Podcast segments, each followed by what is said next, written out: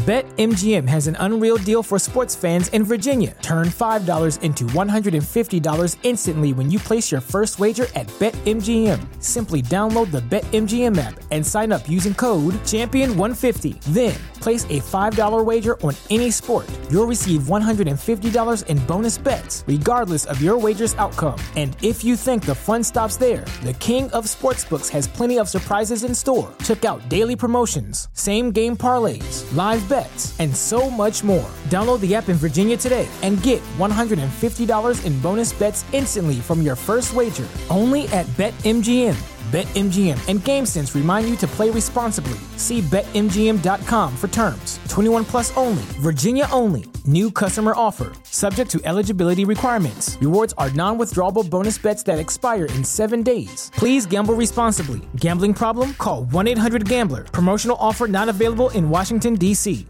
Bienvenidas a mi canal de novelas románticas, Audiokin. Antes de continuar, regálame un minuto de tu tiempo y comparte esta novela con familiares, amigas y conocidas. Me ayudarías a que otras personas conozcan este hermoso trabajo y cada día seguir creciendo. Estaré infinitamente agradecida por tu apoyo y deseando que una lluvia de bendiciones caigan sobre ti. Comencemos con la narración de la novela cuyo título es Obsesión y deseo. Argumento. Lo que siempre había querido, tenía un precio. La habían abandonado de niña, así que la enorme mansión que para Dana Grantham era su casa simbolizaba la seguridad que tan desesperadamente quería. Había soñado con un futuro entre aquellas cuatro paredes hasta que un escándalo y el multimillonario Zach Belisandro la habían alejado de su sueño. Tiempo después, a Dana se le presentó la oportunidad de volver a la vida que quería tener, pero se había encontrado de frente con Zack, que ya le había estropeado los planes en una ocasión y que en esos momentos quería hacerle una propuesta intolerable, él le daría a Dana lo que ésta más deseaba si, a cambio, se casaba con él y le entregaba su inocencia en la noche de bodas. Capítulo 1. Al llegar a lo alto de la colina, detuvo el coche a un lado y salió para estirarse después del viaje desde Londres. La casa estaba abajo, situada en un recogido valle verde, cual dragón de piedra durmiendo bajo la luz del sol. Dana respiró despacio, satisfecha, y sonrió. He vuelto, susurró. Y en esta ocasión voy a quedarme. Nada, ni nadie, volverá a echarme de aquí. Vas a ser mía. ¿Me has oído? La miró unos segundos más y después volvió al coche y condujo colina abajo, hacia Mannion. No sería lo mismo, no podía serlo. Para empezar, porque ya no estaría allí Serafina Latimer con su amabilidad y sus sonrisas que, de repente, se tornaban en severidad. Se había marchado a su querida Italia, y tía Jos, como no, había ido con ella. Yo también he cambiado, pensó. Ya no era la confundida niña de 17 años que se había marchado de allí siete años antes, había cambiado física, emocional y también económicamente. Ya no era la sobrina del ama de llaves, que estaba allí de mala gana, ya no era una extraña, sino una profesional de mucho éxito, que trabajaba para una de las agencias inmobiliarias más importantes de Londres y que ganaba bastante dinero. Había aprendido mucho en los últimos años, había tenido que luchar duro para ascender y reinventarse para que la tuviesen en cuenta. Había ayudado a muchas personas a hacer su sueño realidad, se dijo. Y en esos momentos le tocaba a ella. Aunque Mannion no era solo un sueño. Era su derecho, dijese lo que dijese la ley. Había una cosa llamada justicia natural y se iba a aferrar a ella, fuesen cuales fuesen los medios que tuviese que emplear. O fuesen cuales fuesen las circunstancias. Lo había decidido mucho tiempo atrás, y cada vez se había sentido más convencida. Pasó entre las altas puertas de hierro forjado y recorrió el camino que atravesaba los cuidados jardines hasta llegar a la casa. Delante de esta ya había varios coches aparcados a ambos lados de la entrada principal, y ella aparcó el peyote en el primer hueco disponible. Salió, se quedó inmóvil un instante, estudiando los demás vehículos e intentando calmar su respiración y alisarse la falda de lino kaki, y después sacó la bolsa de viaje del maletero. Al girarse vio que la pesada puerta principal se había abierto y allí la esperaba una mujer regordeta, vestida de negro. Señorita Grantham. Preguntó en voz baja. Soy Janet Harris. Permita que lleve su maleta y que la conduzca hasta su habitación. Es probable que conozca el camino mejor que tú, pensó Dana, divertida, mientras seguía al ama de llaves. Había corrido muchas veces por aquella casa, siguiendo a tía Jos, ayudándola a asegurarse de que todo estaba preparado para los invitados. En alguna ocasión, hasta le habían dejado poner las flores en los dormitorios. Se preguntó si alguien habría hecho lo mismo para ella. No tardó en descubrir la respuesta, no. Le habían asignado la más pequeña de las habitaciones de invitados, situada en la parte más aislada de la casa, con vistas a la zona de matorrales que había en la ladera del valle, donde seguía estando la casa de verano. Era lo único que no había querido ver. Había tenido la esperanza de que hubiese desaparecido, aunque los recuerdos que evocaba todavía eran potentes, amargos e inquietantes. No obstante, mientras se apartaba de la ventana, pensó que la elección de las vistas no había sido deliberada. Si lo había sido la elección de la habitación, en la que la decoración era antigua y la moqueta estaba desgastada. Al parecer, habían querido ponerla en su sitio. No pasa nada, pensó. Ya veremos quién gana cuando se termine el juego. El cuarto de baño está al otro lado del pasillo, señorita Grantham, comentó la señora Arriscasi con pesar, pero será para usted sola. Hizo una pausa. La señorita Latimer me ha pedido que le diga que hay té en el salón. Cuánta formalidad, pensó Dana casi divertida mientras el ama de llaves se retiraba. Aquello no era habitual en Nicola, aunque tal vez le estuviese costando ejercer de anfitriona. En la bolsa de viaje llevaba poco más que un par de vestidos para la cena de aquella noche y la fiesta del día siguiente, los colgó en el armario, que era tan estrecho como la cama. El cuarto de baño era muy básico, pero había toallas, jabón de manos y un espejo de cuerpo entero. Así que después de peinarse, retocarse el pintalabios y ponerse colonia, se miró con la misma intensidad crítica con la que esperaba que la mirasen en el piso de abajo.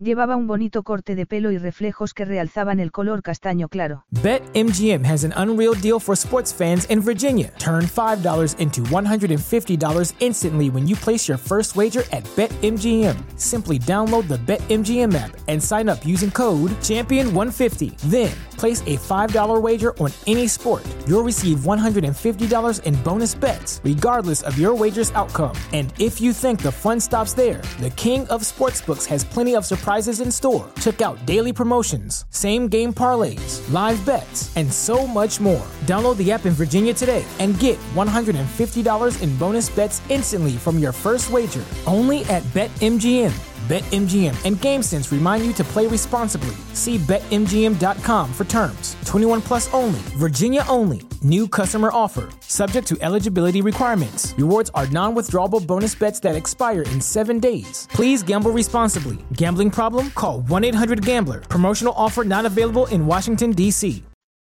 La melena brillante y suave le llegaba a los hombros, y la sutil utilización del maquillaje enfatizaba sus ojos marrones avellana y hacía que sus pestañas rizadas pareciesen más largas. Estaba delgada, pero tenía curvas donde debía tenerlas y su constitución era atlética gracias al ejercicio y a las clases de baile a las que asistía con celosa regularidad. No eran baratas, pero el fin justificaba los medios. El saludo de Nicola, que se había sorprendido al verla diez días antes, le había dado la razón. Dana, qué alegría verte. Estás estupenda. Era una exageración, pero le había resultado gratificante, se dijo mientras bajaba las escaleras. Al mirar a su alrededor se dio cuenta de que no era solo su habitación la que necesitaba muebles nuevos. Toda la casa parecía vieja y era evidente que en esos momentos no había en ella nadie tan riguroso con la limpieza como lo había sido tía José en su día. Las superficies ya no brillaban como antes. No había una mezcla de olor a lavanda y acera en el ambiente, y en algunos lugares se veían hasta telarañas. Todo parecía, descuidado, tal vez fuese lo que ocurría cuando la señora de la casa se marchaba de esta. Aunque Serafina Latimer no había tenido elección. Al decidir evitar pagar el impuesto de sucesiones regalándole Mannion al hermano mayor de Nicola, Adam, había tenido que conformarse con visitar solo de vez en cuando la que había su casa, que tardaría un periodo de siete años en convertirse legalmente en propiedad de Adam. Tía Jos le había dado todos los detalles a Dana, sin permitir que protestase ni que hiciese preguntas, y había zanjado el tema diciéndole. Así que ya está, ese es el final de todas las tonterías. Pero no podía serlo, porque Dana sabía que no la habían tenido en cuenta. Habían regalado su herencia como si no valiese más que una pastilla de jabón. Pobre Mannion, pensó al llegar al final de las escaleras. Cuando seas mía, no volverás a pasar de mano en mano. En esa ocasión, nadie la detendría. No oyó el murmullo de las conversaciones que había esperado oír al acercarse al comedor, y dudó un instante antes de entrar. Por un momento, al mirar las viejas colchas que cubrían sofás y sillones, y al ver las largas cortinas bordadas ondeando suavemente al viento que entraba por las puertas de cristal abiertas, se sintió como si hubiese retrocedido en el tiempo. Entonces, en ese mismo instante, se dio cuenta de que no había entendido bien el mensaje del ama de llaves, porque la señorita Latimer que la esperaba detrás de la mesa del té no era la que ella había imaginado. Era mucho mayor, regordeta y vestida con un inadecuado vestido de flores, con el pelo blanco cual casco de metal, y los labios apretados. Mimi, la tía de Nicola, pensó Dana, gimiendo en silencio. Tenía que habérselo imaginado. Bueno, Dana, qué sorpresa, dijo Mimi Latimer haciéndole un gesto para que se sentase. A juzgar por su tono de voz, parecía que la sorpresa había sido más bien desagradable. No sabía que todavía estuvieses en contacto con Nicola, ni que fueseis amigas. Dana sonrió, impasible. Buenas tardes, señorita Latimer.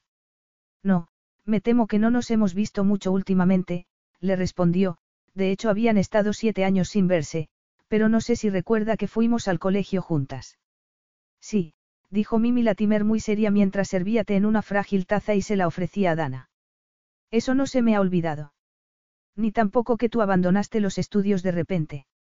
Qué disgusto para la pobre Serafina, con lo amable que había sido contigo. Tal vez, ambas pensamos que su amabilidad había durado demasiado tiempo, replicó Dana en tono frío. Era el momento de que me valiese por mí misma. Además, lo que había querido era que Serafina la tratase como a su nieta, no por caridad. En eso tienes razón, añadió Mimi Latimer, ofreciéndole un plato con unos sándwiches más pequeños que el dedo de un niño. Eso y un bizcocho era todo el despliegue que habían hecho para la ocasión. Dana recordó haber vuelto en vacaciones y haberse encontrado la mesa llena de sándwiches, bollitos y nata, o pastas de mantequilla, dependiendo de la estación, las tartas de chocolate y la deliciosa mermelada de fresas. Y a Serafina presidiendo ante todas aquellas delicias, e interrogando amablemente a Nicola y a ella acerca de cómo había transcurrido el trimestre. ¿Y tu familia? Todos bien. Todos bien, gracias. Al menos, eso parecía, aunque raras veces tenía noticias. La otra mujer siguió preguntando. ¿Y tu madre? ¿Sigue viviendo en España? Sí, le confirmó Dana con naturalidad. Allí está. Y a ti también parece que te va bien. Tengo entendido que estás intentando venderle un piso muy caro a Nicola y a Edie. Les he enseñado un piso precioso, la corrigió Dana, tomando un sándwich de huevo y berros, y obligándose a comerlo en hasta dos bocados. Está dentro de su presupuesto y, al parecer, les gusta a ambos. Supongo que resultará extraño que les enseñes tú un piso. Yo prefiero llamarlo casualidad, respondió ella alegremente. Una feliz casualidad. Aunque había tenido que hacer ciertos tejemanejes para asegurarse de que era ella la que les enseñaba el piso. No le apetecía, pero dio un sorbo al té, que se estaba quedando frío. Por cierto, ¿dónde está Nicola? Ha llevado a Eddie y a sus padres a visitar la iglesia del pueblo, le contó la señorita Latimer, haciendo una mueca. Ha decidido que quiere casarse aquí. A mí me parece ridículo, Londres sería mucho más práctico para todo el mundo. Hizo una breve pausa antes de continuar. Pero ha convencido a Eddie de que es mejor una tranquila boda en el campo, solo con la familia, los amigos más íntimos y algunas personas del pueblo. Era lo que se suponía que iba a ser también la reunión de este fin de semana. Respiró hondo. No sé qué van a pensar los Marchwood. Yo he intentado hacerla entrar en razón, pero al parecer el primo de Serafina, el tal Belisandro, se ha puesto de su lado, dijo, resoplando. Siempre ha tenido a Nicola muy mimada y ha permitido que hiciera lo que quisiera. Lo único que me sorprende es que no sea él quien se case con ella. A Dana le dio un vuelco el corazón y se le hizo un nudo en la garganta. Se obligó a dar otro sorbo de té. Cuando habló, consiguió hacerlo con sorprendente tranquilidad. No me parece que Zack Belisandro sea de los que se casan. Además, por suerte, estaba en la otra punta del mundo. Aunque, al parecer, seguía manejando los asuntos de la familia Latimer. Seguro que su padre lo obliga a casarse dentro de poco, opinó la señorita Latimer. Aunque no es asunto mío. Ni tuyo tampoco. Dana consiguió sonreír con serenidad. Es cierto, no lo es. Las habladurías pueden ser muy peligrosas. Se hizo otro silencio. Tuvo la sensación de que Mimi Latimer estaba esperando a que le preguntase por Adam, pero no iba a hacerlo. De todos modos, lo veré pronto, pensó Dana, permitiendo que su mente se recrease con el recuerdo de Adam, con el pelo rubio y un rostro casi infantil, los ojos azules y unos labios siempre dispuestos a sonreír. Un hombre al que hubiese deseado cualquier mujer, aunque no hubiese sido rico, y Dana lo sabía. Y se había recordado una y otra vez que aquello justificaba el plan de acción que iba a emprender. No obstante, intentó mantener en su mente aquella imagen, y no otra mucho más inquietante y desagradable. Otro rostro, aceitunado y saturnino, con las facciones muy marcadas y los ojos tan oscuros e impenetrables como una fría noche de invierno. Dejó la taza de té cuidadosamente en la mesa. Ha sido muy agradable, pero, si me disculpa, necesito estirar las piernas después del viaje. Y tras volver a sonreír atravesó la habitación y salió por las puertas de cristal que daban a la terraza. Allí se detuvo y clavó la vista en los pastos que tenía debajo, como si estuviese cautivada por su uniformidad. En realidad, y muy a su pesar, su cerebro no dejaba de repetir un nombre, Zac Belisandro. Hijo único y heredero del vasto imperio Belisandro Internacional, que en esos momentos dirigía sus negocios en Australia y en Extremo Oriente, con un aplomo y un éxito que estaba haciéndose legendario. El hombre que hace que el rey Midas parezca un principiante, habían escrito en las páginas de negocios de un conocido periódico. Para Dana era el hombre que había hecho que tuviese que marcharse de Mannion siete años antes. Su enemigo, que todavía habría querido impedirle el paso si no hubiese estado a miles de kilómetros de distancia. No pienses en él, se dijo. Concéntrate en Adam, que es el único que importa y que ha importado siempre. Pero su mente, su memoria, no la quería obedecer. Zac Belisandro seguía allí, como una sombra bajo el sol. A pesar del calor, Dana se estremeció. Ojalá que no tenga que volver a verlo jamás. Al menos, hasta que haya conseguido lo que quiero y ya sea demasiado tarde para que interfiera y lo estropee todo por segunda vez. Hasta que me haya convertido en la señora de Adam Latimer y Mannion me pertenezca por fin. Pensó en el capitán Jack Latimer, el hijo soldado de Serafina, su padre.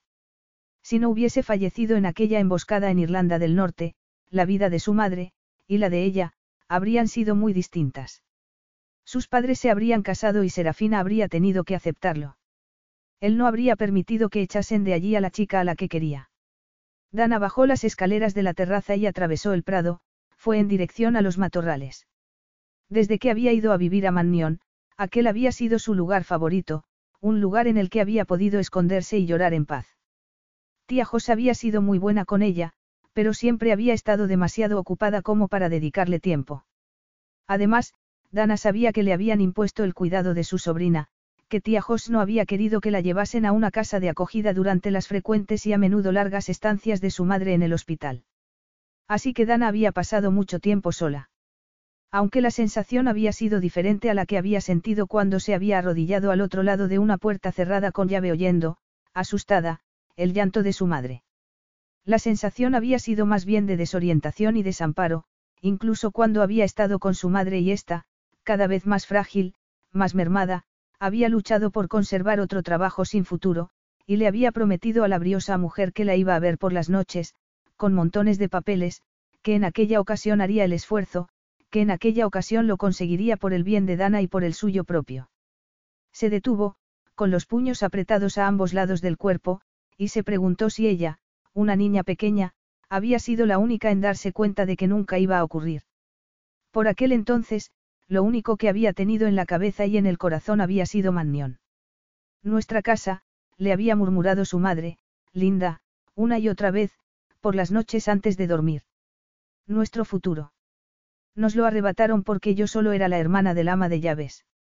Después le había contado que había pensado que su abuela la recibiría bien y se alegraría de que Jack tuviese un hijo. Había pensado que iban a llorar su muerte juntas, no que la iba a echar de la casa. Su corazón se había roto al perder a Jack, y se había vuelto a romper con el rechazo de la madre de este. Pero no nos ganarán, cariño. Mannion era la herencia de tu padre, así que ahora nos pertenece y algún día será nuestra. Dilo, cariño. Dilo en voz alta, que yo te oiga. Y ella, muy obediente, cerraba los ojos y susurraba casi dormida. Algún día será nuestra. Pero con eso no conseguía nada, porque su madre volvía a llorar antes o después, o se sentaba junto a la ventana del salón, sin hablar ni moverse, con la mirada perdida. Entonces a Dana se la volvían a llevar a Mannion con tía Jos, donde cada vez se sentía más segura. Y donde cada vez sentía más que estaba en su casa. Las semillas que su madre había plantado en ella empezaban a florecer. La señora Brownlow, una de las señoras que iba a visitar a su madre, llamaba a Mannion con frecuencia para hablar con tía Jos. En ocasiones, Dana captaba parte de aquellas conversaciones. Es una situación tan difícil, no es culpa de la niña, en el colegio es brillante, pero ha sufrido tanto. Y su tía repetía una y otra vez. Es una obsesión insana. Un día, la señora Brownlow se había mostrado más tranquila. Linda parece mucho más animada, ha cambiado de verdad. Tenemos la esperanza de que esto la ayude a recuperarse del todo. Y a ella le apetece mucho. Dos semanas en España. Había preguntado tía Jos con incredulidad. Sin Dana. La primera vez, sí. Para ver cómo lo lleva. Tal vez más tarde podamos organizar unas vacaciones juntas. Dana se había sentido aliviada. No porque estuviese especialmente contenta con el colegio del pueblo, donde los niños, confundidos por sus idas y venidas, la trataban como a una extraña, pero no sabía con exactitud dónde estaba España, solo que estaba muy lejos de Mannion, que era el único lugar en el que quería estar. Y por el que quería luchar. Al parecer, la que se había rendido era Linda. Después de las dos semanas en España, tía Jos recibió una carta suya en la que le decía que había encontrado trabajo en un bar y que había decidido quedarse en España una temporada.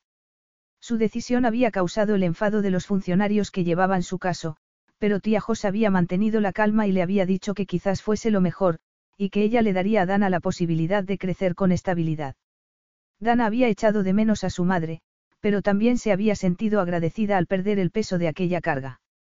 Por fin estaba viviendo en el lugar en el que Linda había querido que ambas viviesen y, tal vez, con el tiempo, la actitud de Serafina se suavizaría y aceptaría a Dana como nieta. Además, la vida de Dana había cambiado a mejor con la llegada de Nicola, que iba a pasar el verano a Mannion. Otra huérfana, recordó Dana con amargura. Sus padres se habían divorciado y el padre de Nicola se había quedado con la custodia de esta y de su hermano mayor. Por su parte, la madre, Megan Latimer, vivía en esos momentos en la zona salvaje de Colombia, con su novio millonario, que había sido el causante de la ruptura del matrimonio. Y yo no puedo ir a Colombia, le había contado Nicola a Dana mientras ésta le había enseñado los jardines por órdenes de Serafina. Lo ha dicho el juez, aunque yo he dicho que me cae bien Esteban. Nicola se había mostrado apesadumbrada. Papá ha dicho que podemos ir todos de vacaciones en barco, pero yo no quería porque no sé nadar bien y porque me mareo. Así que se ha llevado solo a Adam y yo he conseguido que tía Serafina me invite a venir aquí. Esto está muy bien, había contestado Dana. ¿Te gustará? Y ambas se habían sonreído con cautela. En el jardín que había delante de la cocina, el señor Godstow les había llenado un cesto con arvejas dulces, frambuesas y grosellas, que habían ido a comerse a la guarida que Dana se había hecho entre los matorrales. Había sido una manera curiosa de intimar, pero había funcionado. Ambas habían estado en un momento emocionalmente complicado y, de repente, habían encontrado una amiga. Hasta que, como no, Zack Belisandro se había ocupado de separarlas. Pero me vengaré cuando Mannion sea mía y seas tú el que no pueda entrar, pensó Dana. ¿Por qué ocurriría? Habían frustrado sus planes una vez, pero desde entonces había estado ideando un segundo intento. La visita del piso había ido como la seda. Nicola se había alegrado mucho de verla y, si bien Dana se decía que no era más que un medio para conseguir su objetivo, lo cierto era que ella también se había puesto muy contenta. Edie tiene que volver al trabajo, le había dicho Nicola después de visitar el piso. ¿Qué te parece si nosotras vamos a un bar y hacemos una doble celebración? Una doble celebración.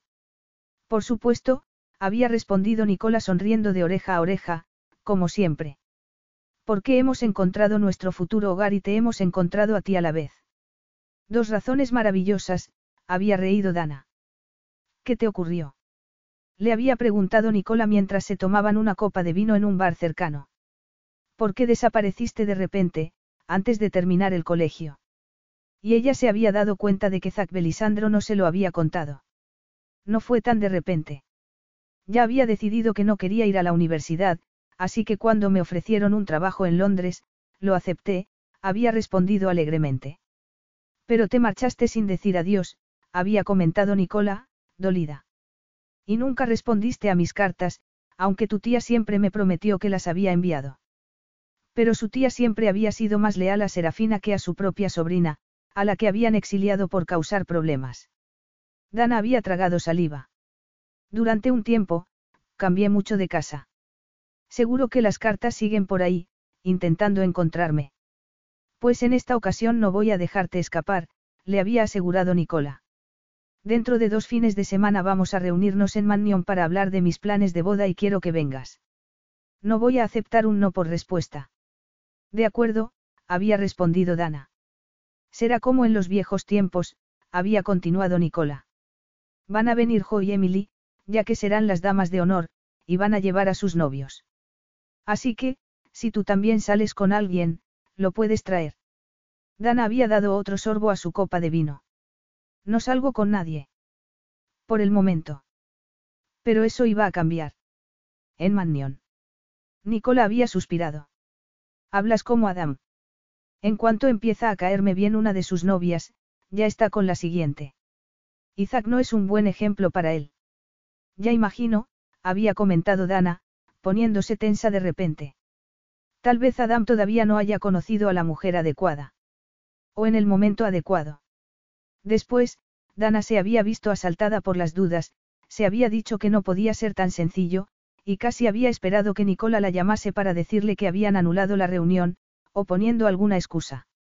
En su lugar, había recibido una llamada de Edie, que le había dicho que se quedaban con el piso, y, días más tarde, otra de Nicola para confirmar la invitación y decirle lo mucho que le apetecía a todo el mundo volver a verla. Incluido Adam, se había preguntado Dana, pero no se había atrevido a decirlo en voz alta. Pronto lo averiguaría, pensó en esos momentos. Había llegado el momento de dejar de pasear por el jardín y poner su plan en marcha. Iba por la mitad del prado cuando se dio cuenta de que alguien la observaba. Había un hombre en lo alto de las escaleras de la terraza. Por un momento, se alegró al pensar que se trataba de Adam. Pero casi se tropieza al darse cuenta de que era demasiado alto para ser Adam. Y demasiado moreno. Oscuro como la noche, como una pesadilla. Salvo que Dana no estaba soñando. Allí estaba Zac Belisandro. No estaba en la otra punta del mundo, no, sino allí. Esperándola. Capítulo 2. No, gritó en silencio. ¿Por qué no podía ser verdad, pero los acelerados latidos de su aterrado corazón le confirmaban que no había lugar a duda. No podía echar a correr. No tenía a dónde ir y, además, no iba a darle la satisfacción de verla huir. En esa ocasión, no iba a lograr deshacerse de ella. Serafina ya no estaba allí para dictar sentencias sobre una niña que había transgredido su código de conducta. En esa ocasión era la invitada de Nicola. Una más. Y Nicola no permitiría que nadie la deshonrase. Venga, Zack, dijo Nicola en esos momentos. Seguro que no es la primera chica que se te insinuaba, y si otras no lo han hecho ha sido porque tenían edad suficiente para saber que no merecía la pena. Además, de eso hace ya mucho tiempo. Mucho tiempo, se repitió Dana en silencio. Porque tenía entonces la sensación de que había sido el día anterior. ¿Y qué ocurriría si Zack respondía que no era él a quien había querido, ni a quien quería, sino a Adam, o la casa? Podía echar por tierra sus planes con solo un comentario. Podía hacerlo y era probable que lo hiciese. A Dana le temblaban las piernas, pero intentó estar tranquila para poder subir las escaleras. Lo que no pudo hacer fue pasar junto a Zack. Este estaba de pie, con los brazos en jarras, el rostro impasible, estudiándola de arriba abajo. Has vuelto, le dijo en voz baja. Pensé que tendrías más sentido común. Dana lo miró fijamente a los ojos. He aceptado una invitación de una vieja amiga, ni más ni menos, respondió, levantando la barbilla. ¿Qué tal está, señor Belisandro. Sigue devorando el mundo. A pequeños bocados, señorita Grantham, contestó él en tono frío. Siempre voy poco a poco, cosa que también le recomiendo a usted, signorina. Iba vestido con unos pantalones negros, brillantes, y una camisa a juego con los primeros botones desabrochados, dejando a la vista la parte alta de su musculoso y bronceado pecho. Dana deseó no haberlo visto. Hacía que se sintiese incómoda, casi inquieta, e hizo un esfuerzo por recuperar el equilibrio. Supongo que eso depende del apetito que uno tenga. Y si no recuerdo mal, el suyo estaba en el límite de ser voraz. Si quiere que hablemos del mío, deberíamos hacerlo en algún lugar más íntimo. Tal vez en la casa de verano. Zack la vio ruborizarse y asintió, esbozando una sonrisa. Así que este nuevo aire de sofisticación es solo superficial. En todo caso, es fascinante. ¡Qué tentación! Yo diría, qué arrogancia, señor Belisandro, replicó Dana, apretando los puños. Veo que no ha cambiado lo más mínimo. No era cierto. Había madurado y llevaba muy bien sus 32 años. Siempre había sido atractivo, Dana tenía que admitirlo, pero en esos momentos era, espectacular. Impresionante. No he encontrado ningún motivo para cambiar, aunque tal vez sea algo más compasivo que hace siete años, así que le voy a dar un consejo. Dio un paso hacia ella y Dana tuvo que hacer uso de toda su fuerza de voluntad para no retroceder. Recuerde que tiene algo muy urgente que hacer en Londres y márchese. Quede a comer con Nicola de vez en cuando, si quiere hacerlo, pero nada más. Si lo hace, saldrá indemne. Hizo una pausa. O continúe por donde va, y lo lamentará. A Dana se le hizo un nudo en la garganta, pero consiguió echarse a reír. Qué melodramático. Es así como amenaza a la competencia en los negocios. No suele ser necesario. Saben escuchar la voz de la razón. Le sugiero que haga lo mismo. Gracias, le dijo Dana, respirando hondo. Y no se preocupe, que si alguna vez necesito su consejo, se lo pediré. Mientras tanto, tengo pensado disfrutar de un agradable fin de semana en este entorno tan bello y apetecible. Y espero que usted también lo haga. Si busca a Adam, añadió él al verla dirigirse hacia las puertas de cristal, todavía no ha llegado. Viene con su última novia, Robina Simmons, cuya falta de puntualidad es legendaria, así que es probable que hayan discutido. Esperemos que el enfado no les dure mucho. Al menos, no tanto como el nuestro, que no tiene fin. Como frase final tampoco había sido nada fuera de lo común, pero había sido mejor que nada. El salón estaba vacío, así que pudo escaparse a su habitación sin tener que añadir ningún otro enfrentamiento a su inquietud interior, que bastante la estaba afectando ya. Zack Belisandro estaba allí, pensó mientras se dejaba caer al borde de la cama.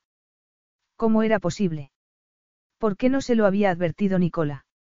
No tenía ningún motivo para hacerlo, se respondió sola. Para Nicola, Zack no era más que el primo multimillonario de Serafina y amigo de Adam. Una persona a la que conocía y en la que había confiado durante prácticamente toda su vida. Mientras que para ella era el hombre que ya había intentado arruinarle la vida una vez, y le había dejado claro que volvería a hacerlo. Había disfrutado mucho diciéndole que Adam iba acompañado, aunque eso a Dana no le preocupaba demasiado. Según su hermana, cambiaba mucho de novia, y si con aquella ya se había peleado. Adam me deseaba, murmuró. Tengo que hacer que lo recuerde y que vuelva a desearme, todavía más.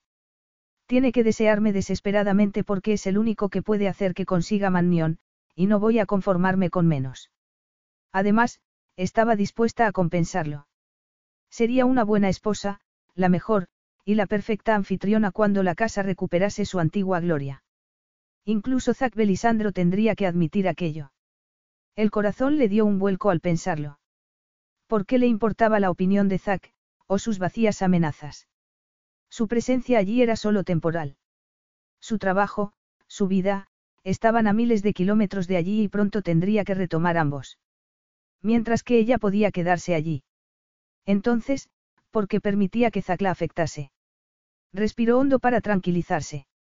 Había esperado tanto aquel día, su vuelta a Mannion, que era normal que estuviese nerviosa y que hiciese montañas de granos de arena. Lo que necesitaba en esos momentos era relajarse, y recuperar la compostura. Le sentaría bien un baño caliente y una breve siesta antes de vestirse para la cena. Había escogido cuidadosamente el conjunto de esa noche. Era un vestido sencillo, de un tacto parecido a la seda y de color ámbar, que aportaba brillo a su piel. El escote era cuadrado y generoso, para revelar la curva cremosa de sus pechos, y la falda tenía vuelo y era ligeramente provocadora. También había llevado unos pendientes de oro y ámbar que se había comprado con la primera prima que había ganado en Jarvis Stratton, para marcar el momento en el que había empezado a sentir que tenía una carrera, no un mero trabajo. Cuando había empezado a creer otra vez en ella misma, y a sentir que tendría éxito en lo que su madre había fracasado. Cuando la convicción se había tornado en determinación. Aunque casarse con Adam no fuese a implicar ningún sacrificio, pensó de camino al cuarto de baño. Solo tendría beneficios. Se metió en el agua aromatizada y miró su cuerpo, examinándolo como si fuese el de una extraña. Intentó verlo con los ojos de un hombre. Se preguntó qué pensaría Adam la primera vez que la viese desnuda. Y también se preguntó si se alegraría de que todavía fuese virgen y de saber que se había mantenido inocente por él.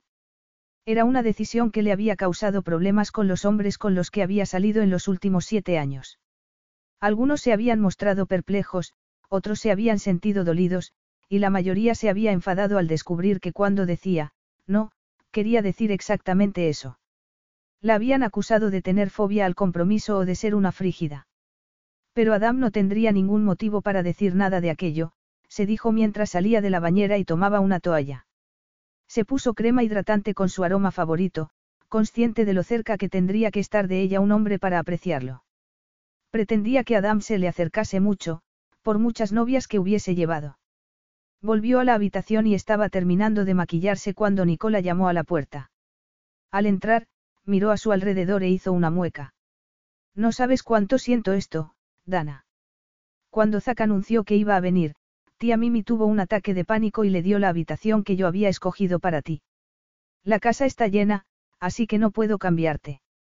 No te preocupes, no pasa nada, le respondió Dana con naturalidad. Entonces, no esperabas que Zack viniera. La verdad es que no esperaba que estuviese aquí este fin de semana, pero iban a operar a su padre del corazón y quiso venir. Al parecer, la operación ha sido un éxito, así que debe de sentirse muy aliviado. Dana pensó que no lo había visto especialmente contento. Y no ha querido volver enseguida a su casa y asegurarse de que Belisandro Australasia no quebraba en su ausencia. Inquirió en tono seco. No, no va a volver a Melbourne, comentó Nicola muy contenta. A partir de ahora se va a quedar en Europa, y se va a hacer cargo del imperio familiar en cuanto su padre se retire, que será muy pronto. Va a trabajar desde Londres, así que vamos a vernos mucho más. Ah, consiguió decir Dana, sintiendo que se mareaba. ¿Qué tal ha ido la visita a la iglesia? Estupendamente. Estoy decidida a casarme aquí, aunque no sé qué va a decir papá. Dana arqueó las cejas. Entonces, va a venir para acompañarte al altar. Nicola suspiró. Sí, por desgracia, se va a traer a la horrible Sadie. Dana dejó de pensar momentáneamente en sus propios problemas y miró a Nicola con comprensión. Las primeras vacaciones en barco habían cambiado la vida de Adam y Nicola. Francis Latimer había decidido que había encontrado su verdadera pasión, y había dejado el trabajo que tenía en la ciudad para montar una empresa de vela y buceo en las islas griegas, que, con duro trabajo y mucha fuerza de voluntad, había sido todo un éxito.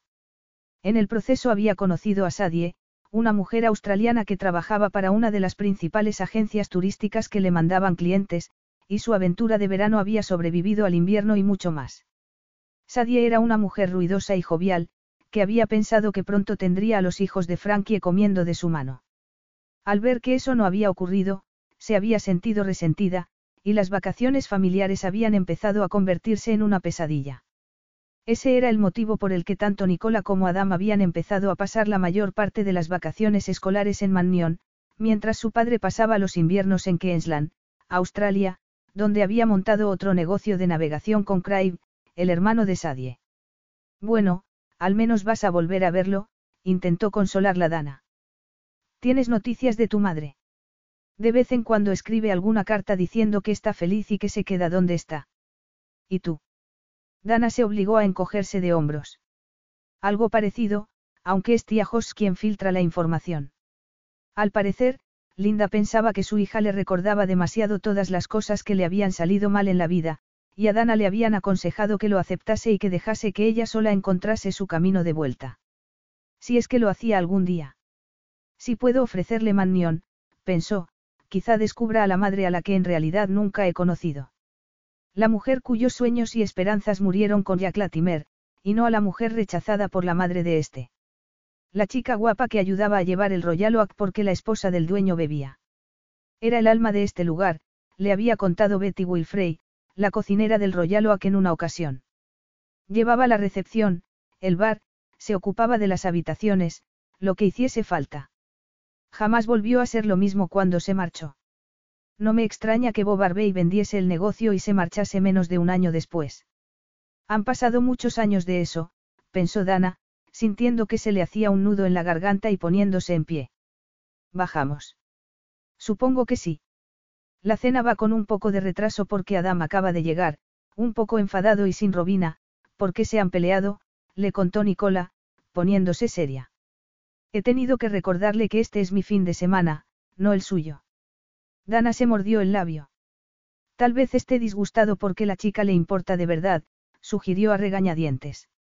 A Adam lo único que le importa es salirse con la suya, contestó Nicola antes de salir de la habitación. Antes de cenar, Tomaron champán en la terraza, servido por Zac Belisandro, que iba vestido con un traje gris y una corbata de seda color rubí. Dana aceptó una copa y dio las gracias en un susurro, consciente de cómo la estudiaba este con la mirada y se detenía en la curva de sus pechos. Aquella mirada le trajo recuerdos que Dana prefería olvidar, y se alegró de que Nicola la llamase para que fuese a saludar a Joanna y Emily, que habían sido sus compañeras de clase e iban acompañadas por sus respectivos prometidos. Después Edie quiso presentarle a sus padres, una pareja atractiva, de pelo cano, que irradiaba felicidad con el compromiso de su hijo y que se trataba con dulzura. La pareja escuchó pacientemente a Mimi Latimer, que se quejaba de que Robina no hubiese acudido porque eso significaba que le estropeaba el orden de la mesa. No importa, comentó la señora Marchwood, intentando calmarla. Es una cena familiar, en la que todos somos amigos. La señorita Latimera sintió a regañadientes, pero la mirada que le lanzó a Dana la contradijo. Pero a esta no le importaba lo más mínimo, Adam acababa de salir a la terraza, sonriendo y relajado, vestido con un traje de lino claro y una camisa tan azul como sus ojos, sin corbata, y aparentemente de buen humor. Nada más ver a Dana, se quedó inmóvil, sorprendido. No puedo creerlo, le dijo a su hermana. Nick, pequeño bribón, así que esta es la sorpresa que me habías prometido. Se acercó a Dana, tomó sus manos y se echó a reír. ¿De dónde ha salido, después de tanto tiempo? ¿Desde cuándo no nos vemos exactamente?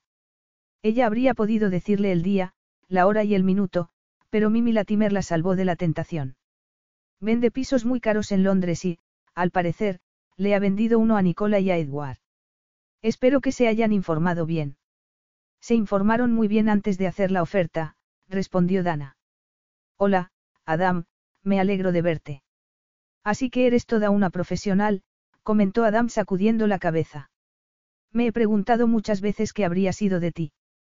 ¿Y por qué no has intentado encontrarme? se preguntó ella. Pero no lo dijo en voz alta.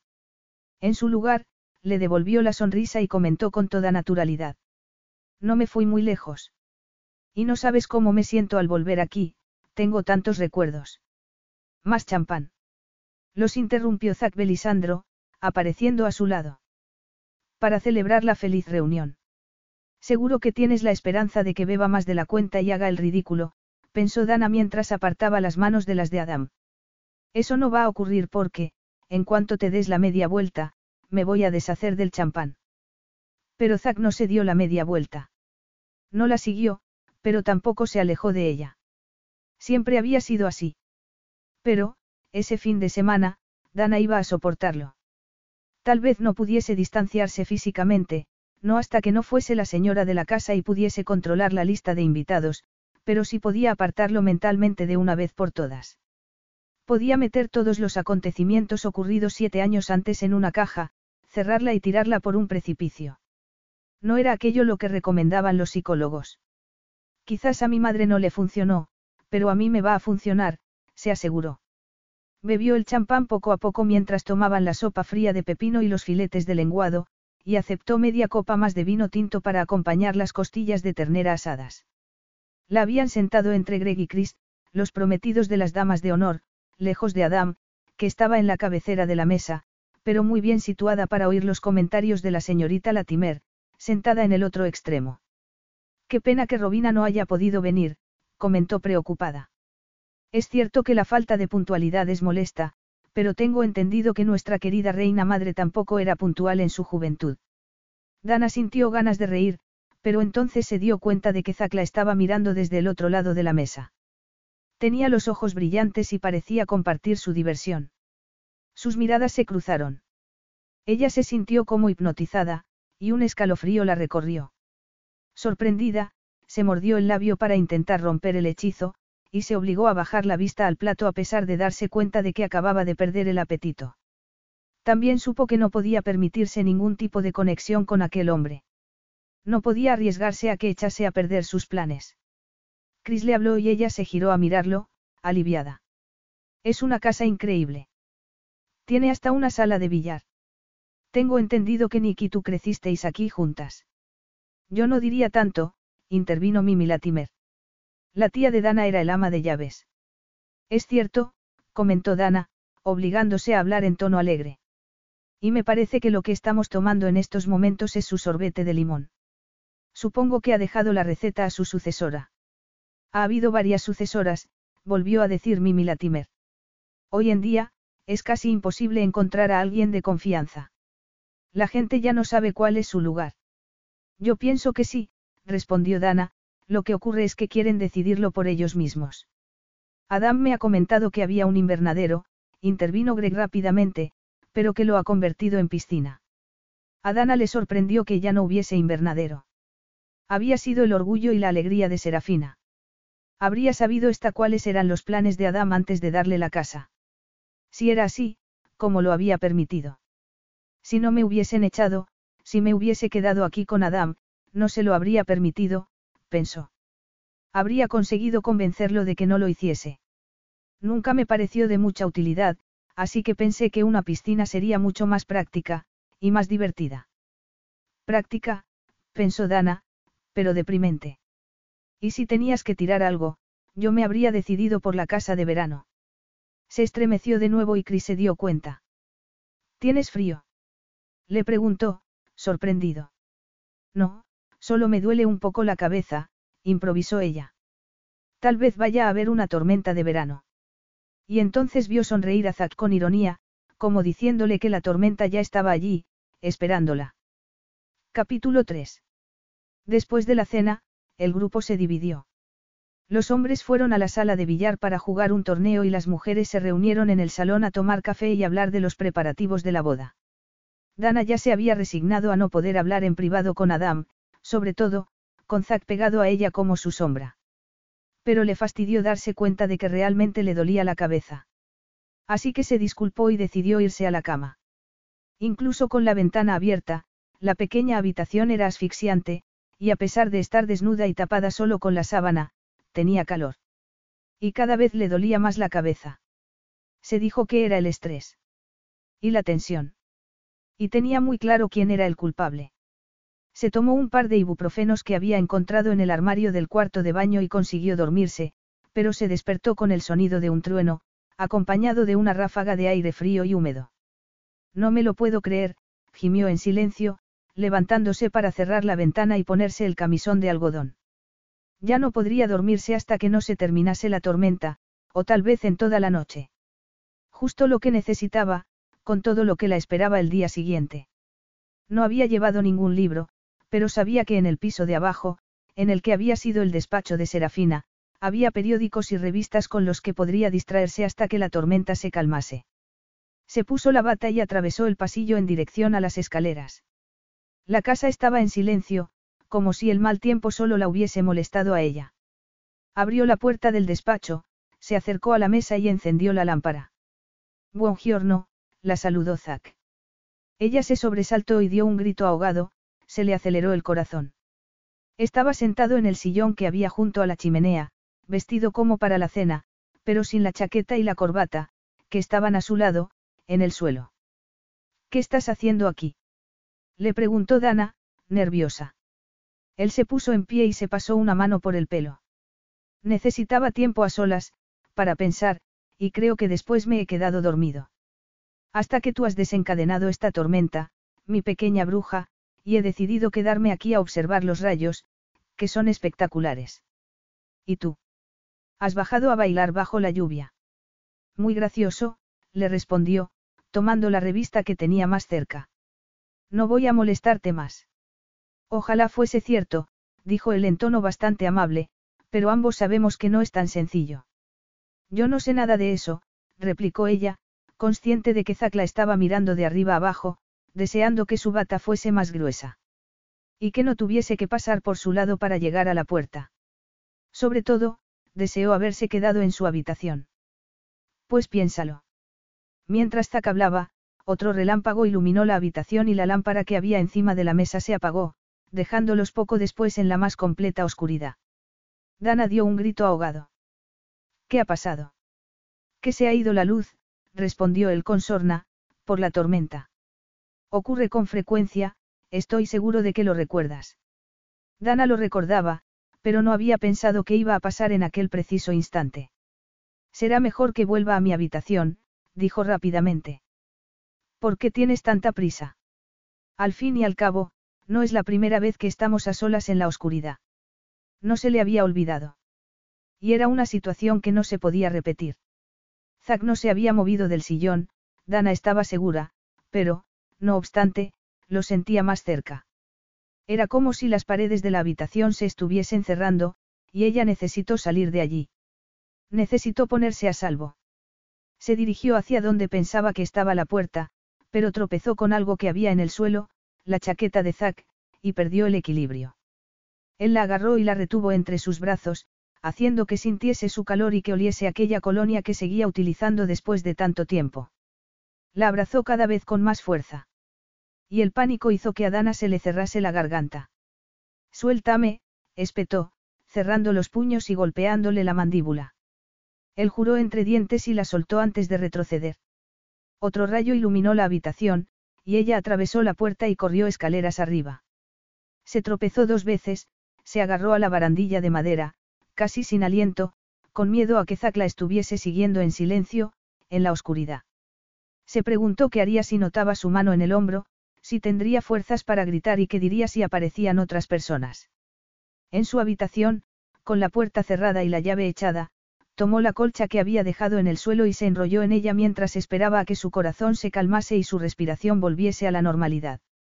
Pero la colcha no la protegió de los recuerdos, por mucho que intentase apartarlos de su mente.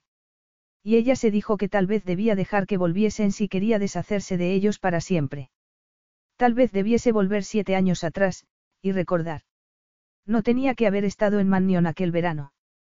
Tía Jos había ido al colegio para contarle con fingida incomodidad cuál era la alternativa. Mi amiga, la señora Luis, te ha encontrado un trabajo a través de su agencia de empleo.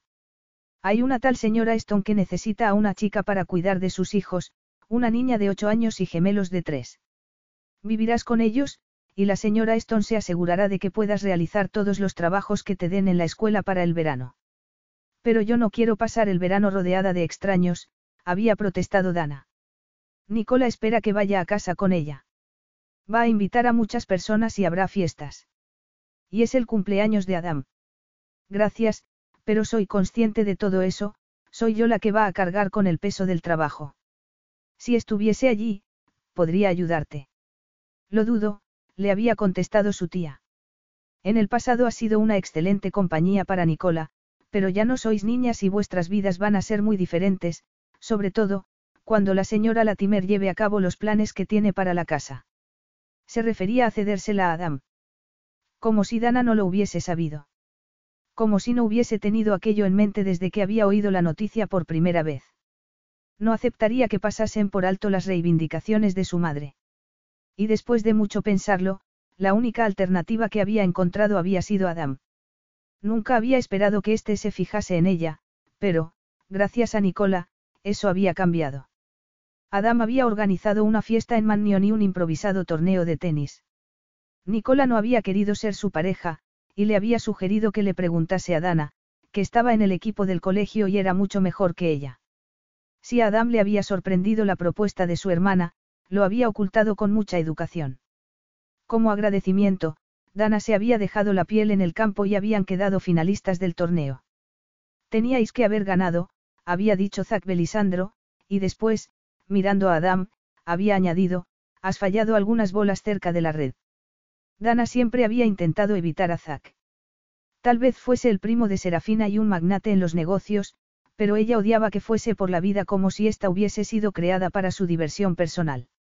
No ha sido culpa de Adam, le había contestado. Sabe que las boleas no se me dan bien y ha intentado protegerme. Entonces, después de un silencio, Zack había arqueado las cejas y había comentado en tono burlón. Ah, no me digas. Y después había vuelto a mirar a Adam. Serafina quiere recordarte que ha servido el té en la terraza. Ven, intercesora y defensora mía, había dicho Adam a Dana, poniendo un brazo alrededor de sus hombros. Vamos a tomar el té, y fresas con nata, aunque esto no sea Wimbledon. Y ella había sonreído y se había dejado llevar. No había sido siempre su pareja en la cancha ese verano ni los dos siguientes, pero sí habían jugado juntos con frecuencia. Y Dana siempre había esperado con impaciencia la llegada de Adam a principios del verano. Había esperado que se fijase en ella y le sonriese. A los 17 años, superada la época de los granos y el pelo graso, Dana había cambiado, y Adam había empezado a mirarla de otra manera, cosa que la había llenado de emoción. Porque Adam se había dado cuenta de que se había convertido en una mujer. Y había sellado aquel descubrimiento con un beso bajo el muérdago que habían colocado en la casa en Navidad, en un inesperado momento de intimidad. Había sido un beso largo, intenso, que había dejado a Dana sin aliento. Dios mío, había susurrado él con voz ronca, separándose de ella a regañadientes. Eres una caja de sorpresas, mi dulce Dana, y quiero explorarlas todas. Entonces, la había soltado porque el sonido de otras voces había marcado el final del momento. Pero habría otros momentos. Adam se lo había dicho y Dana estaba emocionada. Tal vez para Pascua. Pero Adam no fue a Mannion en las vacaciones de Pascua.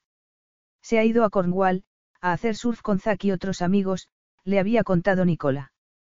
A Dana el instinto le había dicho que no era un viaje solo de chicos, porque iba a serlo. Sabía a través de Nicola que Adam tenía novias en Londres, aunque éstas nunca lo acompañaban a Mannion.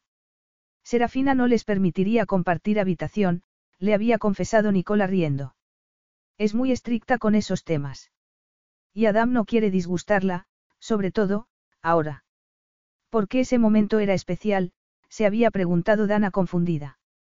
Y entonces tía Jos le había explicado que Serafina iba a darle mannión a Adam, y ella lo había entendido todo. Lo había entendido y había hecho planes para el verano, pero su tía se los había estropeado diciéndole que tenía que pasarse ocho semanas cuidando de tres niños. Y entonces había tenido que ir al despacho de la directora, lo que no solía considerarse una buena noticia, pero la visita había tenido un final feliz. Las niñas de los Eston tienen varicela y toda la familia está en cuarentena porque nadie la ha pasado. Ni yo tampoco, le había contado Dana a Nicola, contenta. Qué bien, había respondido esta, sonriendo de oreja a oreja. El verano habría sido horrible sin ti. Ahora va a ser el mejor verano del mundo. Sí, había pensado Dana, que iba a asegurarse de aquello. Con Adam. Estaba tan segura, pensó en esos momentos. Y tan equivocada. La tormenta casi había pasado y Dana salió de la cama y se acercó a la ventana para respirar el aire fresco. Luego se sentó en la única silla que había en la habitación y clavó la vista en la oscuridad. No había ninguna luz encendida. No había luna. Ni siquiera se veía el brillo de una estrella. Y, no obstante, podía ver la casa de verano como si hubiese estado completamente iluminada. O, tal vez, impresa en su mente con todo detalle. De madera, con el tejado de paja y un porche en el que Serafina tenía una tumbona de ratán y un reposapiés, porque la casa de verano, con sus vistas a la casa principal y a los jardines, era su lugar especial. Las contraventanas eran de madera gruesa, ya que las ventanas no tenían cristales, y la enorme puerta se abría hacia afuera. En el interior había una pequeña mesa con un plato de arcilla en el que había varias velas. Apoyadas contra una pared, varias sillas plegables y, frente a la puerta, un sofá grande y viejo, lo mismo que la alfombra que yacía delante. Y cuando Nicola y ella habían crecido demasiado para tener un escondrijo entre los arbustos, les habían dejado jugar allí cuando Serafina no había necesitado la casa. Las normas habían sido estrictas. El lugar debía estar siempre limpio y recogido, las cerillas estaban prohibidas y tenían que cerrar las contraventanas para que no entrasen ardillas.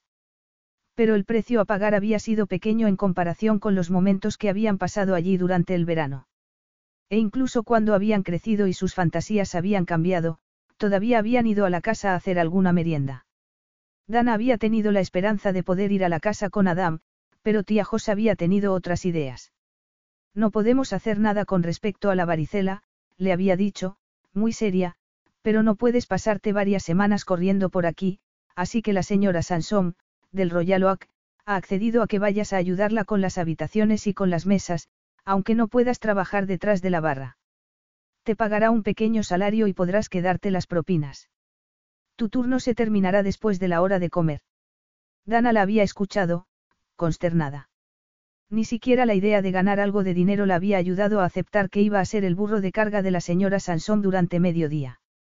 Lo que era peor, Janice Cotton, que había sido la matona del colegio, estaba trabajando en la cocina del Royal Oak, y estaría deseando volver a molestarla.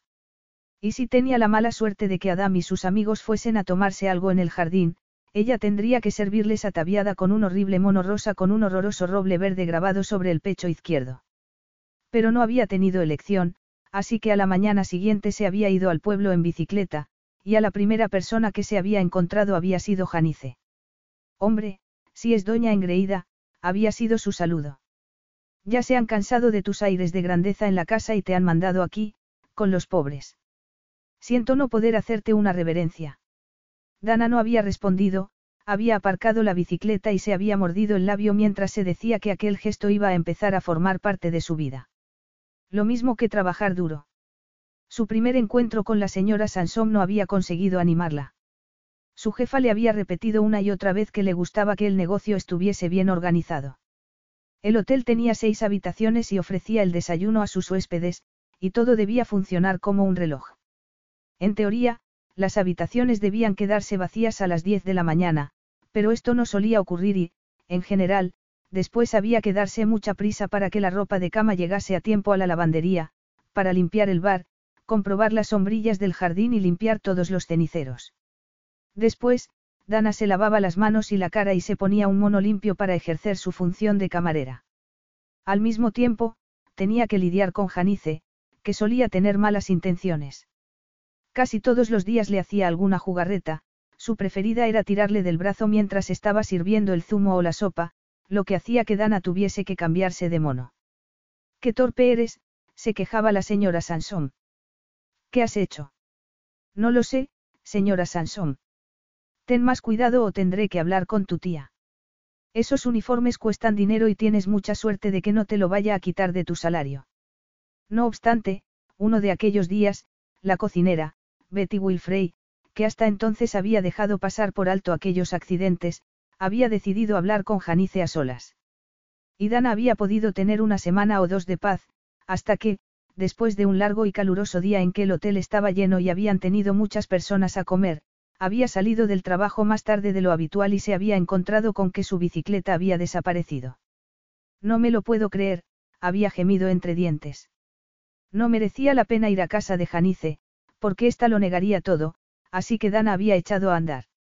Otras veces le había deshinchado una rueda y no había dicho nada, pero en aquella ocasión no podía sufrir en silencio, sobre todo, porque tendría que caminar cuatro kilómetros y medio para ir y venir a trabajar. Había andado algo menos de un kilómetro cuando un coche azul oscuro descapotable se había detenido a su lado. Buenas tardes, la había saludado Zac Belisandro. ¿No te parece que hace demasiado calor para dar un paseo? No era mi plan, había respondido ella, observando que iba vestido de manera más informal de lo habitual, con pantalones cortos y una camisa roja oscura, de manga corta, desabrochada casi hasta la cintura. Pensé que tenías una bicicleta. No la he encontrado. Al parecer, alguien la ha tomado prestada. Sin tu permiso. Dana se había encogido de hombros. Evidentemente. De todos modos, me vendrá bien el paseo, le había dicho ella, a pesar del calor. No estoy de acuerdo, había respondido él, abriendo la puerta del pasajero. Sube. No, gracias, me las arreglaré. No se moleste. No quiero tener que obligarte a subir, así que haznos un favor a los dos y sube. Dana había sentido ganas de mandarlo bien lejos, pero se había controlado. Así que había obedecido y se había abrochado el cinturón rápidamente, antes de que Zack se ofreciese a ayudarla. No suelo enfadarme, había añadido él. Pero no entiende, señor Belisandro, que tal vez no quiera que me lleve a casa. Había replicado ella en tono petulante. En ese caso, es una suerte que el trayecto sea corto.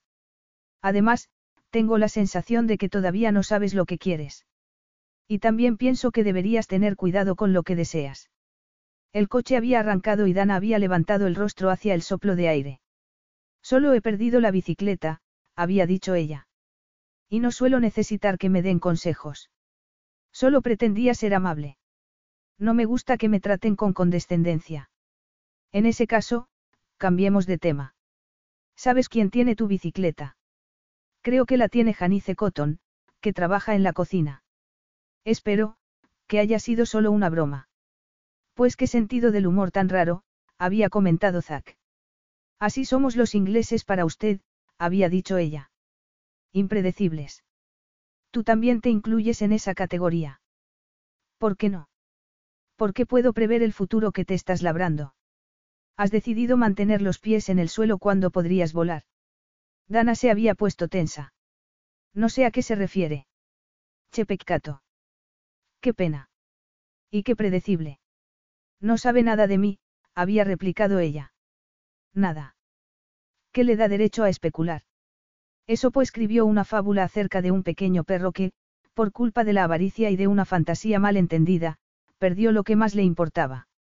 Espero que no te ocurra lo mismo. Dana mía. Habían llegado a lo alto de la colina en silencio y Dana había visto Mannion abajo, la casa que también conocía, tan perfecta, tan deseada. Haré lo que haga falta para conseguirte, había pensado. No creo en las fábulas, señor Belisandro, había dicho con voz temblorosa. Si cometo errores, los asumiré, pero no necesito que me dé consejos. Y no soy sudana. Él había contestado algo entre dientes, y después se había vuelto a hacer el silencio.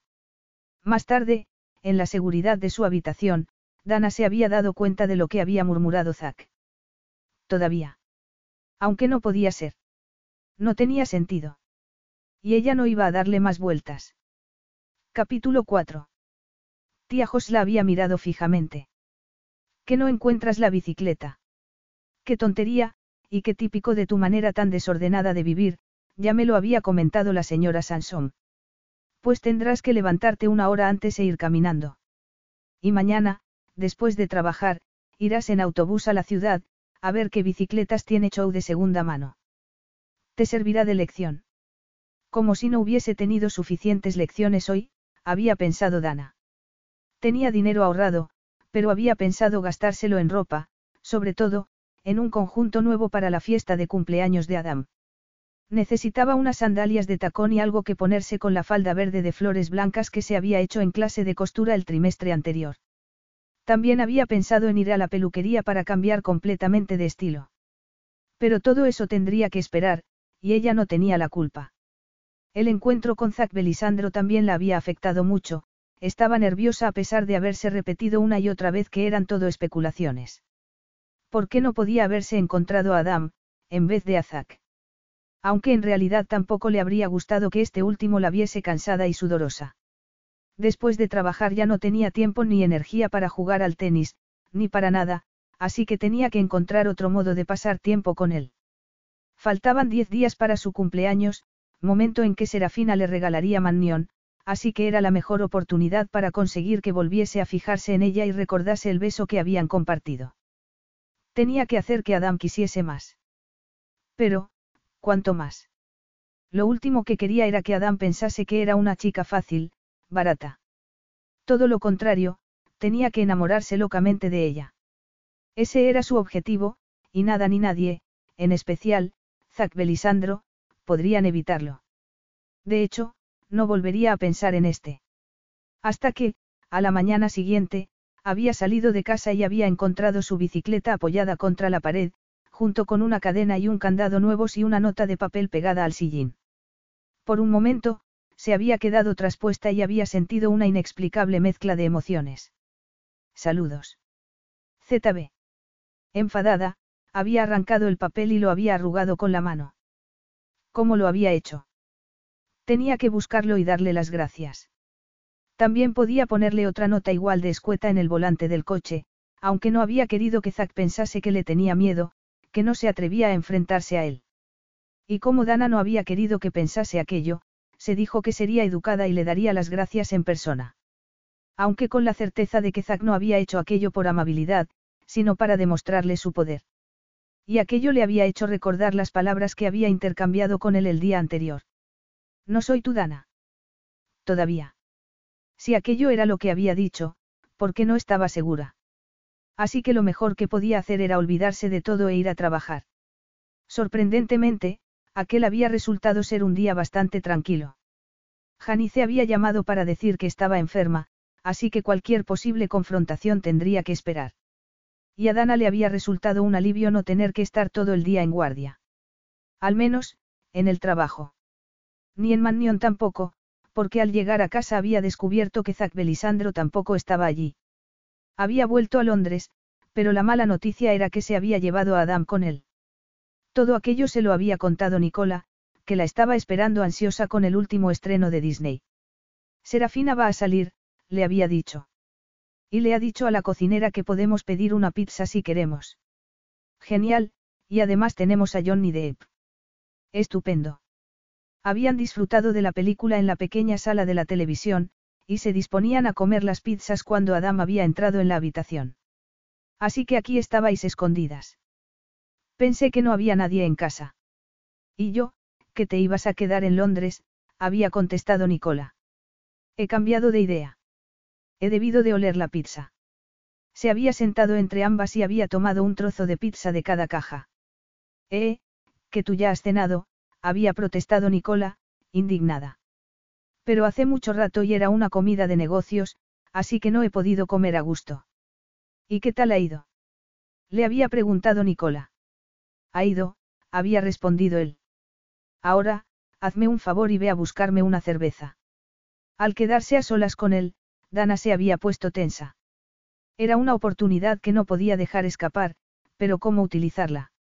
Adam había tomado otro trozo de su pizza. Ten cuidado, le había dicho, o me la comeré toda. No pasa nada, no tengo mucha hambre. No puedes estar a régimen, había contestado él, estudiándola con la mirada, sonriendo. Podrías desaparecer del todo, y eso sería una tragedia. Su mirada se había detenido en su pecho. Se te ha caído un trozo. Ella había bajado la vista para descubrir, horrorizada, que tenía un trozo de pepperoni en la camiseta. Antes de que hubiese podido remediar la situación, Adam se lo había quitado, rozándole la curva de los pechos un instante antes de meterse el trozo de carne en la boca. Delicioso, había comentado, sonriendo.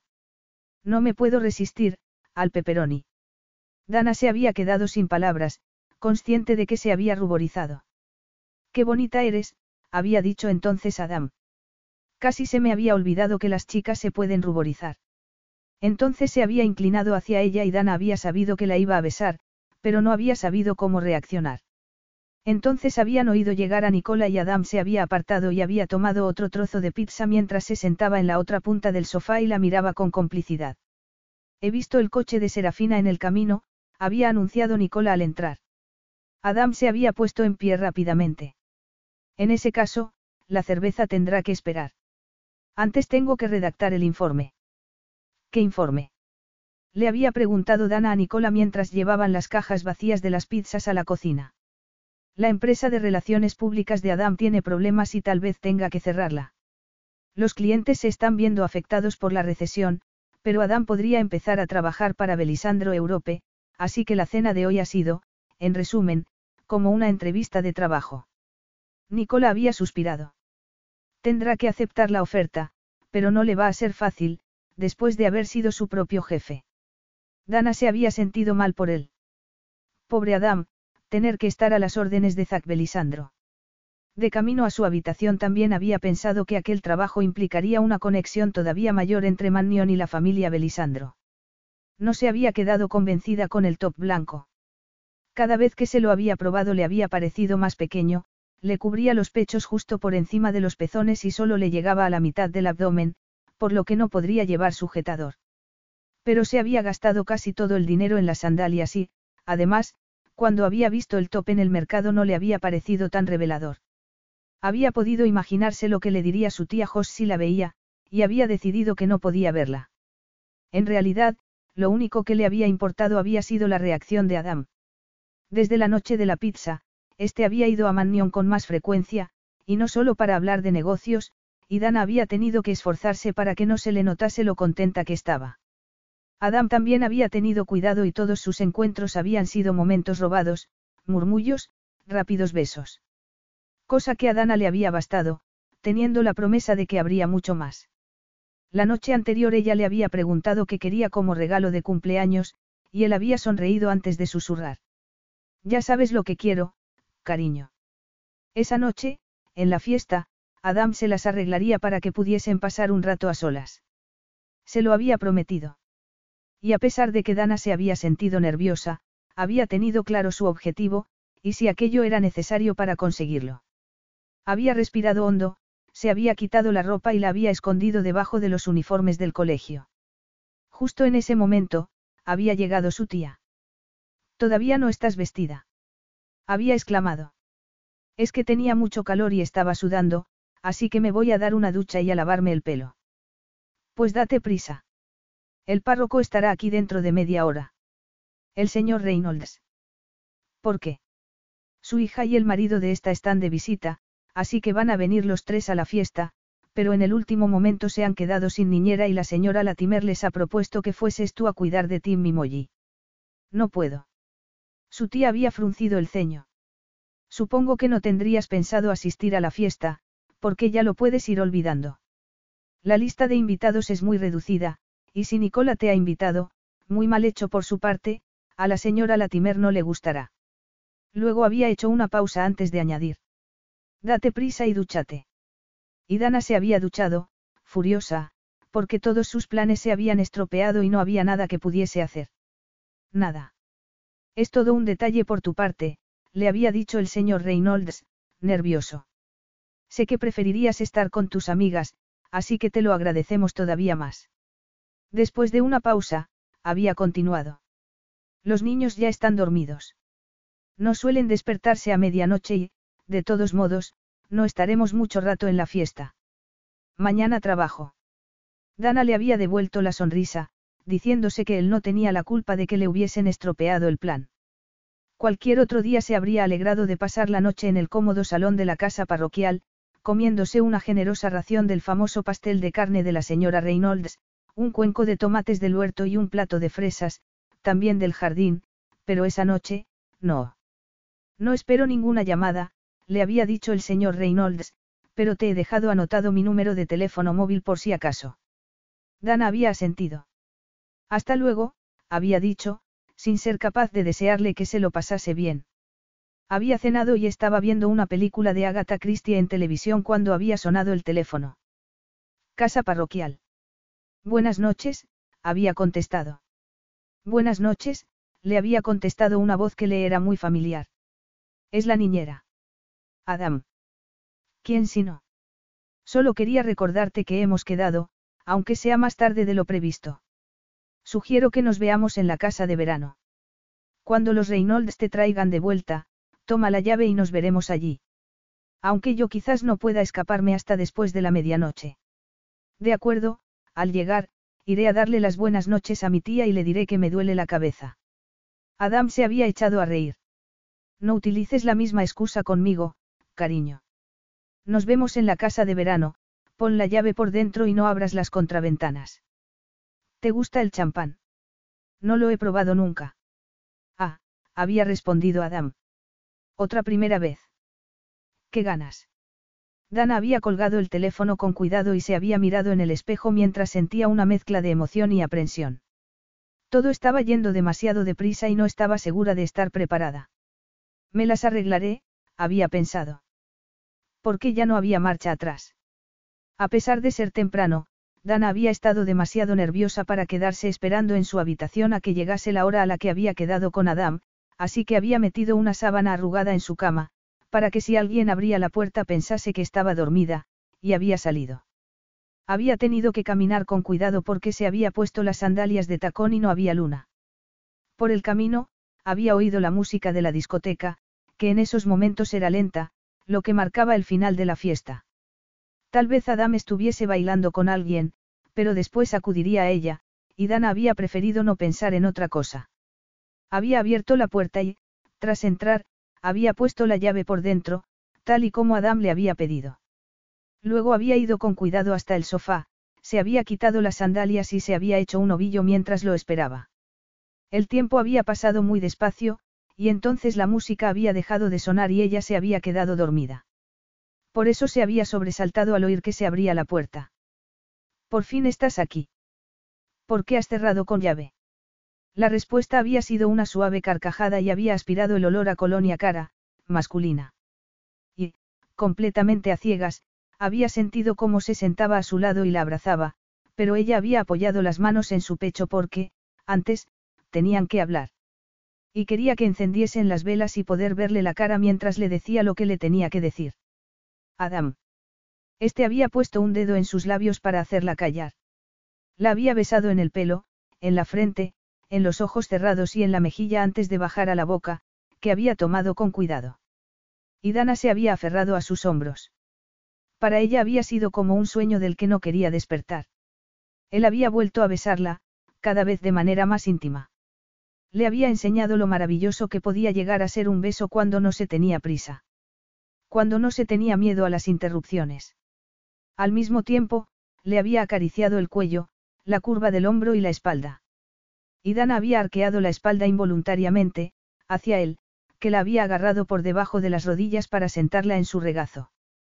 Después, había vuelto a besarla y le había acariciado un pecho por debajo del top. Había sido la primera vez que un hombre la había acariciado de manera tan íntima y ella había sabido que tenía que parar si es que iba a hacerlo. Adam, me tienes que escuchar, le había dicho con voz ronca, casi irreconocible. Y él había vuelto a responder apoyando un dedo en sus labios. Le había desabrochado el top y se lo había quitado e, inclinándose, había tomado su pecho con la boca y lo había besado con cuidado. Mientras tanto, había empezado a desabrocharle también la falda para quitársela. Y después de hacerlo la había vuelto a besar en los labios y había empezado a pasar una mano por sus muslos, deteniéndose en el borde de las braguitas de encaje.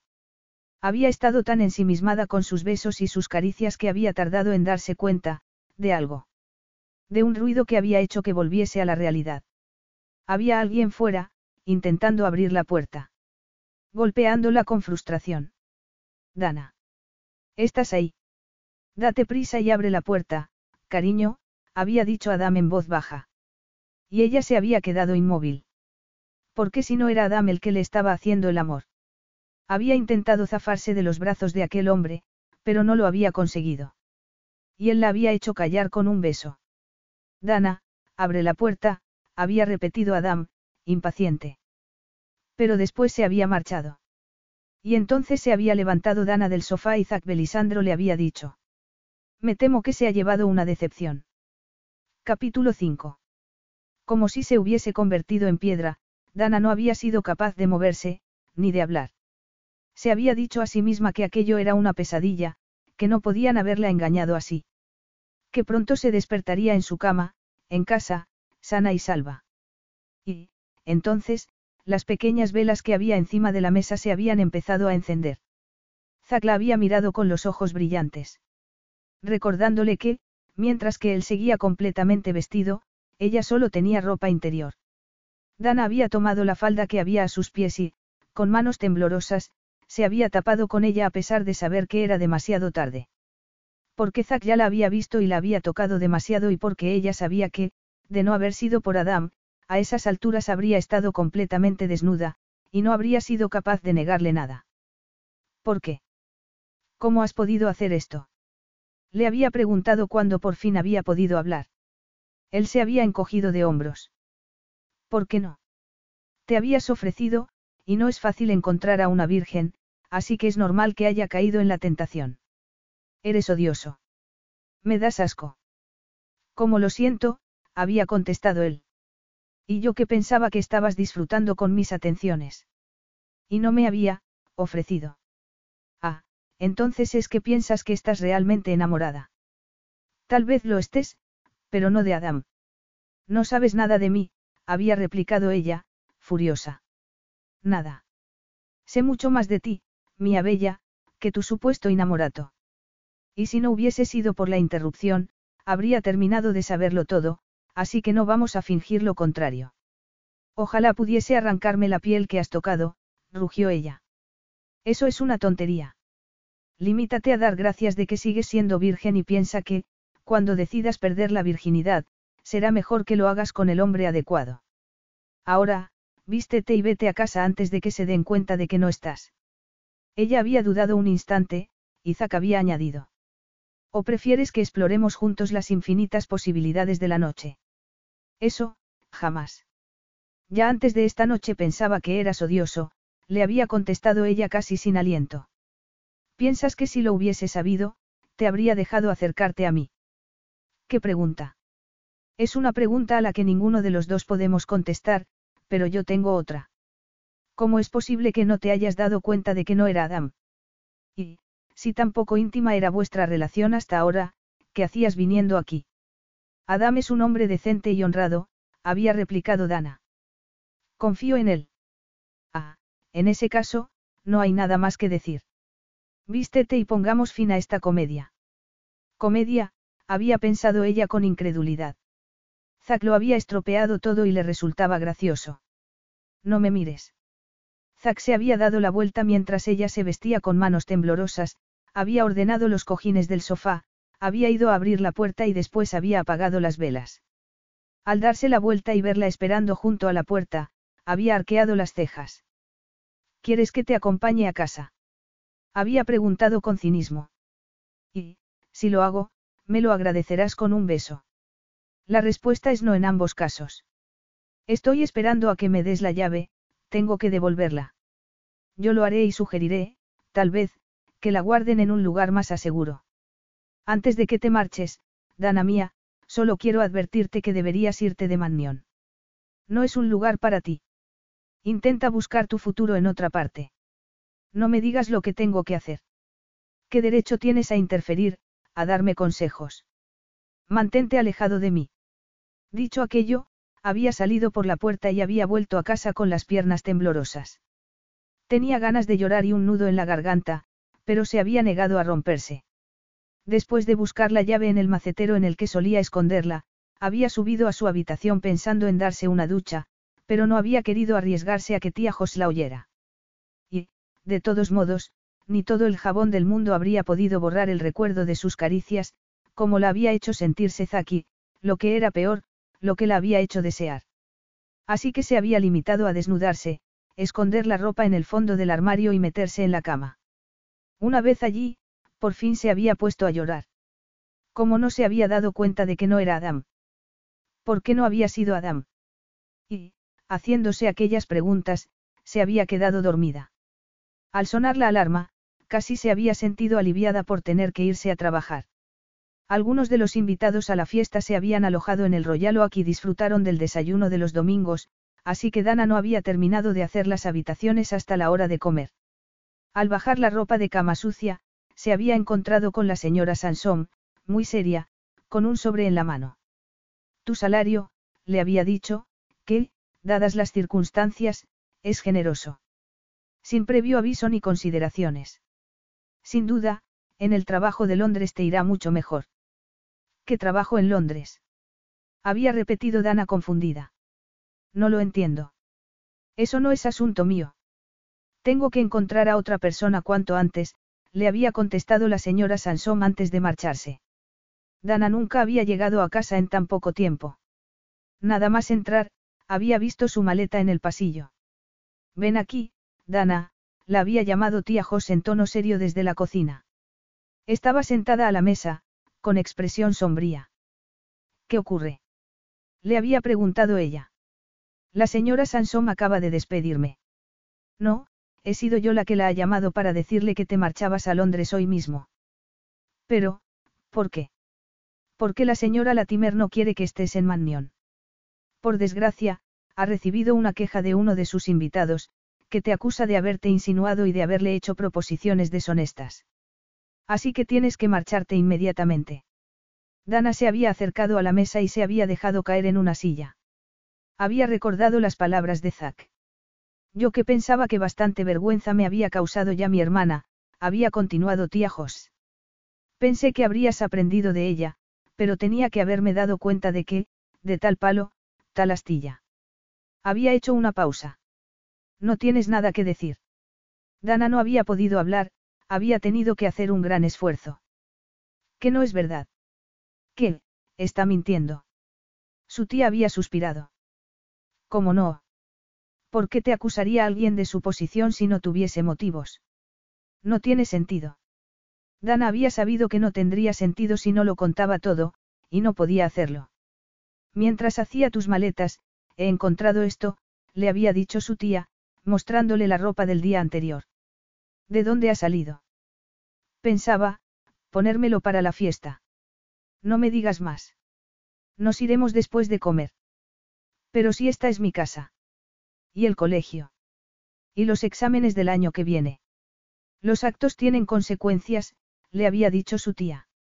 La señora Latimer se siente completamente traicionada y no quiere seguir financiando tu educación. En el futuro, tendrás que trabajar para vivir. Había hecho una pausa. Los niños de los Eston se han recuperado de la varicela y su madre sigue necesitando ayuda. La señora Latimer me ha dado la tarde libre para que te acompañe a Bater. No quiere verte antes de que te marches. Dana había guardado silencio un instante. Puedo despedirme de Nicola. Su hermano la ha llevado a casa de una amiga en Shropshire. Se te considera una mala influencia y no quieren que contactes con ella en el futuro, le había dicho su tía, poniéndose en pie. Si te parece duro, piensa que la única culpable eres tú. Dana había sentido náuseas. Solo yo. Había repetido entre dientes. No estoy de acuerdo. A partir de ahora, y durante el resto de mi vida, culparé de ello a Zack Belisandro. Y lo había dicho de corazón. Siete años más tarde, todavía lo culpaba. Todavía lo odiaba por lo que le había hecho. Y por lo que todavía podía hacerle. Pero ya no era una chica vulnerable y fácil de asustar. Estaba a su altura, o más. Volver al pasado no cambiaba nada, así que, a partir de entonces, iba a canalizar toda su energía en el presente y en el futuro. Con Adam. A la mañana siguiente se despertó demasiado temprano, como si tuviese que ir a trabajar, pero pensó que merecía la pena porque hacía un día soleado, de cielo azul. Así que se dio un buen baño y después se puso unos pantalones capri de lino blanco y una camisa amplia de color turquesa, y bajó al piso de abajo en silencio. Al llegar al salón, salió directamente a la terraza. El aire olía limpio y a fresco después de la lluvia y los prados brillaban. Todo va bien, pensó Dana, respirando hondo.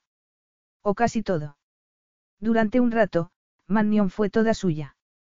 Paseó por el jardín y, sin darse cuenta, llegó al antiguo invernadero, que habían convertido en piscina.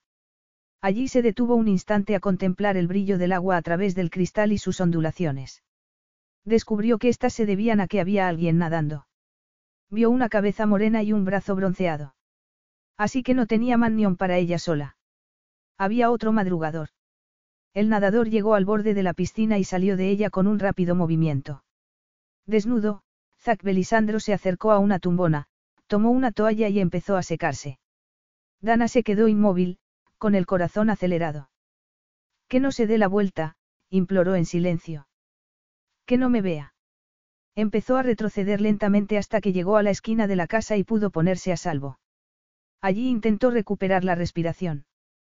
Tenía que encontrar la manera de superar lo ocurrido siete años antes. En esos momentos, tenía además en la mente la imagen de su cuerpo desnudo. Cálmate, se dijo. Tenía que concentrarse en la manera de volver a despertar el interés de Adam sin alertar a su adversario, al que no había querido volver a ver, ni vestido ni desnudo. Por miedo a que la viesen allí, volvió a su habitación. Tomó su bolso, se subió al coche y se marchó, no en dirección al pueblo, sino hacia Rankinslock. Aparcó y recorrió el camino que bordeaba el canal. Estaba muy tranquilo.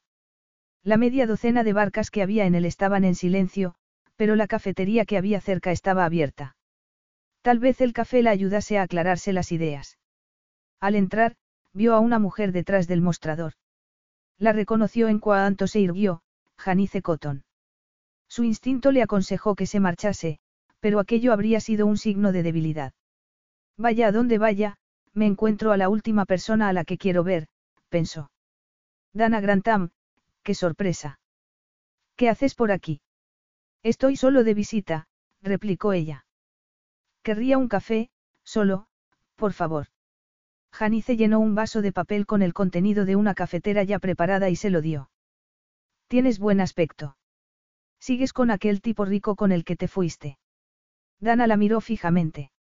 No te entiendo. El tipo moreno que vino a por la bicicleta.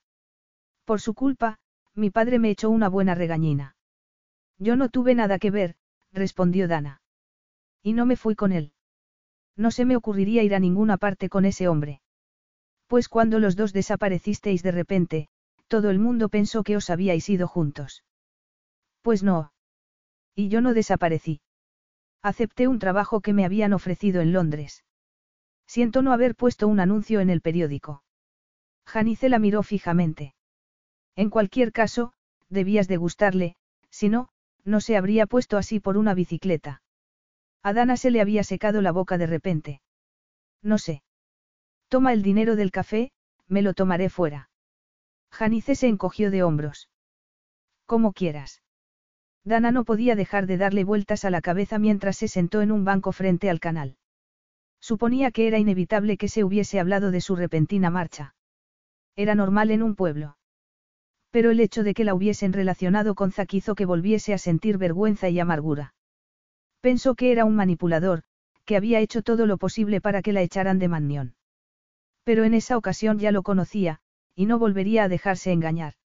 Además, con Adam tenían un tema por zanjar, lo que siempre suponía una tentación. E iba a hacerlo esperar, y desear, manteniendo las distancias mientras con una sonrisa le prometía el mundo. Zack Belisandro no podría evitarlo. Y, en esa ocasión, saldría perdiendo él. Pensó que cuando volviese a casa todo el mundo estaría desayunando, pero, si bien estaban reunidos en el salón, el ambiente no era precisamente distendido. La conversación era apagada. Adam estaba sentado en una de las cabeceras de la mesa, con gesto frío, y Mimi Latimer estaba en la otra punta, con cara de mártir. El coro de saludos que la recibió hizo que Dana sintiese que su llegada había sido un alivio. En particular, para Nicola. Aquí estás, exclamó. Te he puesto una taza de té hace un rato y me estaba preguntando dónde andarías. Estaba visitando lugares del pasado, respondió ella. Y luego, mirando a la señorita Latimer, añadió. Siento llegar tarde. Se puso tensa al darse cuenta de a quién tenía enfrente. Has debido de levantarte al amanecer, como Zack, comentó Nicola. Ya ha estado nadando esta mañana. ¡Qué energía! A lo mejor es que le gusta tener la piscina para él solo, dijo Edie. Todo lo contrario, respondió Zack. De hecho, por un instante he tenido la esperanza de tener compañía, pero, por desgracia, no ha sido así. A se le había quitado el hambre, pero se obligó a comer. Cortó el bacon en trozos muy pequeños, deseando que fuese Zack lo que estuviese bajo el cuchillo. Estaba que le iba a dar un ataque, al enterarse de que Zack la había visto aquella mañana, pero, al mismo tiempo, no quería mostrar ninguna reacción. La señora Marchwood se inclinó hacia adelante. Supongo que, trabajando para Jarvis Stratton, Dana, debes de conocer a personas fascinantes. Esta sonrió. El trabajo tiene momentos de todo, pero lo que más me gusta es emparejar personas y propiedades. Encontrar para cada cliente un lugar que le vaya a encantar. Agente inmobiliaria y filántropa al mismo tiempo. Preguntó Zack. Una combinación única. Aunque no debemos olvidar que te llevas una buena comisión. Es cierto, respondió ella. Yo también necesito vivir en alguna parte. Siempre quisiste dedicarte a vender casas, querida. Volvió a preguntar la señora Marchwood. Dana negó con la cabeza. Fue una casualidad. Estaba trabajando en una casa cuando sus dueños quisieron venderla, pero tenían muchos problemas para hacerlo. ¿Por la recesión? Preguntó Edie. En parte, admitió Dana, aunque también había otros motivos. ¿Cómo cuáles? Preguntó Emily. Dana dudó. El precio. Y el estado de la casa. Yo tenía la sensación de que el único que quería vender la casa era el marido. La esposa no estaba preparada para deshacerse de ella. Es algo que ocurre con frecuencia. ¿Y qué pasó? Volvió a preguntar la señora Marchwood.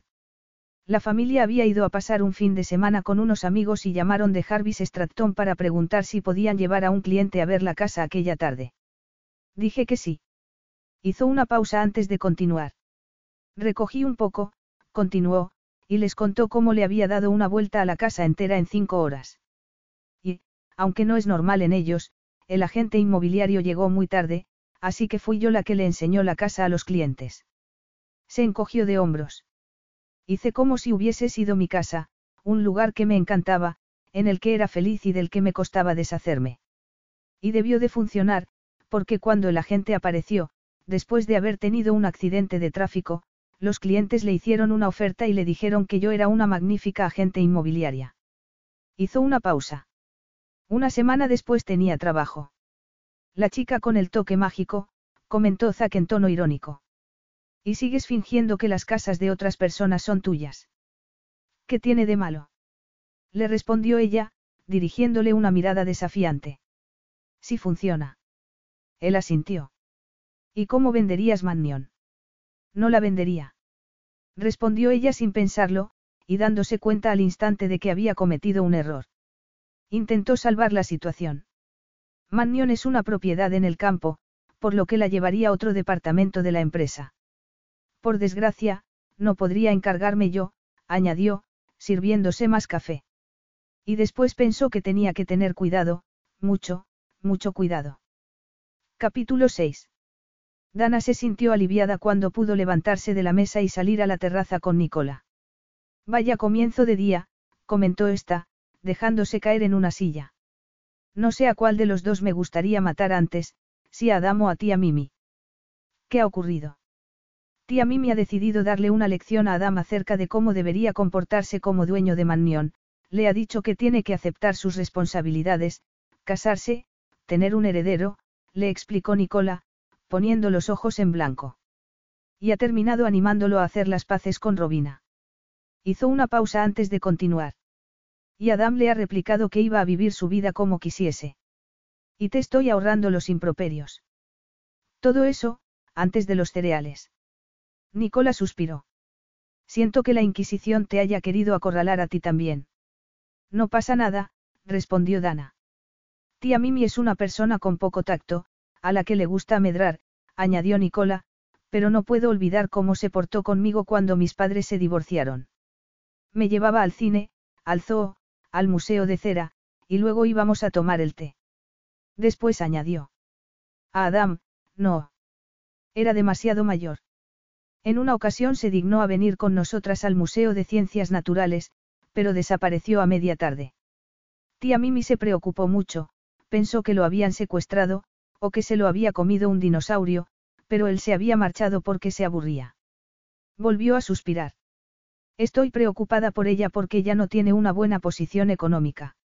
Ese es el motivo por el que Serafina le permite pasar tanto tiempo aquí, pero, dentro de unos días, cuando Mannion pertenezca a Adam, me temo que se tendrá que marchar. Seguro que no, respondió Dana rápidamente. Adam puede llegar a ser muy rencoroso, dijo Nicola, pero no es tu problema. Lo que quería decirte en realidad es que vamos a ir todos al castillo de Astonbury, menos Adam y Zack, que van a ir a jugar al golf. ¿Te gustaría acompañarnos? Dana dudó. Si te soy sincera, preferiría quedarme aquí. Los sábados suelo tener mucho trabajo, y es un alivio poder pasar el día sin hacer nada. Como quieras, le respondió Nicola. Le diré a la señora Harris que te traiga más café y el periódico.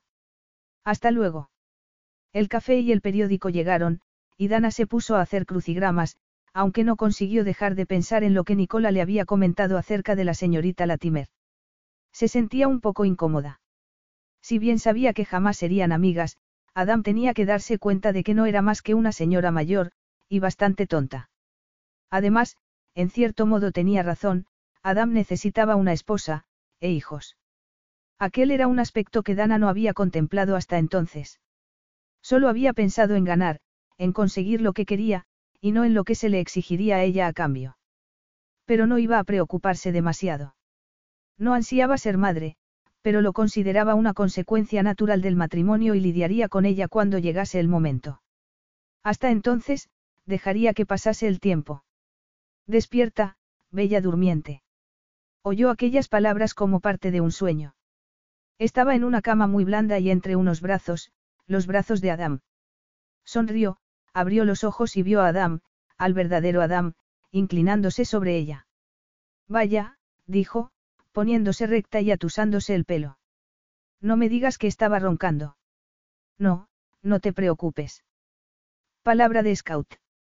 Apuesto a que nunca fuiste a los scouts. Lo has pasado bien jugando al golf. No hemos jugado. Al parecer, Zack tenía otros planes, así que he pasado más tiempo en el driving range, comentó, y después de una pausa, añadió, a ti te han gustado las ruinas. Ya las conocía. Pero hacía mucho tiempo que no ibas. Otra pausa. ¿Piensas alguna vez en aquella época, en cuando vivías aquí?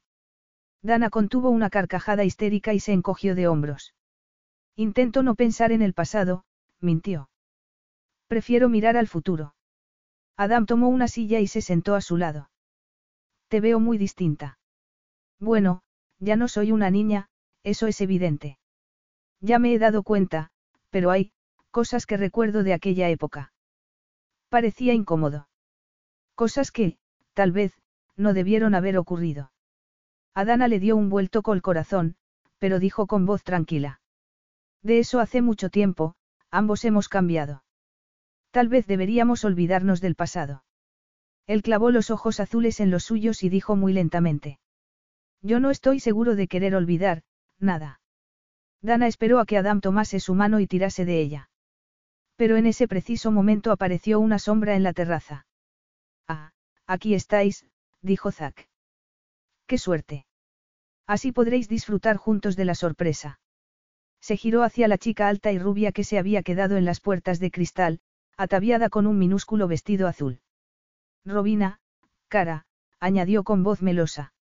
Ven aquí y vuelve a hacer de Adam un hombre feliz. Se hizo un silencio que bien podría haberse cortado con cuchillo. Adam se levantó muy despacio de su silla. Robina, cariño, ¿de dónde sales? Atravesó la terraza para acercarse a ella. De la estación de trenes, respondió esta riendo. He llamado a Zack hace un rato y le he pedido que pasase a recogerme. ¿No te parece una bonita sorpresa? Muévete, se dijo Dana mientras Robina apoyaba las manos en los hombros de Adam y le ofrecía los labios para que le diese un beso. Levántate y sé educada. No demuestres frustración ni decepción, porque te están observando. Su cuerpo se había puesto tenso y no quería obedecer, pero se levantó y el periódico cayó de su regazo. Los vio darse un beso y esperó sentir celos, pero lo que sintió fue ira. Y no estaba dirigida a Adam ni a la chica, sino a Zack, que estaba en silencio, observando la escena. Adam, ¿no nos vas a presentar? Preguntó Dana alegremente. Por supuesto, respondió este. Dana Grantham, te presento a Robina Simmons. Soy amiga de la hermana de Adam, le dijo Dana a la otra mujer, que le tendió una mano lánguida. Habíamos perdido el contacto, así que estamos aprovechando este fin de semana para ponernos al día. Robina asintió. Y Mannion es un lugar precioso para hacerlo. Siempre he pensado que es un pequeño paraíso.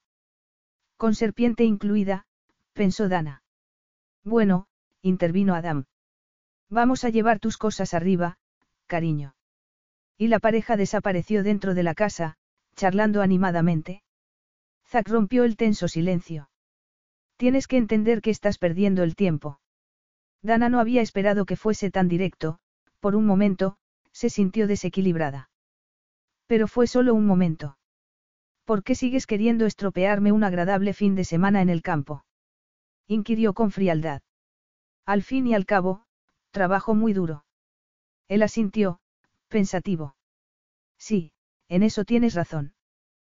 Te he visto hacerlo. Pero no tenías que haber venido. No soy su invitada, señor Belisandro, respondió ella, levantando la barbilla. Que no se le olvide. No se preocupe, signorina, que no se me olvida. Y entonces la miró fijamente, no con enfado, sino con deseo. A Dana se le secó la boca y retrocedió un paso. Pisó el periódico y el bolígrafo que habían caído al suelo y se inclinó para recogerlos, pero Zack se le adelantó y miró el crucigrama sin terminar. La 14 vertical es Azerbaiyán. Termínalo tú, ya que parece que tienes todas las respuestas, le dijo ella, dándose la vuelta y entrando en la casa. Su habitación era como un horno incluso con la ventana abierta, aunque Dana también estaba ardiendo por dentro. Cerró la puerta de un golpe y se apoyó en ella. Se preguntó por qué hacía Zack aquello. Dirigía una organización multinacional desplegada por todo el mundo. Su única relación con los Latimer era que su padre y Serafina eran primos. ¿Qué más le daba con quien se casase Adam? Aquello era como jugar al ajedrez con un gran maestro. Como si todos los movimientos que hacía Dana se viesen bloqueados por un burlón jaque, como si cada vez tuviese menos posibilidades y estuviese a punto de tirar la toalla y entregar la partida. Porque eso era lo que quería hacer en ese momento. Quería inventarse que le había surgido una emergencia y que tenía que marcharse. Y concentrar todas sus energías en su carrera. Tal vez podría ser feliz con otra relación, pero... ¿Cómo iba a estar tranquila si se dejaba aplastar así? No podía rendirse y olvidarse de Mannion sin pelear. Mannion era lo que más quería en el mundo y, moral y emocionalmente, le pertenecía. No podía quedarse el resto de la vida preguntándose si habría podido lograrlo. Se dijo que la llegada de Robina no era más que un contratiempo. Antes o después, Adam tomaría una decisión acerca de su futuro. Y Dana tenía que asegurarse de que ella, y nadie más, formaba parte de ese futuro. Empezaría esa noche. Tía Mimi es como un perro con dos rabos, comentó Nicola coléricamente cuando fueron a dar un paseo por el jardín antes de cambiarse para la fiesta. Ahora le está diciendo a todo el mundo que había sido solo una riña de enamorados. Y le ha comentado a mi futura suegra que, esta noche, cuando Adam brinde por nosotros, debería anunciar también su propio compromiso. Oh, vaya. ¿Y qué ha dicho tu futura suegra? Nicola sonrió. Que la vida de Adam no es asunto de nadie, solo suyo. Hizo una pausa. Lo que no entiendo es por qué ha intervenido Zack. Salvo que le guste Robina. Teniendo en cuenta los problemas de salud de su padre, supongo que tendrá mucha prisa por casarse. Pobre Robina, comentó Dana. ¿Qué dices? Cuando Zack escoja esposa, dejará muchos corazones rotos por todo el mundo. Y no solo por lo rico que es. Se rumorea que es una fiera en la cama. ¿Y quién cree los rumores? Preguntó Dana, apartándose un mechón de pelo de la cara, ruborizándose de repente. Un rato después, se estudiaba satisfecha en el espejo. Aquella noche se había puesto un sencillo vestido negro, cerrado por delante, pero con un gran escote en la espalda. Se recogió el pelo en un moño suelto, dejando algunos mechones fuera, y se maquilló los ojos para que su mirada resultase misteriosa y exótica. Sin embargo, utilizó un pintalabios rosa claro, que contrastaba por su inocencia. Pretendía llamar la atención de Adami, aunque no sabía si lo conseguiría, al menos tenía que intentarlo. Esperó deliberadamente hasta el último momento para bajar al salón, ya que quería ser la última en aparecer, pero no contó con la famosa impuntualidad de Robina, y cuando llegó al piso de abajo enseguida se dio cuenta de que Adam y su novia todavía no estaban allí. Se quejó, pero rió al ver que Eddie silbaba al verla y la recibía con una reverencia. Y evitó mirar hacia dónde estaba Zack. Lo había visto nada más entrar, vestido con un elegante chaqué negro. No pudo evitar recordar la última vez que lo había visto así. Por desgracia, no lo podía olvidar. Se acercó a donde estaban Emily y los demás, y rió y charló con ellos como si no tuviese ninguna preocupación. El salón pronto empezó a llenarse, se formaron grupos en la terraza y también en el jardín, así que no le costó ningún esfuerzo perderse en ellos. Había varios camareros contratados para la ocasión, pasando con bandejas con vino y refrescos, y de fondo se oía el sonido del piano. Entonces apareció Adam, que iba muy serio en comparación con Robina, que sonreía de oreja a oreja a su lado, vestida de blanco y con flores en el pelo. Mi niña, dijo tía Mimi con efusividad al verla. Estás preciosa. Pareces una novia. Dana se quejó y vio cómo Nicola y Eddie se miraban con resignación. Luego fue a servirse ensalada de pollo del buffet, más por ocuparse en algo que porque tuviese hambre en realidad. Allí fue donde Adam se acercó a ella un poco después. Estoy harto de esta fiesta. No sé en qué estaba pensando Nick, comentó. Estoy deseando que se termine y que se marche todo el mundo. Pues vas a tener que acostumbrarte, le respondió ella alegremente mientras se preguntaba dónde estaría Robina. Mannion es una casa para dar fiestas y Nick va a celebrar su boda aquí. Adam hizo una mueca. En eso prefiero no pensar hasta que no llegue el día. Hizo una pausa. Dana, tenemos que hablar, pero aquí es imposible. ¿Te importa si te llamo al trabajo la semana que viene y quedamos a tomar algo, o a cenar? Ella clavó la vista en su copa de vino. ¿Te parece sensato? ¿Por qué no? Eres una agente inmobiliaria libre, no. Yo sí, pero tú no. Y no quiero causar una discusión entre Robina y tú. No te preocupes. Es una chica estupenda y lo hemos pasado bien juntos, pero lo nuestro se ha terminado. Queremos cosas diferentes. Dana se preguntó, incómoda, si Robina estaría al corriente de aquello. En cualquier caso, no era su problema. Adam se acercó más y bajó la voz. No sabes lo guapa que estás esta noche. Destacas entre todas las demás mujeres de la fiesta, añadió. Tenía que haberme dado cuenta años atrás. Yo pensé que lo habías hecho. Por un instante, Dana se sintió mal, pero se dijo que tenía que pensar en el presente, y en el futuro. De fondo, empezó a sonar la melodía de Astime Goes By, y Adam le quitó la copa de la mano y la dejó en la balaustrada. Es nuestra canción, comentó sonriendo. Baila conmigo. Dana aceptó y sintió como si estuviese volviendo atrás en el tiempo. Notó su mano caliente en la espalda y pensó que había merecido la pena esperar siete años. Se había imaginado aquel momento muchas veces y sabía cómo quería que fuese. Había soñado con cómo se sentiría cuando Adam la tocase. Pero la realidad fue diferente. Le encantó que todo el mundo la viese bailando con Adam y se dijo que la reacción emocional, sensual, llegaría más tarde. Solo necesitaba tiempo. E intimidad. Cerró los ojos y escuchó la música, intentó sentir lo que debía sentir, pero la voz de Zack la interrumpió. Ha llegado el momento del brindis, Adam. ¿Quieres que te sustituya? No, por supuesto que no, respondió este. Vamos dentro y brindemos por la feliz pareja. La terraza empezó a vaciarse y Dana se quedó a propósito de las últimas. Se alegró de haberlo hecho al ver que Robina se colocaba al lado de Adam y lo agarraba del brazo. Aquello provocó en ella una reacción, no eran celos, ni remordimientos. Sino más bien compresión mezclada con alivio al saber que no era la responsable de la ruptura de la pareja. En realidad, Adam ya había tomado la decisión el fin de semana anterior. Estaba en su elemento, dio el discurso como el señor de la casa, sus palabras fueron cariñosas y divertidas. Me pregunto quién hará esto para nosotros cuando nos prometamos, pensó Dana mientras levantaba su copa para brindar por los novios. Tal vez Edie. Lo que era evidente era que Zack, que estaba apoyado en la puerta del salón con gesto inexpresivo, no iba a desearles felicidad. Que piense lo que quiera, se dijo ella, mordiéndose el labio. Que descubra que no puede ganar siempre. Le vendrá bien la lección. Dana disfrutó del resto de la fiesta, bailó con todo el que se lo pidió, charló con las parejas de más edad, que la recordaban con afecto, y contó una y otra vez cómo se había reencontrado con Nicola. Vio cómo Robina se pegaba a Adam y se resignó, no podría pasar más tiempo con él aquella noche. El rostro empezaba a dolerle de tanto sonreír y estaba muy tensa intentando evitar a Zack, así que empezó a relajarse cuando los invitados comenzaron a marcharse. Iban a servir café y unos sándwiches para los de la casa en la sala de estar, pero Dana prefirió marcharse a su habitación y se despidió de Nicola con una excusa. Se detuvo en el recibidor, que estaba a oscuras, y suspiró al recordar que Adam la había besado allí en una ocasión. Por desgracia, no es la época del muérdago, mía bella, murmuró Zack a sus espaldas, así que tendrás que consolarte con los recuerdos. Ella se giró y se dio cuenta de que la miraba de manera burlona. ¿Nos espiabas? inquirió. Zack se encogió de hombros.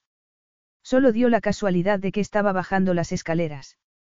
Adam me vio, pero tú, mía cara, estabas demasiado absorta en tu idilio navideño para fijarte en mí. Era una niña. Una niña que aprendía a ser mujer, como ambos recordamos bien. Yo no quiero recordarlo, pensó Dana. Quiero olvidar todo lo que me hiciste y todo lo que me dijiste, como si no hubiese ocurrido. Y no quiero estar aquí contigo, en la oscuridad. No tengo ganas de recordar, comentó con voz temblorosa. Buenas noches. Se giró para ir hacia las escaleras, pero Zack la detuvo agarrándola suavemente de las caderas. No te marches todavía. No estaban solos. Desde allí se oían las voces del salón. Dana solo tenía que gritar y alguien acudiría. Notó cómo los labios de Zack le rozaban el cuello y bajaban hasta el hombro con delicadeza. Dana dio un grito ahogado. Notó cómo su cuerpo se contraía, que, de repente, le pesaban más los pechos y se le habían erguido los pezones contra la tela del vestido. No puede ser, pensó. No está bien. Aunque aquel era el motivo por el que se había puesto ese vestido, aunque tenía que haber sido Adam quien estuviese allí con ella, dispuesto a cumplir con los vívidos deseos de su imaginación. Era Adam quien quería que la besase y la acariciase, quien la llevase a su habitación y la tumbase en su cama.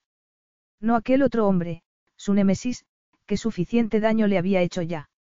Al que tenía que pararle los pies antes de que aquello fuese más allá. Déjame, le dijo con voz ronca, con una voz que no parecía suya. Déjame, ahora mismo. Por un momento, Zack no hizo nada, se quedó inmóvil, acariciándole el cuello con el aliento.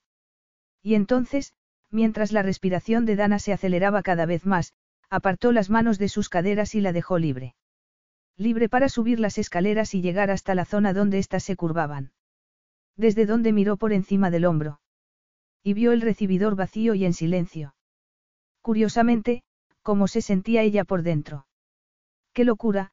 susurró entre dientes mientras se adentraba en la oscuridad del pasillo. Capítulo 7. A la mañana siguiente, cuando bajó a desayunar, solo encontró en el comedor a Nicola y a Edie. ¿Dónde está todo el mundo? Preguntó, sentándose.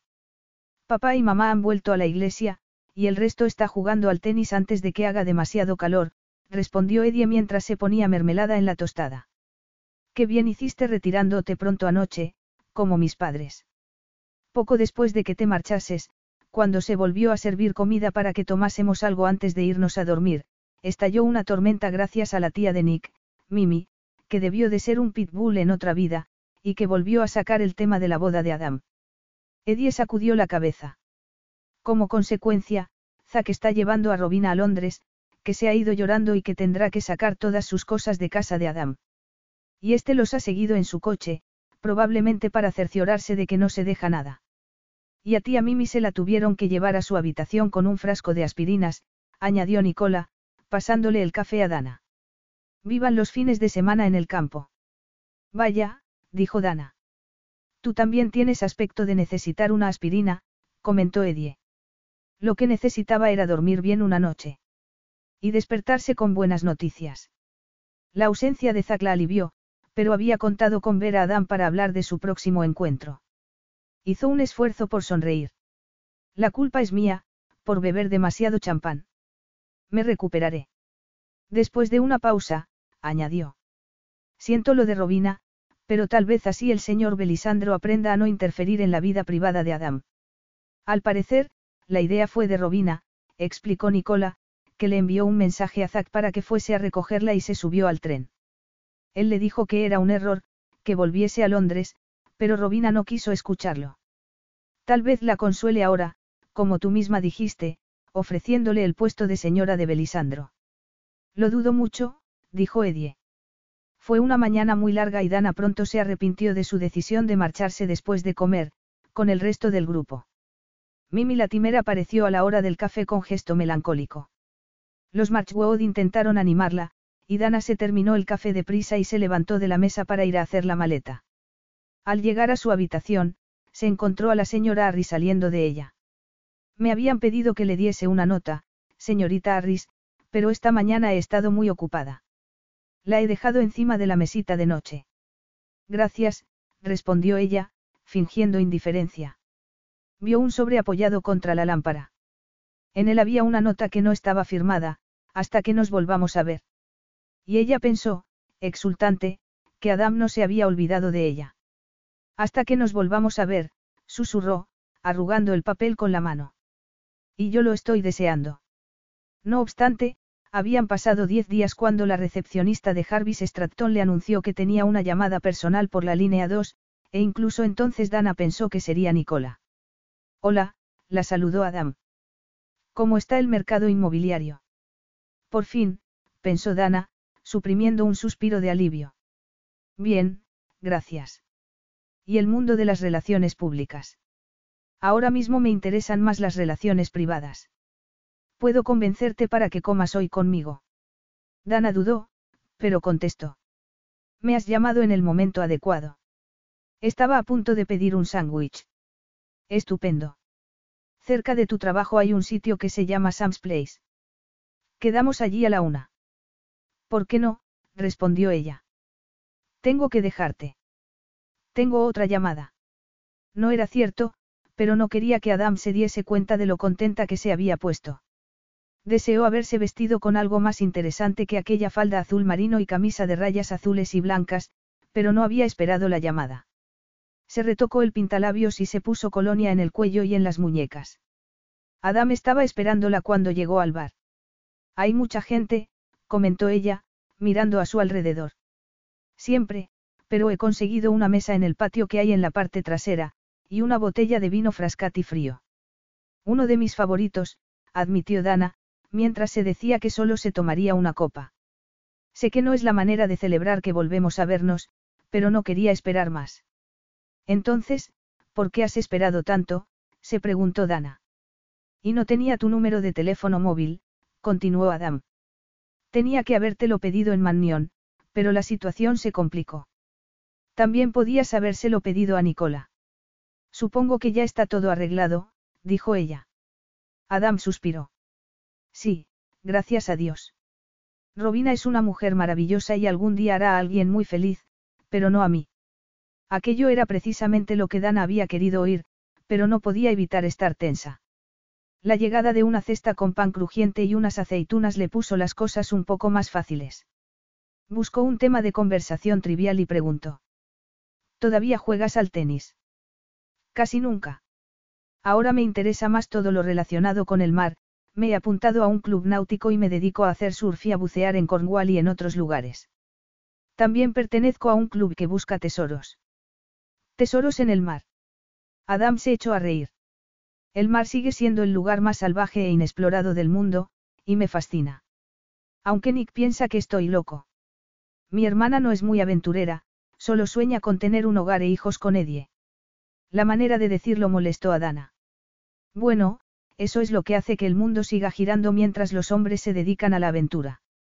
Es probablemente el motivo por el que los hombres se marchan.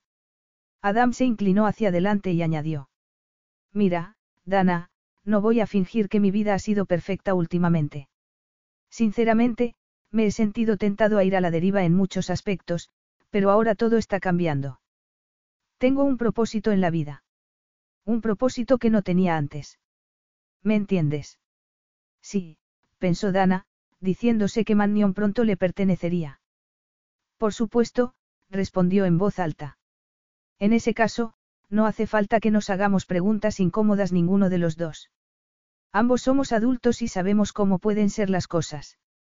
Adam estaba hablando de amor, y Dana no terminaba de entender lo que quería decirle, así que se alegró con la llegada del filete con patatas y la ensalada César que habían pedido. La comida estaba bien, pero Dana no quiso postre y puso la mano sobre su copa cuando Adam intentó rellenársela. Tengo que trabajar esta tarde, le dijo. Y tú también. Y yo que tenía la esperanza de convencerte para que hiciésemos novillos esta tarde tan bonita. Disfruta del vino aquí, y tal vez podamos tomar otra botella en mi casa, le sugirió Adam, acariciándole la mano por encima de la mesa. Estamos muy cerca si tomamos un taxi, y estoy seguro de que ambos podemos inventarnos una excusa aceptable para no estar en nuestros despachos. Tal vez tú puedas, respondió Dana, pero yo tengo varias citas a las que no puedo faltar. Aunque la oferta resulte tentadora. ¿De verdad quieres pasar el resto de tu vida vendiendo casas caras?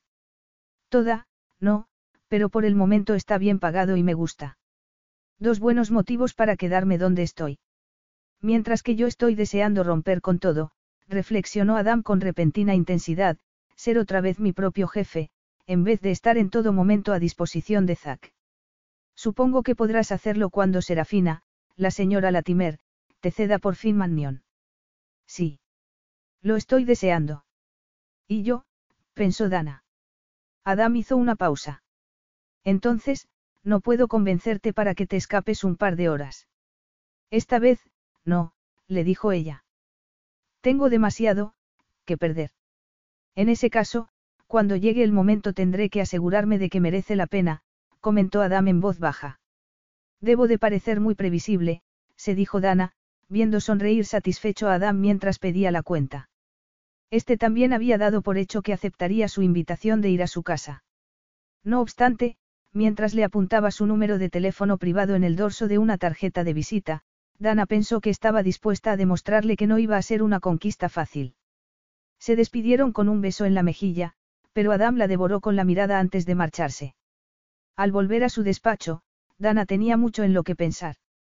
Al parecer, no era la única que había cambiado y, si aquella hubiese sido la primera vez que veía a Adam, habría llegado a la conclusión de que tenían muy poco en común.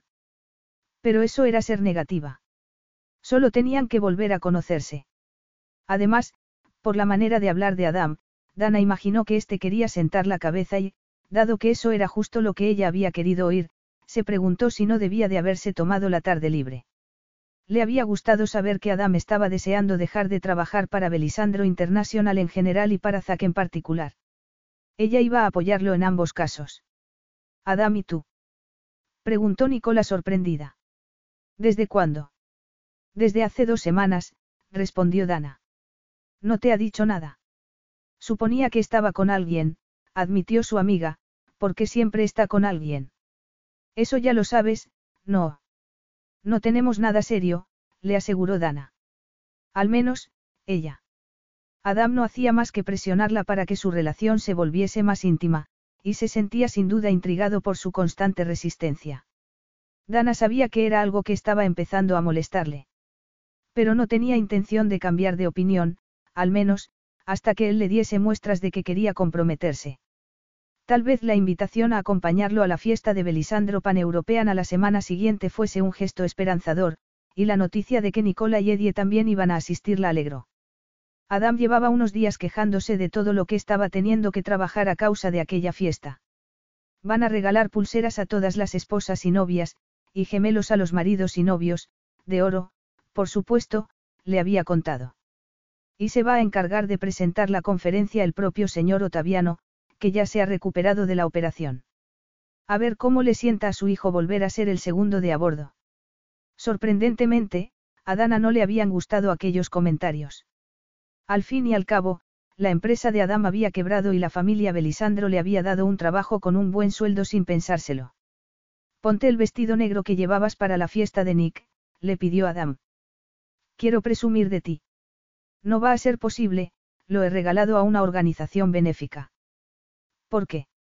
inquirió Adam. Estabas preciosa con él. Dana se encogió de hombros. Era un vestido de una sola puesta. Jamás se lo habría vuelto a poner, ya que le recordaba el roce de los labios de otro hombre en la piel. El hombre equivocado. Además, en aquella fiesta no quería llamar la atención, sobre todo, de aquel otro hombre. Y si hubiese podido poner una buena excusa, ni siquiera habría asistido. Decidió ir de negro y encontró un vestido con un escote recatado, manga francesa y a media pierna. Adam, por supuesto, le dijo que estaba preciosa, aunque Dana sospechaba que le habría dicho lo mismo si se hubiese puesto una bolsa de plástico en la cabeza. Compartieron un taxi con Nicola y Eddie para ir al Hotel Capital Imperiale.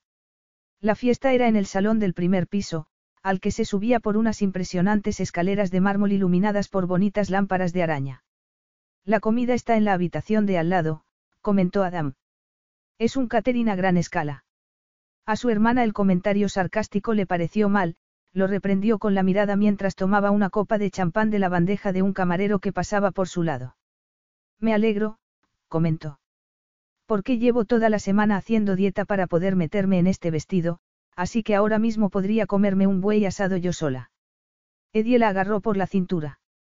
Vamos a ver si encontramos uno, empezó, pero se vio interrumpido por una mujer alta y delgada que había ido directamente hacia ellos.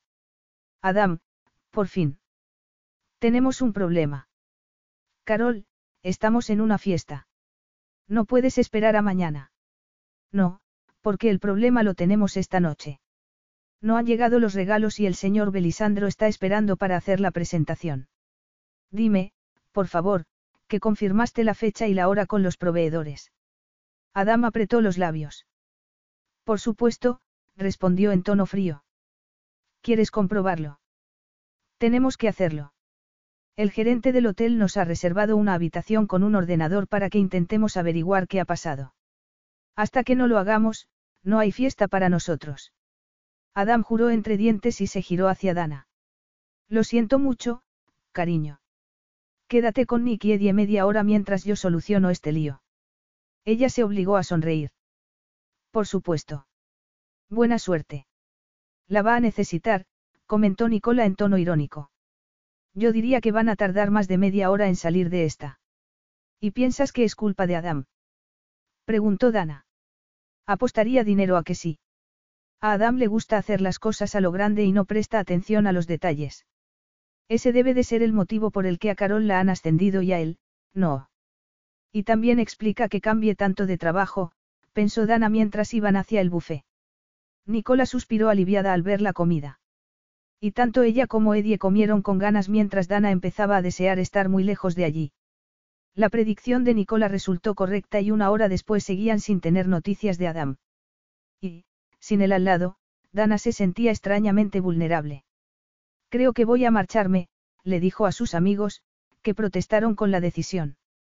Estaba atravesando la enorme recepción e iba en dirección al guardarropa a recuperar su chal cuando oyó que la llamaban se giró y vio a Zack saliendo de un ascensor. Espero que no te marches ya, le dijo este al llegar a su lado. Sí, me marcho. Cuando Adam me invitó a venir no tenía pensado pasarse la noche trabajando. Siento que ambos estéis decepcionados, pero si hubiese hecho lo que tenía que hacer, no habría tenido que trabajar, respondió Zack. Y a ti te he invitado yo. No sé si recuerdas que te prometí que nos volveríamos a ver. Ella lo miró con incredulidad. Me lo prometiste. ¿No recibiste mi nota? Sí, pero no sabía que era tuya. Ah, otra decepción, pero no te puedes marchar todavía. Hay alguien que quiere conocerte. Gracias, pero prefiero irme. No puedes, Dana mía, insistió él, agarrándola de la mano. ¿Por qué quiero que te quedes? Además, a mi padre no le gusta que le hagan esperar. Su padre. Lo siento por él, respondió Dana, intentando zafarse. Tampoco le gusta que lo contradigan.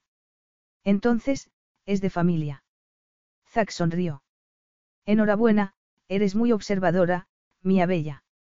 Y de bella, nada, replicó. Tal vez no con ese vestido, admitió Zack, pero sin él, Madonna. Aquello la dejó sin habla y completamente colorada. Zack la llevó hasta el ascensor y en él subieron hasta el último piso. Capítulo 8. Lo primero que pensó fue que si hubiese visto a Otaviano Belisandro por la calle, habría sabido de inmediato de quién era el padre. Lo segundo, que ya sabía cómo sería Zack a esa edad, con el pelo cano, el rostro surcado de arrugas, pero todavía un hombre imponente y fuerte. Se preguntó cómo podía estar tan segura. ¿Y si acaso importaba? Le sorprendió que no hubiese nadie más en la habitación. Que no sonase ningún teléfono y que no hubiese aparatos electrónicos encendidos. El hecho de que estuviese solo realzó su aura de poder, un aura que Zack había heredado. Papá, dijo este, te presento a la señorita Dana Grantham. Es un placer, respondió el padre de Zack, haciéndole un gesto para que se sentase al otro lado de la chimenea. Por favor, siéntese, signorina. Dana obedeció a regañadientes, consciente de que Zack se había colocado detrás de ella y se había apoyado en su sillón, aunque sin tocarla. Me alegra conocer por fin a la sobrina de la señora que cuida de mi prima Serafina con tanto cariño y devoción, dijo Otaviano Belisandro volviendo a sentarse. Siento que no haya sido antes, aunque supongo que no ha visitado nunca a su tía en Italia, Signorina. ¿Cuál es el motivo? Que no sería bienvenida, respondió ella con toda sinceridad a una pregunta que no había esperado. Tengo un trabajo que exige todo mi tiempo, señor Belisandro. Suelo tomarme las vacaciones en el último momento y quedarme en el país. Pues se está perdiendo una maravilla, signorina. Mi prima Serafina vive muy cerca de mí, a orillas del lago Como, uno de los lugares más bellos del mundo, como debería ver por usted misma. Hizo una pausa. Ese trabajo suyo, le importa mucho. Sí, por supuesto, pensó, pero no lo dijo porque en realidad lo que le importaba de verdad era Mannion. Eso era lo importante de verdad. Tenía que romper aquel silencio, pero estaba temblando por dentro. ¿Qué hago aquí en vez de estar abajo, con Adam? Jarvis Stratton es una de las principales agencias inmobiliarias de Londres, consiguió decir. Para mí es un privilegio trabajar allí, así que me siento muy afortunada. Era la verdad, toda la verdad y nada más que la verdad. Muy afortunada, dijo su inquisidor, pero para una mujer joven y guapa, tiene que haber más. ¿No tiene sueños, signorina? Dana no supo cómo, pero consiguió sonreír. En el actual clima económico, señor Belisandro, los sueños son un lujo que no todos nos podemos permitir. Se puso en pie. Gracias por recibirme, pero ya lo he entretenido suficiente. Debería volver con mis amigos. Él se levantó también. Mi hijo la acompañará y yo bajaré también, en cuanto haya hecho una llamada de teléfono. Espero que podamos compartir una copa de vino durante la fiesta. No, pensó Dana. Es muy amable, pero estoy segura de que tendrá a muchas personas esperando para hablar con usted, y con su hijo. Yo tengo que marcharme. Buenas noches. Sin saber cómo, llegó hasta el ascensor con Zack pisándole los talones. Al alargar la mano hacia el botón, Zack puso la suya encima. ¿Por qué tienes tanta prisa por escaparte? Iba a marcharme hace un rato, pero tú me lo has impedido, respondió ella, con la vista clavada en las puertas del ascensor. Y ahora te estoy pidiendo que te quedes. Para tomarme una copa de vino con tu padre. Preguntó casi sin aliento, sintiéndose tan nerviosa como una colegiala. No lo acaban de operar del corazón. No, respondió Zack. A ambas preguntas, pero eso no cambia lo que te estoy pidiendo. No finjas que no me entiendes. Sabes perfectamente que quiero que te quedes hasta que se termine la fiesta, y que pases la noche conmigo. Pues mi respuesta también es no, replicó, con la vista clavada en la moqueta roja. Me insultas haciéndome esa propuesta, sabiendo que pertenezco a Adam. Otra farsa, comentó él. Nunca has pertenecido a nadie. Ni siquiera estás lo suficientemente segura para entregarte a él.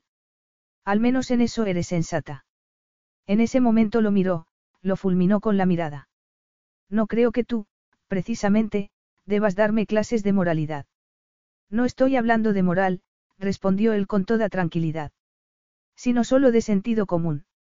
Y este me dice que me marche ahora. Salvo que me retengas aquí por la fuerza. No me hace falta, le aseguró Zack. Como bien sabes, mi dulce hipócrita. Hizo una pausa. ¿Quieres que te lo demuestre? Lo único que quiero es alejarme de ti y de tus viles insinuaciones, le contestó con voz temblorosa. Zack le soltó la mano y se apartó mientras las puertas del ascensor se abrían. Buena noche, Dana mía, se despidió en tono tranquilo. Que descanses. Ella entró en el ascensor y lo miró con la barbilla levantada, desafiante. No vas a desearme dulces sueños. En absoluto, dijo Zack sonriendo. Porque, si te quedases, descubrirías que la realidad lo es mucho más. Y su sonrisa la acompañó, la persiguió hasta que por fin llegó a la seguridad de su casa. Está bien, he cometido un error, lo admito, dijo Adam, encogiéndose de hombros, pero no ha sido un desastre. La presentación ha sido un día después, nada más. Y no hacía falta que la pesada de Carol estuviese recriminándomelo hasta las dos de la madrugada. Supongo que le preocupa perder su puesto de trabajo. Dana lo miró con cautela. ¿Y a ti no? Me importaría, si me importase tener un trabajo para toda la vida, pero tengo otros planes. ¿Y cuándo me los vas a contar? se preguntó Dana. ¿Por qué necesitaba conocerlos para poder invertir en su futuro? Para hacer sus propios planes. Por fin se vuelve a Italia el gran don Otaviano, así que ya vamos a estar todos más tranquilos. Así dicho, parece que hablases de la mafia, comentó Dana con el ceño fruncido. Adam se encogió de hombros. Al parecer, hizo subir a todo el mundo a saludarlo, Eddie incluidos. Tú tuviste la suerte de librarte de eso. Sí, dijo Dana, obligándose a sonreír. Menos mal. Ha sido marcharse un Belisandro y llegar otro, protestó Adam. Aunque al menos de la visita de Serafina me voy a beneficiar, así que no debería quejarme. No, pensó Dana. No deberías. ¿Sabes si la acompaña mi tía? Es una visita rápida. Viene sola aunque, como no, Zack será su escudo y protección cuando llegue aquí. Dana se sintió decepcionada, pero lo ocultó mirándose el reloj. Tengo que marcharme. Tengo que enseñar una casa y he dejado el coche en una zona de pago. Siempre hay algo, le recriminó él. Cuando vamos a poder estar juntos, Dana, pero juntos de verdad. Ella dudó. Cuando llegue el momento adecuado. Ahora mismo ambos tenemos otras cosas en las que pensar. Por suerte, no tuvo que contarle sus propias preocupaciones. Porque Adam no era el único que había estado despierto hasta las dos de la madrugada la noche de la fiesta, con la mirada perdida en la oscuridad, preguntándose si iba a necesitar una lobotomía para sacarse a Zack Belisandro de la cabeza. De camino a su cita se recordó que Zack se le había declarado y ella lo había rechazado. Era probable que no estuviese acostumbrado a que lo rechazasen, pero lo superaría. Y ella tenía que dejar de luchar contra fantasmas que en realidad no existían. No tenía motivos para hacerlo. De camino a Mannion, Dana se dijo que estaba haciendo lo correcto. Ya había hecho esperar a Adam suficiente. Aquel era un gran día y, siete años después, Adam por fin había tomado posesión de la casa. Ella iba a darle otro motivo de celebración yendo allí. Se alegraba de que todo se hubiese terminado. Adam había estado muy nervioso e irascible en los últimos días, y también muy insistente con respecto a su relación. Así que Dana había tenido que hacer un gran esfuerzo para mantener las distancias. La última vez que se habían visto, Dos noches antes, Adam le había dicho que tenían que hablar seriamente. Y ella había pensado que iba a hacerle una proposición. Tal vez un tanto prematura, pero, al fin y al cabo, ese había sido su objetivo, así que no se podía quejar. Y Mannion sería el escenario perfecto para dicho momento. Al principio se había planteado llegar por sorpresa, pero después había decidido que era mejor ser cauta, por si Serafina había optado por quedarse en vez de volver inmediatamente a Italia. El móvil de Adam estaba apagado, así que llamó a la casa, donde saltó el contestador. He pensado que estaría bien llevar champán y felicitarte en persona. Si no estás de acuerdo, avísame. Saldré para allá sobre las 3 de la tarde. Había esperado que Adam la llamase o le enviase un correo, pero no tuvo noticias suyas. De todos modos, decidió ir. Al fin y al cabo, había pedido el día libre en el trabajo y se había pasado la mañana en un salón de belleza. Estaba nerviosa ante la idea de presentarse ante él casi como un regalo, pero después pensó que el que no arriesgaba, no ganaba. Por otra parte, también decían que el fin justificaba los medios. Aunque ella iba a necesitar algo de alcohol para lanzarse. Al llegar a Mannion, le sorprendió que fuese la señora Harris quien abriese la puerta. Señorita Grantham. Dijo esta, también sorprendida. Dana sonrió con seguridad. ¿Está en casa el nuevo señor? Sí, respondió la otra mujer. Si quiere esperar en la biblioteca, lo avisaré de que quiere hablar con él. Más que hablar, pensó Dana mientras seguía al ama de llaves. Tenía pensado besarlo, beberse una botella de champán con él y, para terminar, meterse en su cama. Ya no había marcha atrás. En la biblioteca, sacó el champán de la caja y lo dejó encima del escritorio. Luego, se giró con una sonrisa al oír entrar a alguien. Buongiorno, Dana mía, la saludó Zack, cerrando la puerta tras de él. Y bienvenida. Tú, dijo ella con voz ronca. ¿Se puede saber qué estás haciendo aquí? ¿Dónde está Adam? Ahora mismo, en Londres. Ha vuelto allí después de dejar a Serafina en el aeropuerto. Quería, como no, darle las gracias por lo amable que había sido con él en el pasado y darle un último adiós. Un último adiós. Está enferma. La van a operar de la caderas, pero la despedida de Adam era necesaria porque es poco probable que vuelvan a verse en un futuro cercano. Va a estar muy ocupado en Australia. Hizo una pausa. ¿O es que no te ha contado sus planes? Terminó. Dana lo miró fijamente. Supongo que esto es obra tuya, dijo con voz temblorosa.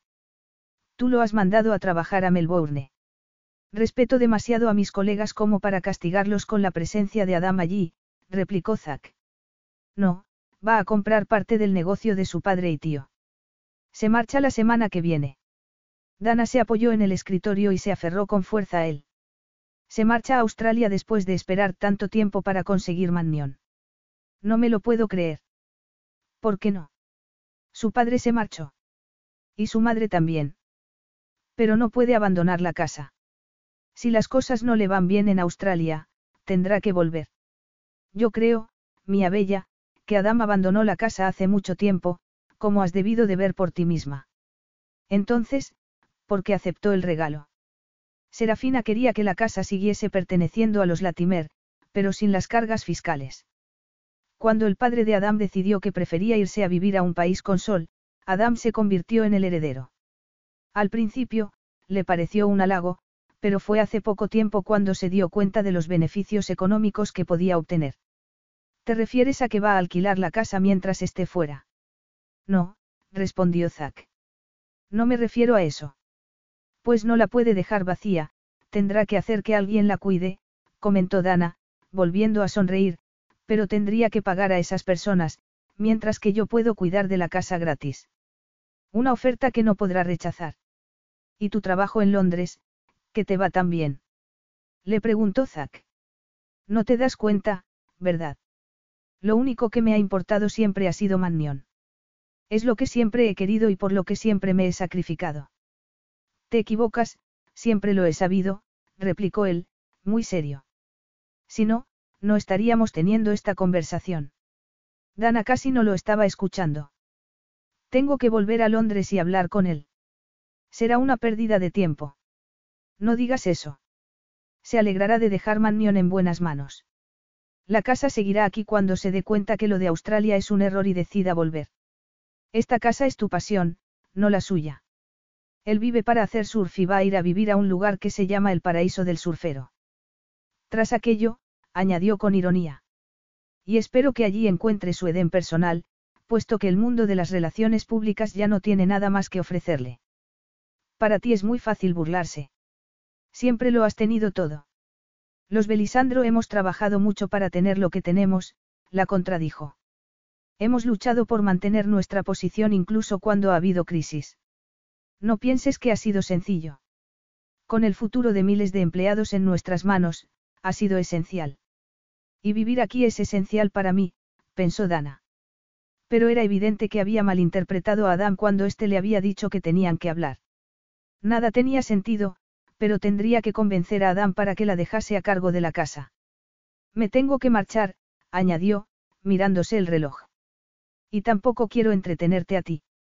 Seguro que tienes cosas que hacer, como salvar la economía.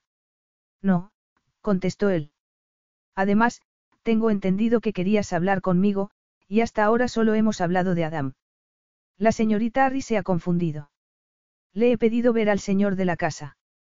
La que se confunde eres tú, mía bella. Porque desde hoy a mediodía el dueño legal de esta casa y el terreno que la rodea soy yo. Así que, si quieres, abrimos el champán y brindamos juntos por una nueva mansión. No, no puede ser verdad, balbució Dana. No ha podido. ¿Quieres ver los papeles? Están en ese escritorio.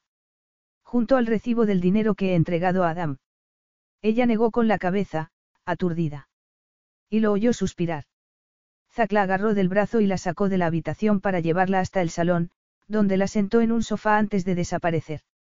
Por un instante, Dana se quedó completamente inmóvil, después, gimió y enterró el rostro en las manos mientras empezaba a sollozar. Había hablado demasiado. Se había traicionado a sí misma. Pero no podía empeorar todavía más la situación. Tenía que recuperar la compostura y mostrarse tranquila. Cuando Zack volvió con una bandeja con café, se había peinado y estaba sentada con las manos sobre el regazo. ¿Estás bien? Le preguntó él. Sí. Bueno, no. ¿Cómo ha podido hacer eso? Vender su herencia. Zack se encogió de hombros mientras se sentaba en el sillón que había enfrente. Lo ha hecho por dinero, por supuesto. No habría podido conseguir una cantidad así de ningún otro modo, salvo con la lotería. Y a la señorita Latimer, no le ha importado. Serafina es muy pragmática. Hizo lo que pensó que habría complacido a su marido. ¿Y por qué te ha vendido la casa precisamente a ti? Ah, supongo que ya te has dado cuenta de que en realidad no nos podemos ni ver. Más o menos. Una vez más, por dinero. Le he ofrecido lo que él quería y con todas las facilidades. ¿Y tú? ¿De verdad quieres Mannion? Tiene su atractivo. Y necesito otra casa, además del piso que tengo en Londres. Así que lo has hecho solo por conveniencia, comentó Dana, sacudiendo la cabeza. Y yo sin enterarme de nada de esto. Es evidente que has oído el mensaje que he dejado en el contestador y me estabas esperando. No se te ha ocurrido llamarme, para explicarme la situación. De eso nada, mía cara, aunque siento haberte estropeado la celebración. Eso no importa. Era cierto. En el fondo, se sentía aliviada por no tener que emborracharse para entregarse a Adam. No se había dado cuenta hasta entonces de lo mucho que temía aquel momento. Debería marcharme, repitió. Todavía no. No es sensato conducir después de haber estado en shock. Ella pensó que, ciertamente, era una manera de describir el cataclismo que había terminado con todos sus sueños, con su futuro, dejándola vacía. Zack sirvió el café solo y le ofreció una taza. Lo prefiero con leche, dijo Dana, levantando la barbilla. Te sugiero que, en esta ocasión, te lo tomes solo. Porque es posible que necesites la cafeína cuando oigas lo que te tengo que decir. Capítulo 9. No quería el café. Ya estaba demasiado nerviosa, no necesitaba más estimulantes, pero prefirió no contrariar a su anfitrión, así que lo tomó y resultó sentirse reconfortada por su fuerza y su calor. Dios mío, dijo, intentando bromear. Debe de ser algo muy serio. El matrimonio es un asunto muy serio. Ella dejó la taza encima de su platito. Sí, supongo que sí. No sabía que lo estuvieses pensando. Hace tiempo que le doy vueltas. Tu padre debe de estar muy contento. Lo estará, cuando lo sepa. Dana tomó su taza de nuevo. Se sentía vacía, por la pérdida de Adami, con él, Mannion. Zack rompió el silencio. Entonces, ¿cómo salvarías Mannion de ser una mera comodidad? Eso tendrás que hablarlo con tu futura esposa. Cásate conmigo. Y salva a Mannion de su destino. A Dana se le cayó el café en el vestido color coral. Si es una broma, no me parece graciosa, dijo casi sin aliento. Lo he dicho completamente en serio, respondió Zack. Te estoy pidiendo que te cases conmigo, Dana mía. En ese caso, debes de estar loco, replicó, tragando saliva. Y la respuesta es no. Zack suspiró. Pues hace unos segundos afirmabas estar dispuesta a hacer cualquier sacrificio por la casa. ¿Por qué no habré mantenido la boca cerrada? se reprendió. Respiró hondo. No estoy en venta. Y, sin embargo, con tal de poseer esta casa, estabas dispuesta a venderte a Adam. Dana se puso tensa. No tienes ningún derecho a decir eso. Tengo una relación con él, como muy bien sabes. Y vuestra relación es tan íntima que ni siquiera sabías que se marcha a Australia. Ella se mordió el labio. Tal vez Adam quisiera estar seguro antes de contármelo. Y tú habrías estado dispuesta a dejarlo todo y marcharte con él. No tenía sentido mentir. Ni podía esconderse en ninguna parte. Miró a Zack y negó con la cabeza sin decir nada. En ese caso, veo que nos entendemos. Tú quieres Mannion y yo, carísima mía, te quiero a ti, le explicó, encogiéndose de hombros.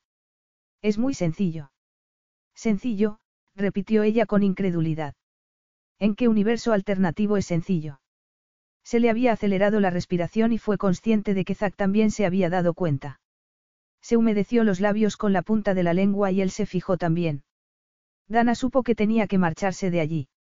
Al parecer, no deseas la casa tanto como dices. Hay maneras de conseguirla que no implican un matrimonio, respondió ella enseguida. Por ejemplo, estaría dispuesta a trabajar en ella como ama de llaves, como hizo mi tía. ¿Y dejar a la señora Harry sin trabajo? Preguntó Zack. No me parece justo. Mis condiciones no van a cambiar. Estabas dispuesta a llegar a un acuerdo con Adam. Al menos conmigo no tendrás que fingir que estás enamorada. ¿Has pensado en la opinión de tu padre? Supongo que esperará que te cases con alguien más importante que la sobrina ilegítima de un ama de llaves. Tal vez, pero siempre ha sabido que elegiría a la mujer que me diese la gana. Al parecer, tienes respuesta para todo, comentó Dana con amargura. Lo que más me preocupa es tu respuesta. Si tampoco te gustó, piensa que en realidad te casas con Mannion. Dana siguió sin entender que Zack quisiera casarse con ella. En especial, porque no era de los que se casaban. Tuvo la sensación de que en realidad estaba jugando con ella. Supo que debía decirle que prefería morirse a vivir con él. Isaac estaba esperando a que se lo dijese, pero entonces Dana pensó que iba a marcharse de allí, una vez más, como una perdedora. La casa de mi padre, pensó, angustiada. Estoy esperando, le recordó Zack. Necesito tiempo para pensar. Y yo te exijo una respuesta ahora. Hacemos un trato. ¿Sí o no? Dana levantó la cabeza, lo miró, y dijo con voz ronca. Supongo que, sí, dudó.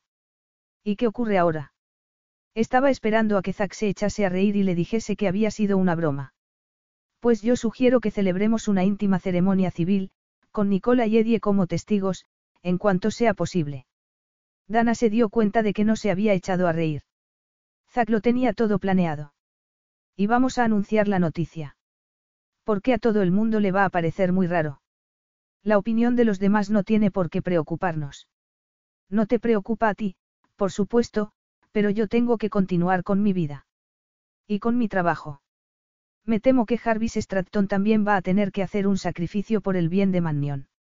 Lo mejor será que te despidas lo antes posible y saques las cosas de tu piso, para venir conmigo. Ella separó los labios para replicar, pero Zack no la dejó. El asunto no está abierto a debate. Dana tomó aire. ¿Quieres que vivamos juntos, ya? No, cara, no te preocupes. Será a partir de mañana cuando te mudes a la suite del ático del Capital Imperiale, donde conociste a mi padre. Yo me quedaré en mi piso, y contaré las horas, añadió suavemente.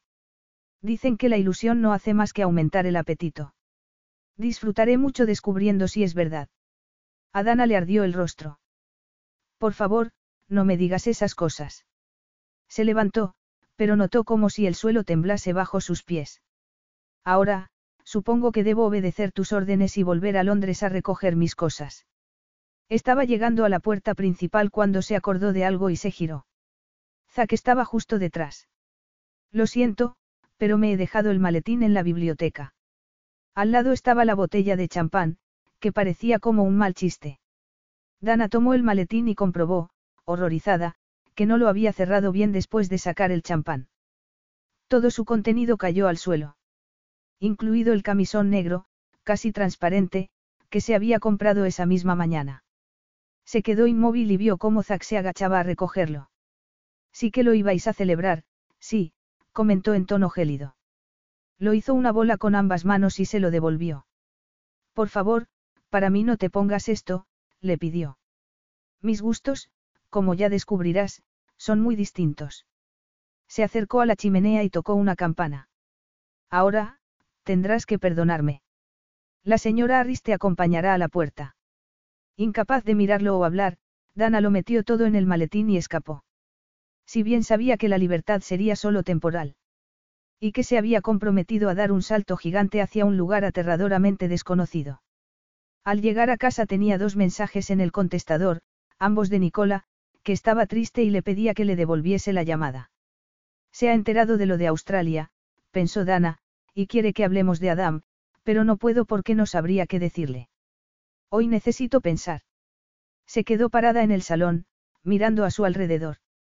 No era grande y la cocina ocupaba un tercio a un lado, mientras que el dormitorio era todavía más pequeño porque tenía un baño con ducha. No obstante, estaba bien para una persona y el precio del alquiler era razonable. Dana había pintado las paredes en tono crema y lo había amueblado con mimo. El sofá lo había comprado en una subasta y después lo había tapizado con una tela que le había costado más que el propio sofá. El escritorio, de estilo victoriano, que había tenido que lijar y barnizar, lo había encontrado en una tienda de segunda mano. Aparte de eso, solo tenía una estantería y una televisión colgada de la pared. No había fotografías ni adornos que lo personalizasen. Era como si quisiese recordarse que aquella no era su casa, que estaba allí solo de paso. Pero no había pensado que la dejaría tan pronto. Llevó el maletín al dormitorio y allí lo vació con determinación. Con el camisón y el vestido manchado de café que se acababa de quitar en las manos, fue a la cocina y tiró ambas cosas a la basura. Se lavó las manos y puso agua a hervir. También necesitaba comida para llenar el hueco que sentía dentro. Tenía un folleto de un restaurante chino que servía a domicilio pegado en la nevera y decidió que llamaría en cuanto hubiese hecho las maletas. No tenía mucho que llevarse, salvo la ropa de trabajo. De hecho, le dio vergüenza que fuese tan poco. Supuso que tendría que comprarse un ajuar. No era eso lo que hacían las novias. Aunque ella no era una novia al uso. No obstante, y aunque el suyo fuese un matrimonio de conveniencia, implicaría determinadas obligaciones prácticas, así como otras de índole íntima que en esos momentos prefería no contemplar. Se apoyó en el escritorio y dijo lentamente, con claridad. Voy a ser la esposa de Zac Belisandro, uno de los hombres más ricos de Europa. Vestiré ropa de diseño, seré la anfitriona en sus fiestas y participaré en eventos que, hasta el momento, solo he conocido a través de las revistas que leo en la peluquería. Y después esperó en silencio a que le explotase la cabeza. Como no ocurrió, se preparó una taza de té bien cargado y volvió al dormitorio. Vació el armario y los cajones en la maleta que tenía desde el colegio y que nunca se había molestado en reemplazar. Se lo llevaría todo, aunque era probable que al final no se quedase con nada. Había terminado la maleta y estaba acabándose el té mientras leía el menú del restaurante chino cuando llamaron a la puerta. Nicola, pensó con resignación, pero todavía no sabía qué decirle ni cómo explicarle la decisión más extraña de su vida. Todavía estaba pensando lo que iba a decir cuando abrió la puerta, y entró Adam. Aquí estás, fue su saludo, en tono molesto. En Jarvis Stratton me han dicho que te habías tomado el día libre, pero he venido antes y no estabas en casa. ¿Qué ocurre? Dana, que estaba a punto de cerrar la puerta, se giró hacia él. No debería ser yo quien te hiciese esa pregunta. Ah. Adam hizo una pausa. Así que ya te has enterado de mis planes. Planes, repitió ella.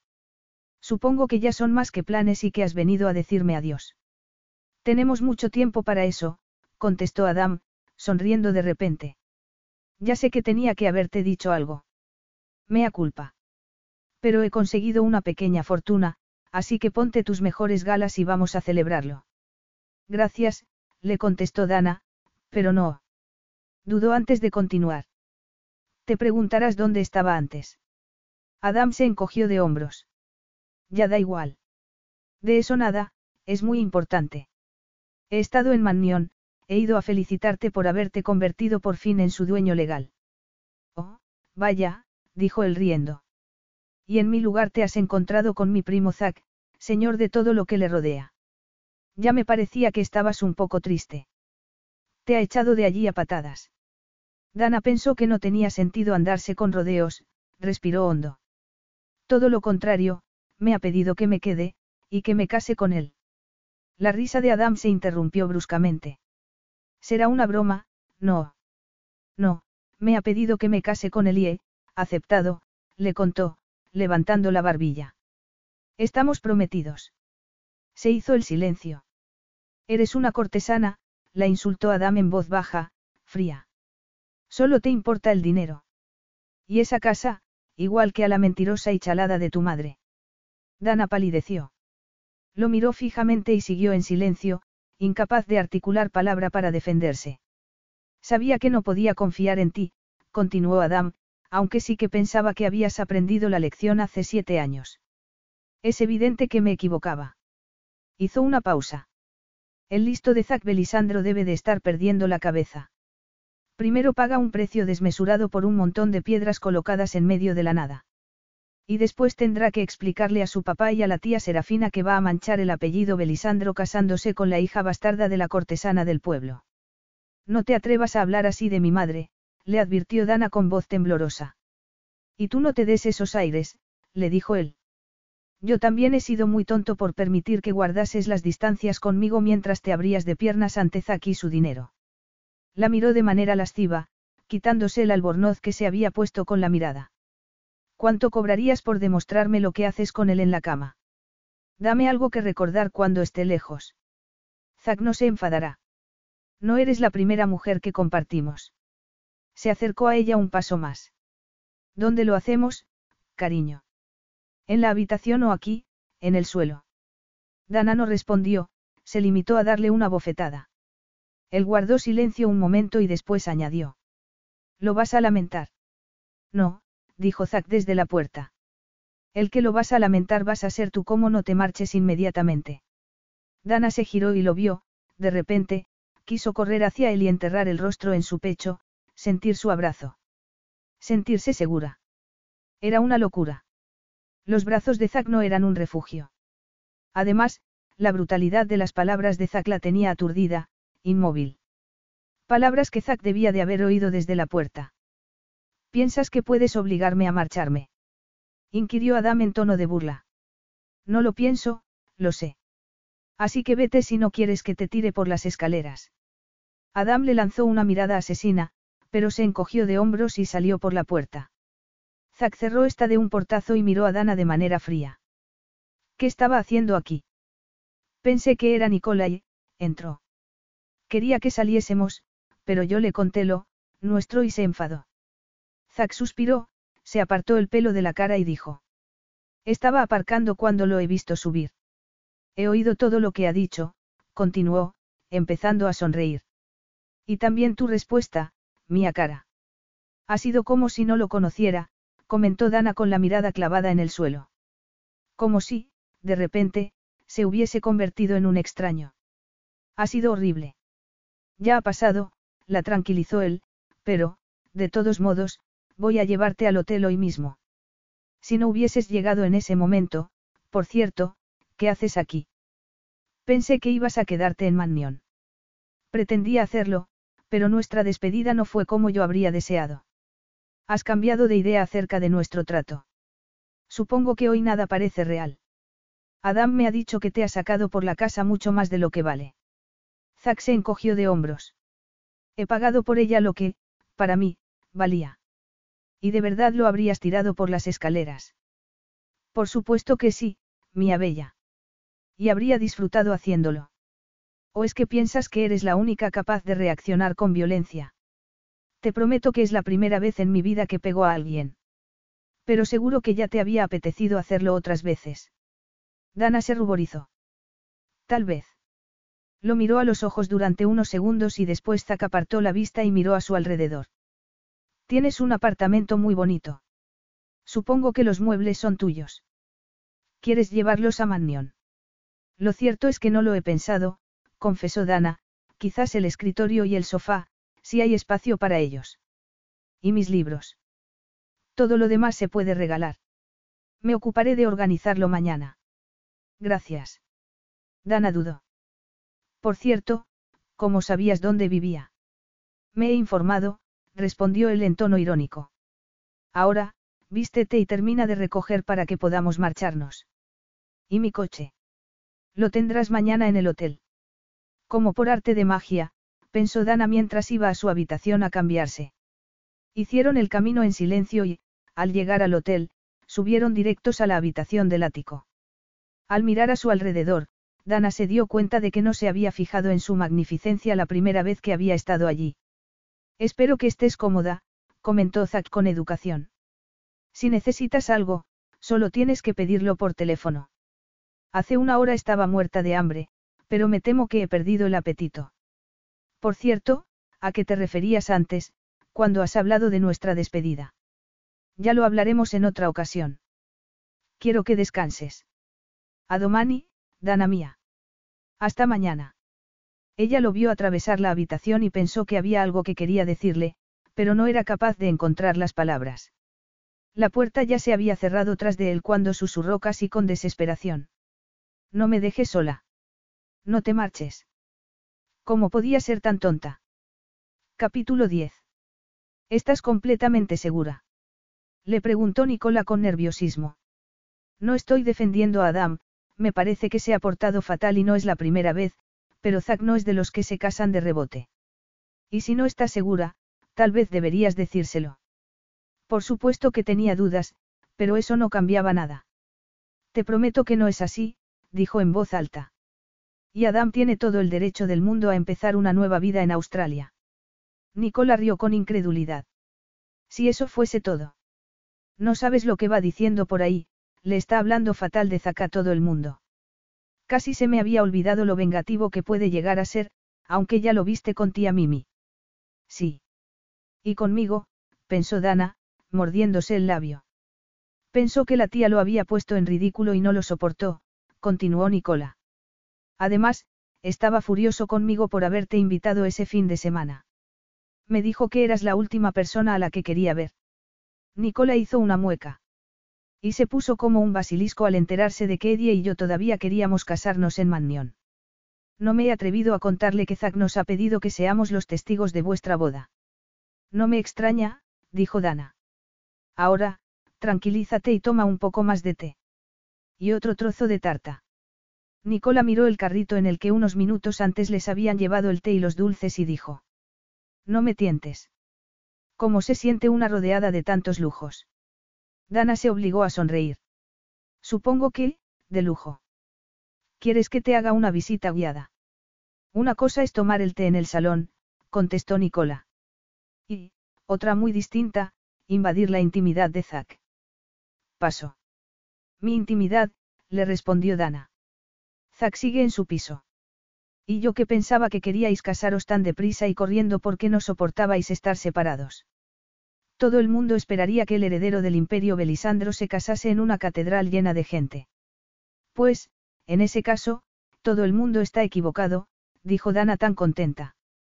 ¿Por qué vamos a estar los cuatro solos en el ayuntamiento? El padre de Zack no está de acuerdo con que nos casemos por lo civil, y a la señora Latimer la acaban de operar, así que tía Jos tiene que quedarse cuidándola. ¿Y tu madre? Le preguntó Nicola. Le he escrito para invitarla, pero no me ha contestado. Cuando tía Jos me dio su dirección en España ya me advirtió que era una pérdida de tiempo, dijo, suspirando, pero al menos sé dónde está. Trabaja en un bar en Altamejo. No suena demasiado bien. Nicola hizo una mueca. Bueno, mi madre tampoco vendrá a mi boda, pero me ha mandado una pulsera de esmeraldas como regalo de bodas, de su parte y de la de su novio. Eddie la ha llevado a la caja fuerte del banco nada más verla. Hizo una pausa y preguntó. ¿Y qué tienes pensado ponerte para una boda tan íntima? Nada, admitió Dana sin pensarlo. Y Nicola se echó a reír. En ese caso, tendré que taparle los ojos a Eddie, y al juez de paz. Aunque supongo que Zack estará encantado. Dana gimió. A ti te parecerá muy gracioso, pero me he recorrido todas las tiendas de Londres y no he encontrado nada que me parezca adecuado. En ese caso, iremos juntas. Yo conozco muchos sitios, le aseguró Nicola. Será mejor que hagas una lista. Supongo que para la luna de miel os iréis a algún lugar exótico, así que también vas a necesitar bañadores y ropa de playa, y vestidos vaporosos para las noches. Lo cierto es que no nos vamos a ir de luna de miel, al menos, no inmediatamente. Zack tiene que viajar por trabajo y yo voy a quedarme en Mannion. Sonrió. Asegurándome de que las reformas van bien. Qué tontería. Deberías acompañar a Zack en sus viajes. Seguro que después de las reuniones se va a la cama, y el sexo, entre otras cosas, es una manera estupenda de reducir el estrés. Dana se obligó a sonreír. Tengo la sensación de que funciona bien con estrés. De todos modos, él lo tiene claro. Va a viajar solo y yo voy a quedarme. Y ella lo prefería, aunque todavía tendría que pasar por la noche de bodas, y tendría que compartir otras noches con él hasta que se marchase. Ya que su boda era eso, un intercambio, la casa a cambio de su cuerpo. Lo que no entendía Dana era por qué seguía durmiendo sola en aquella cama tan grande. Retrasar lo inevitable solo la estaba poniendo más nerviosa. No lo entiendo, pensó. No entiendo a Zack. En cualquier caso, Mannion sería suya, pero ella nunca le pertenecería. No pertenecería a Zack, porque ella pertenecía a Mannion. Y nada podría cambiar aquello. Era un anillo muy clásico. De oro, sencillo, estrecho y sin piedras preciosas. No había esperado algo así, ni tampoco que Zack se lo llevase a los labios antes de ponérselo en el dedo. Le resultó extraño tenerlo en el dedo, le llamaba la atención su brillo, pensó mientras se alisaba con nerviosismo la falda de seda color crema, que le llegaba hasta la rodilla, de su vestido de novia. Tal y como le había prometido, Nicola la había llevado de compras a muchas tiendas que ella no conocía, y se había negado a escuchar sus excusas acerca de que no iba a haber luna de miel. Si Zack va a viajar, otro motivo más para que lo recibas con algo glamuroso, le había dicho muy seria. Así que Dana se había rendido, muy a su pesar. Si bien tenía que admitir que, después de años controlando el dinero que gastaba, había sido divertido derrochar en prendas que jamás había pensado que se podría permitir, mucho menos, vestir. Lo primero que había comprado había sido el vestido de novia. Lo había visto enseguida, en un perchero lleno de brillantes trajes de noche, y al sacarlo de su sitio se había quedado sin respiración. Era un vestido sencillo, que realzaba su figura con un diseño precioso. Nada más probárselo había sabido que era el elegido. Se había mirado en el espejo del probador y había visto a una chica con las mejillas sonrojadas y los ojos iluminados por la emoción. Y, por un instante, se había permitido preguntarse cómo la vería Zack. ¿Qué pensaría de ella? Ya tenía la respuesta. El rostro de Zack había permanecido impasible al entrar en la sala. Ella le había dado las gracias por el ramo de rosas color crema que le había mandado y él se había limitado a responder. Diniente. Y después había mirado al juez.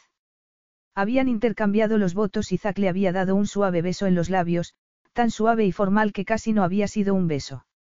Después, durante la comida en el Riz con Nick y Eddie, se había comportado como un anfitrión encantador, pero en esos momentos, en los que estaban solos, solo había silencio.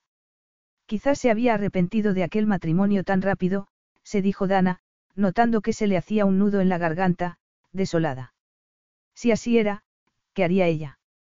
Y, lo que era peor, ¿qué sucedería con Mannion? Si había cambiado de opinión, podía habérselo dicho antes de la boda. Ya habían estado a punto de tener su primera pelea, cuando Dana se había enterado de que Zack pretendía que ambos se instalasen en la habitación principal de la casa. Lo has decidido sin preguntarme. Le había preguntado. Hay muchas otras habitaciones. ¿Por qué esa? Porque es la habitación principal, había contestado él con frialdad. Y, te guste o no, Dana mía, voy a ser el señor de la casa. Zack la había mirado fijamente. ¿O esperabas encontrarte la sombra de Adama balanzándose sobre tu cama? Te aseguro que eso no va a ocurrir. Ella se había ruborizado todavía más, no porque se sintiese culpable, sino porque estaba molesta. Porque contestar que nunca había pensado en Adam de ese modo habría sonado tan poco convincente como afirmar que nunca le había gustado la habitación principal, con la enorme cama con dosel y el papel de la pared de color carmesí intenso, que siempre le había resultado tenebrosa y agobiante. Pero Zack no le había consultado. Y eso que le había dicho que podría hacer con el interior de la casa lo que ella quisiese. Se mordió el labio. Fuesen cuales fuesen sus decisiones, Zack siempre tendría la última palabra. También es mi dueño y señor, pensó, enfadada. En todos los aspectos. Piensa lo que quieras, le dijo cuando consiguió volver a hablar. Después no habían vuelto a tocar el tema y Dana no pensaba que Zack hubiese cambiado de opinión. Por primera vez, en vez de emoción sintió aprensión al ver Mannion desde lo alto de la colina. Al llegar al camino, vio a un grupo de hombres trabajando en el jardín, que casi volvía a estar perfecto. El señor Godstow, ya jubilado, se habría sentido orgulloso. Zack aparcó frente a la entrada principal y dio la vuelta al coche para abrirle la puerta, le dio a Dana el ramo de flores que había dejado en el asiento trasero. La puerta de la casa estaba abierta y Dana vio a la señora Harris esperándolos allí, pero ella acababa de salir del coche cuando, de repente, Zack la tomó en brazos para cruzar así el umbral. Dana estuvo a punto de protestar, pero se dio cuenta de que tenían público. También fue consciente de que Zack le susurraba algo al oído antes de dejarla en el suelo, pero estaba demasiado nerviosa para entenderlo. La señora Harris dio un paso al frente. Me alegro mucho de verlo, señor, y a usted también, señora, lo saludó. Se han llevado a cabo todos los trabajos que me pidió y espero que le resulten satisfactorios. También quiero decirles que espero que sean muy felices. Luego hizo una pausa y añadió, incómoda. Hay un tal señor Fleming esperándolo en la biblioteca, señor. Me ha dicho que había quedado con usted. Lo veré ahora mismo, respondió Zack. Acompañe a mi esposa a nuestra habitación. Tomó la mano sin fuerza de Dana y le dio un beso. Negocios, pero no te haré esperar mucho, mía cara, añadió. Ella balbució algo y se giró casi con brusquedad para seguir al ama de llaves escaleras arriba. Se sentía aturdida. Había pensado que Zack le daría, al principio, algo de espacio. Tiempo para adaptarse a una situación tan nueva y complicada. Pero tampoco se podía quejar. Al fin y al cabo, era lo que había querido. Isaac era un hombre de negocios, que trabaja a todas horas, de día y de noche. Se dio cuenta de que habían llegado a su destino. La señora Harris abrió la puerta y se apartó para que Dana entrase delante de ella en la habitación. Espero que le guste, señora. Y Dana miró a su alrededor más que sorprendida, porque casi no podía reconocer la habitación. La enorme cama y los muebles oscuros habían desaparecido para ser reemplazados por un diván bajo, con un cabecero muy elegante de color miel, el mismo color de la madera del bonito tocador antiguo y las mesitas de noche que flanqueaban la cama. Las paredes eran de color marfil, con algunos detalles de hojas y flores en color dorado, diseño a juego con la colcha de la cama. Me alegro de que se vuelva a utilizar esta habitación, comentó la señora Harris. El señor Adam, por supuesto, prefería dormir en su habitación, y a mí me dio pena cuando quiso deshacerse de la cama, aunque no soy quien para decírselo, pero tengo que admitir que la habitación es mucho más alegre sin ella. Fue hasta una puerta. Su baño y vestidor están aquí, señora. Y los del señor Belisandro, enfrente. Hizo una pausa. Ha habido que hacerlo todo muy deprisa, pero me parece que ha merecido la pena. Sí, admitió Dana en voz baja. Es, precioso. Increíble. La señora Harry sonrió de oreja a oreja. Al señor Belisandro le encantará oírlo, señora. Insistió en que todo tenía que estar perfecto para usted. Es, muy considerado, añadió Dana.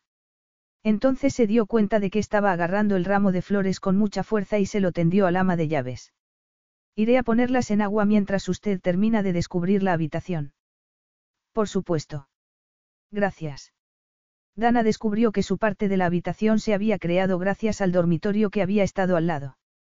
No podía ponerle pegas al vestidor, en el que había armarios a un lado y cajones de distintos tamaños al otro. Ya estaba en él la ropa que se había comprado un par de días antes.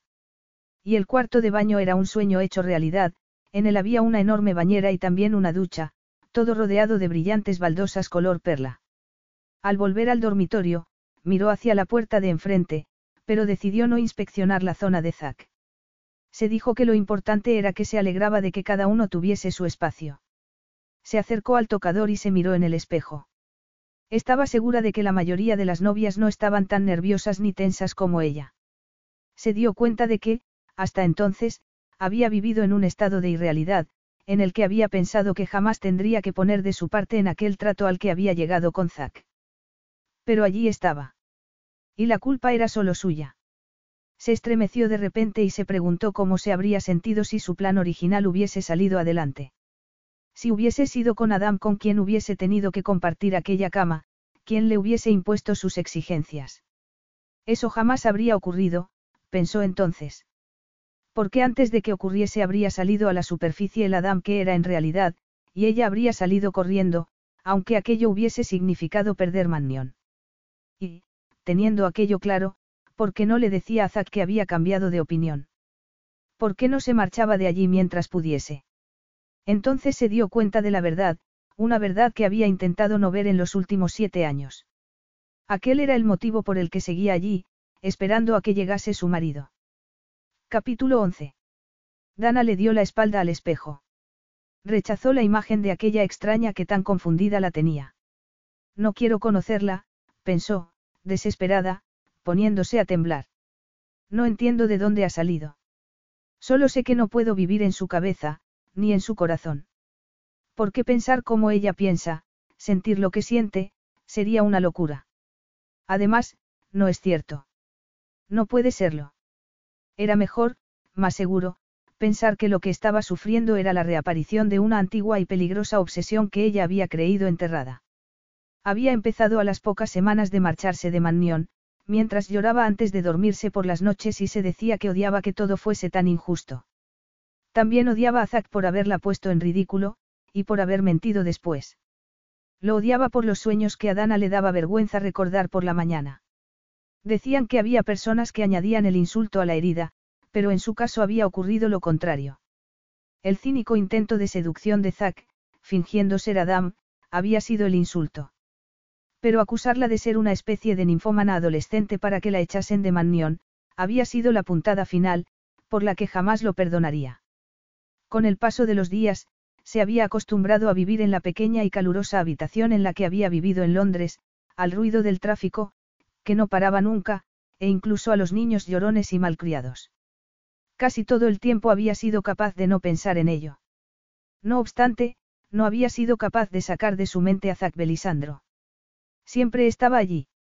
Había buscado su nombre en las revistas con la esperanza de leer que su vida también se había truncado. En su lugar, lo había visto hacerse cada vez más fuerte, tanto desde un punto de vista personal como laboral. Había visto en las revistas del corazón a las chicas con las que salía, en ocasiones durante semanas, pero, en otras, como en el caso de una bella actriz francesa y de una modelo norteamericana, durante meses. Había sido entonces cuando había vuelto a tener aquellos sueños, pero en esa ocasión como una mera observadora. El sentido común le había dicho que dejase lo que se estaba convirtiendo en una adicción, que dejase de buscar su nombre en los periódicos y en Internet. En su lugar, había intentado convencerse de que tenía que seguirle el rastro, saber dónde vivía y qué lugares frecuentaba para evitar encontrarse con él. Su mudanza a Melbourne había sido como abrir la jaula. Por fin soy libre, se había dicho Dana, casi exultante de alivio. Mi vida va a cambiar. Y había cambiado, pero de un modo que jamás habría imaginado posible. Te deseo. Un mensaje directo e inequívoco, sin rastro de ternura. Sería esa la actitud de Zack con ella. Ojalá hubiese podido pensar aquello, era su única esperanza si quería contenerse y ser capaz de no traicionarse sola. No puedo permitir que ocurra, susurró. Hace años que sé el poder que tiene sobre mí, y no puedo permitir que me controle. Tengo que resistirme, luchar contra él y contra mí misma. Olvidarse de que se había casado y pensar que era solo una transacción comercial. Y tener la esperanza de que Zack se aburriese pronto y empezase a buscar otras cosas. Porque desear algo distinto habría sido una locura. Se giró para salir de la habitación y se detuvo bruscamente al ver a Zack en la puerta de su vestidor, con los brazos en jarras, sin chaqueta ni corbata y con la camisa desabrochada casi hasta la cintura y remangada. Su aspecto bien podía ser informal, pero Dana pensó que seguía estando igual de impresionante. Así que le dijo, casi sin aliento. Pensé que seguías ocupado con tu visita. Me has, asustado. Ya lo he visto, respondió él en tono seco. La visita solo ha venido a traerme algo. Tal vez, en un futuro, deba avisar de mi llegada silbando con fuerza o gritando, hola. Sugirió. ¿Qué te parece? Ella se encogió de hombros. Que será mejor que dejemos las cosas como están. Al fin y al cabo, dicen que uno acaba acostumbrándose a todo con el tiempo. Me pregunto si también ocurre con el matrimonio, reflexionó Zack. Para empezar, piensas que podrás acostumbrarte a los cambios que ha habido en esta habitación, mía cara. Habría preferido que me consultaras, dijo ella, mirando a su alrededor. Dijiste que yo me ocuparía de la casa. Desagradecida, pensó, odiándose. Desagradecida y grosera. Zacarqueó las cejas. Acepta mis disculpas. Pensé que sería una sorpresa agradable. Que así la habitación te resultaría, ya sabes, más aceptable. Dana lo entendía y sabía que, si aquel hubiese sido un matrimonio real, en esos momentos habría estado entre los brazos de Zack, susurrándole entre beso y beso. Gracie. Pero necesitaba más tiempo para aceptar que aquel era el camino que había escogido. Hablando de sorpresas, comentó. De verdad era necesario tomarme en brazos para entrar en la casa delante de la señora Harris. Podría haber entrado andando. Échale la culpa a mi ascendencia romana, mía bella, dijo Zack. En el pasado, si una novia tropezaba al cruzar la puerta de su nuevo hogar, era señal de mala suerte, así que pensaban que era mejor llevarla en brazos. Y, claro, como nuestra situación es perfecta, replicó Dana. Y, además, como seguro que sabrás, siempre he considerado Mannion mi casa. Él apretó los labios, pero cuando habló lo hizo en tono sereno y agradable. En ese caso, piensa que he sentido un impulso irresistible, carísima. Al entrar, me has dicho algo que no he logrado oír. ¿Qué era? Otra vieja costumbre. He dicho, ubitu Gaia, ego Gaius. ¿Qué significa que, donde tú estés, Gaia, estoy yo, Gaius? Pero solo en esta casa, no en todas partes, respondió Dana.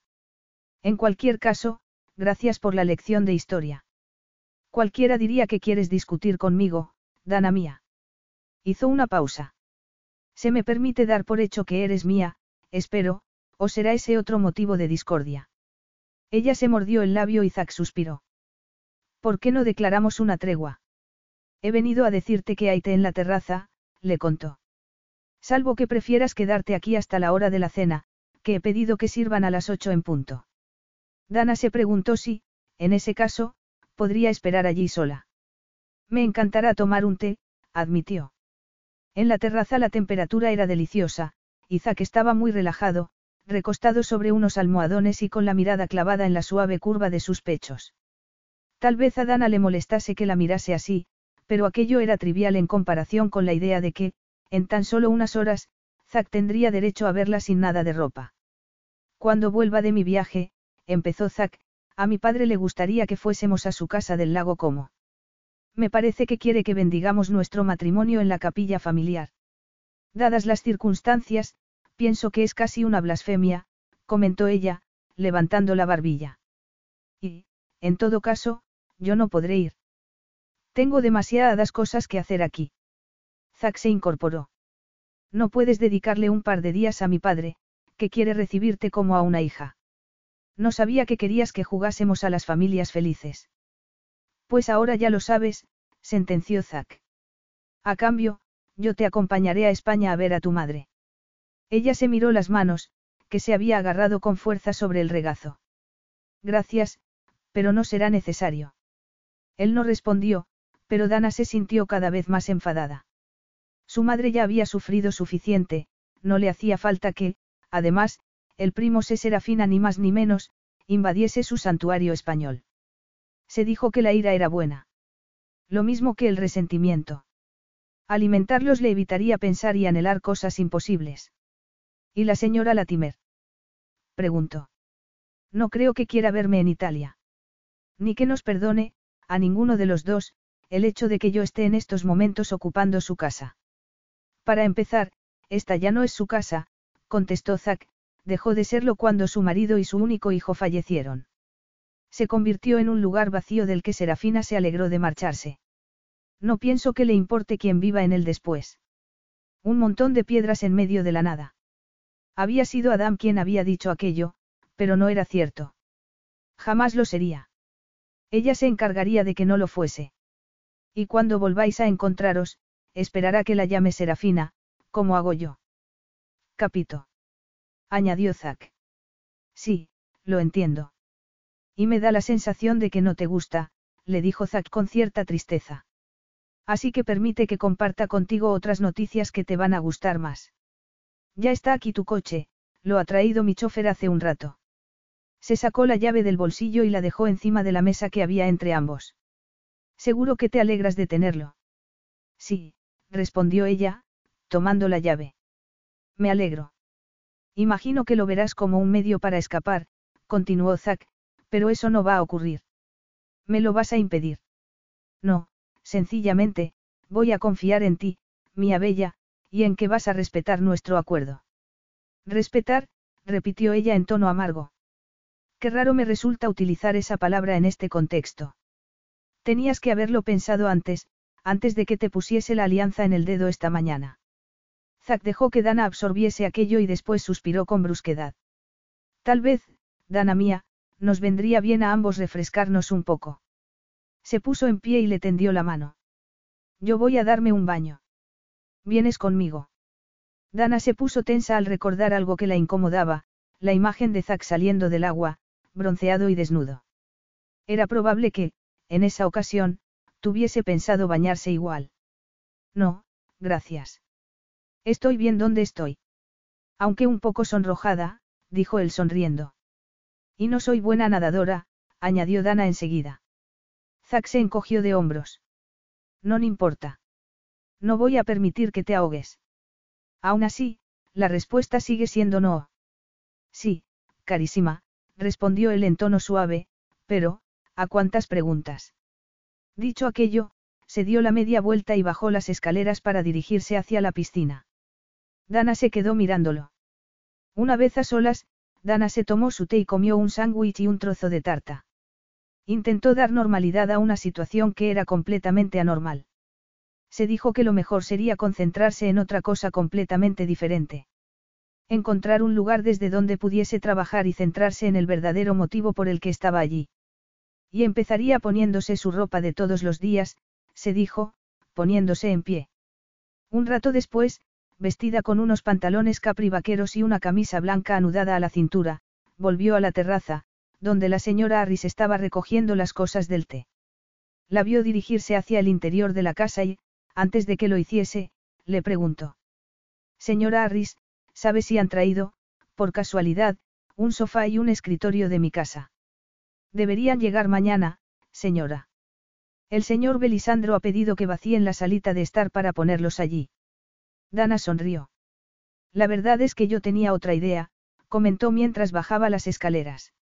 Durante mucho tiempo, había visto la casa de verano como un lugar al que no quería volver, pero eso se iba a acabar, pensó mientras atravesaba el jardín. Al fin y al cabo, los recuerdos que ésta le traía pronto se verían sustituidos por otros mucho más potentes, lo que le permitiría ver ese lugar como otro más de la casa. De hecho, iba a convertirse en su santuario, en el que tendría sus propios muebles. Iba a necesitar alguna reforma, por supuesto. La electricidad era imprescindible. No volvería a quedarse allí en la oscuridad, pensó muy seria. El camino que llevaba a la casa de verano le resultó mucho más estrecho, los árboles y arbustos que lo bordeaban habían crecido demasiado, tanto, que escondían la construcción. Cuando por fin llegó a donde ésta había estado, entendió el motivo. Había desaparecido y solo había allí un espacio vacío. De hecho, no quedaba ni un solo tablón de madera. Dana se quedó desolada, sin aliento. Y se preguntó por qué habría hecho Zack aquello. Se marchó por donde había llegado y, al llegar a la zona de césped que había delante de la casa, vio a un jardinero que salía de la zona de los arbustos. ¿Me puede decir qué ha pasado con la casa de verano? La han tirado abajo y se lo han llevado todo. Por órdenes del jefe, dijo. El viejo Goldstow intentó convencerlo de que no lo hiciera, pero él contestó que siempre había odiado aquel lugar. Ah, ya entiendo, balbució Dana, aturdida, aunque no era cierto. Sintió el impulso de ir a buscar a Zack y preguntarle el motivo de semejante acto de vandalismo. Pero estaba a medio camino cuando se detuvo al darse cuenta de que no podía hacerle aquella pregunta. No quería que Zack supiese que la casa de verano le había importado, ni el motivo por el que se sentía dolida y desolada con su destrucción. Sería mucho mejor no decir nada, pensó con tristeza. ¿Y si él sacaba el tema, fingir total indiferencia? Al fin y al cabo, ¿qué más daba fingir un poco más? Tengo que olvidarme del pasado, se dijo mientras iba en dirección a la casa, y concentrarme en el futuro. En volver a darle vida a Mannion. Ese es el motivo por el que estoy aquí y es lo único que importa. Acompañada por la señora Harris y armada con cuaderno y bolígrafo, empezó por el piso de arriba, decidiendo qué habitaciones debían redecorarse completamente y cuáles necesitaban solo cortinas y ropa de cama nuevas. Me temo que esta boda va a darle mucho trabajo, señora Harris, se disculpó. Todo lo contrario, señora. Estoy encantada. La señorita Nicola era una chica encantadora, comentó sonriendo. Y el señor Belisandro va a contratar a alguien para que me ayude con la limpieza. La señora Capston, que vive en el pueblo, va a venir todos los días, y tiene una sobrina que podría ayudarnos en caso de emergencia. Buena noticia, admitió Dana. Ahora, la dejaré marcharse para que pueda empezar a hacer la cena. Ya está hecha, le aseguró la señora Harris, poniéndose colorada. Y el señor Belisandro me ha dado la noche libre. Ah, respondió Dana, ruborizándose también. Por supuesto. Mientras se dirigía al piso de abajo, se dijo que lo mejor sería acostumbrarse a la salita de estar, donde, al parecer, pasaría mucho tiempo a partir de entonces. Pero al pasar por delante de la biblioteca, vio a Zack saliendo de esta. Te estaba buscando. Tenemos que hablar un poco de dinero. Encima del escritorio había toda una colección de tarjetas de crédito color platino, una enorme chequera y una carpeta verde en la que había papeles. Ya tengo tarjeta de crédito y chequera, le aseguró. Por supuesto, pero para llevar Mannión, vas a necesitar también estas. Y estar al corriente de los gastos de la casa, hay que pagar salarios y, por supuesto, también están los gastos de tu proyecto de redecoración, le dijo, señalando la carpeta. Aquí están todos los detalles, tendrás que pasar por el banco para que registren tu firma, con el nombre de casada. Ella asintió. Supongo que habrá un límite. Zack se encogió de hombros. Todo lo contrario. Gástate lo que quieras. Esa es mi parte de nuestro trato, carísima. Nuestro trato, pensó ella. Un trato horrible al que había accedido a ciegas, para satisfacer el deseo de poseer lo que había sido su obsesión desde niña. Eres una cortesana. Solo te importa el dinero, le había dicho Adam. Y no le había faltado razón. Dana sintió vergüenza. Ya no le servía decirse que, como hija de Jack Latimer, la casa tenía que haber sido suya de todos modos, porque el fin no justificaba los medios que había decidido utilizar. Eres muy generoso, dijo con una voz que no reconocía. ¿Por qué no? preguntó él con una nota de cinismo en la voz. Espero ser recompensado por ello. Luego la miró fijamente. ¿Por qué te has quitado el vestido? Tenía que hacer cosas y he pensado que sería más apropiado ponerme ropa de trabajo. Y, de todos modos, creí que no te habías fijado en el vestido, añadió sin pensarlo. Él arqueó las cejas. ¿Piensas que estoy ciego? No, ha sido, una tontería. Y tampoco pretendía conseguir un cumplido. Zack sonrió con ironía. Al menos, no pretendías que el cumplido lo hiciese yo. Ya lo sé. Luego, hizo una pausa. ¿Te parece bien si cenamos temprano? Casi no has comido a mediodía. Dana se dio cuenta de que no solo se había fijado en el vestido. Se le hizo un nudo en la garganta. Tendría que fingir que disfrutaba de la cena si no quería que Zack pensase que estaba en huelga de hambre. Me parece bien, respondió con insólita docilidad. Y, para su propia sorpresa, así fue. Cenaron una sopa fría de aguacate, salmón y, de postre, una delicada mousse de salmón con frambuesas frescas. Todo ella acompañado por un aromático vino blanco, fresco, que Dana no había probado antes. Aunque, pensó, tal vez fuese su salvación. Ten cuidado, cara mía, le advirtió Zack mientras le servía la segunda copa. Es una cosecha excelente, no un anestésico. Ella se mordió el labio. No sé a qué te refieres. Me alegra oírlo. Hoy me he enterado de que mi tía Serafina ha decidido venir a la boda de Nicola. Como sabes, le tiene mucho cariño. A mí, no tanto, pensó Dana, dejando la copa con cuidado en la mesa. Y está en condiciones físicas de viajar. Utiliza un bastón para andar y espera estar completamente recuperada para la boda. Tu tía, por supuesto, la acompañará, añadió Zack. Y sus habitaciones estarán la una al lado de la otra, si es posible. Dana bajó la vista a la mesa. Me encargaré de que así sea. Pensó que sería un encuentro incómodo, y suspiró en silencio. ¿Quieres café? Le preguntó Zack cuando hubieron terminado de cenar. No, gracias, respondió ella, y añadió sin pensarlo, me impediría dormir. Él la miró, pensativo, y por fin le dijo en tono amable. Me creerías si te dijese que no tienes nada que temer. No, admitió Dana. ¿Cómo te voy a creer?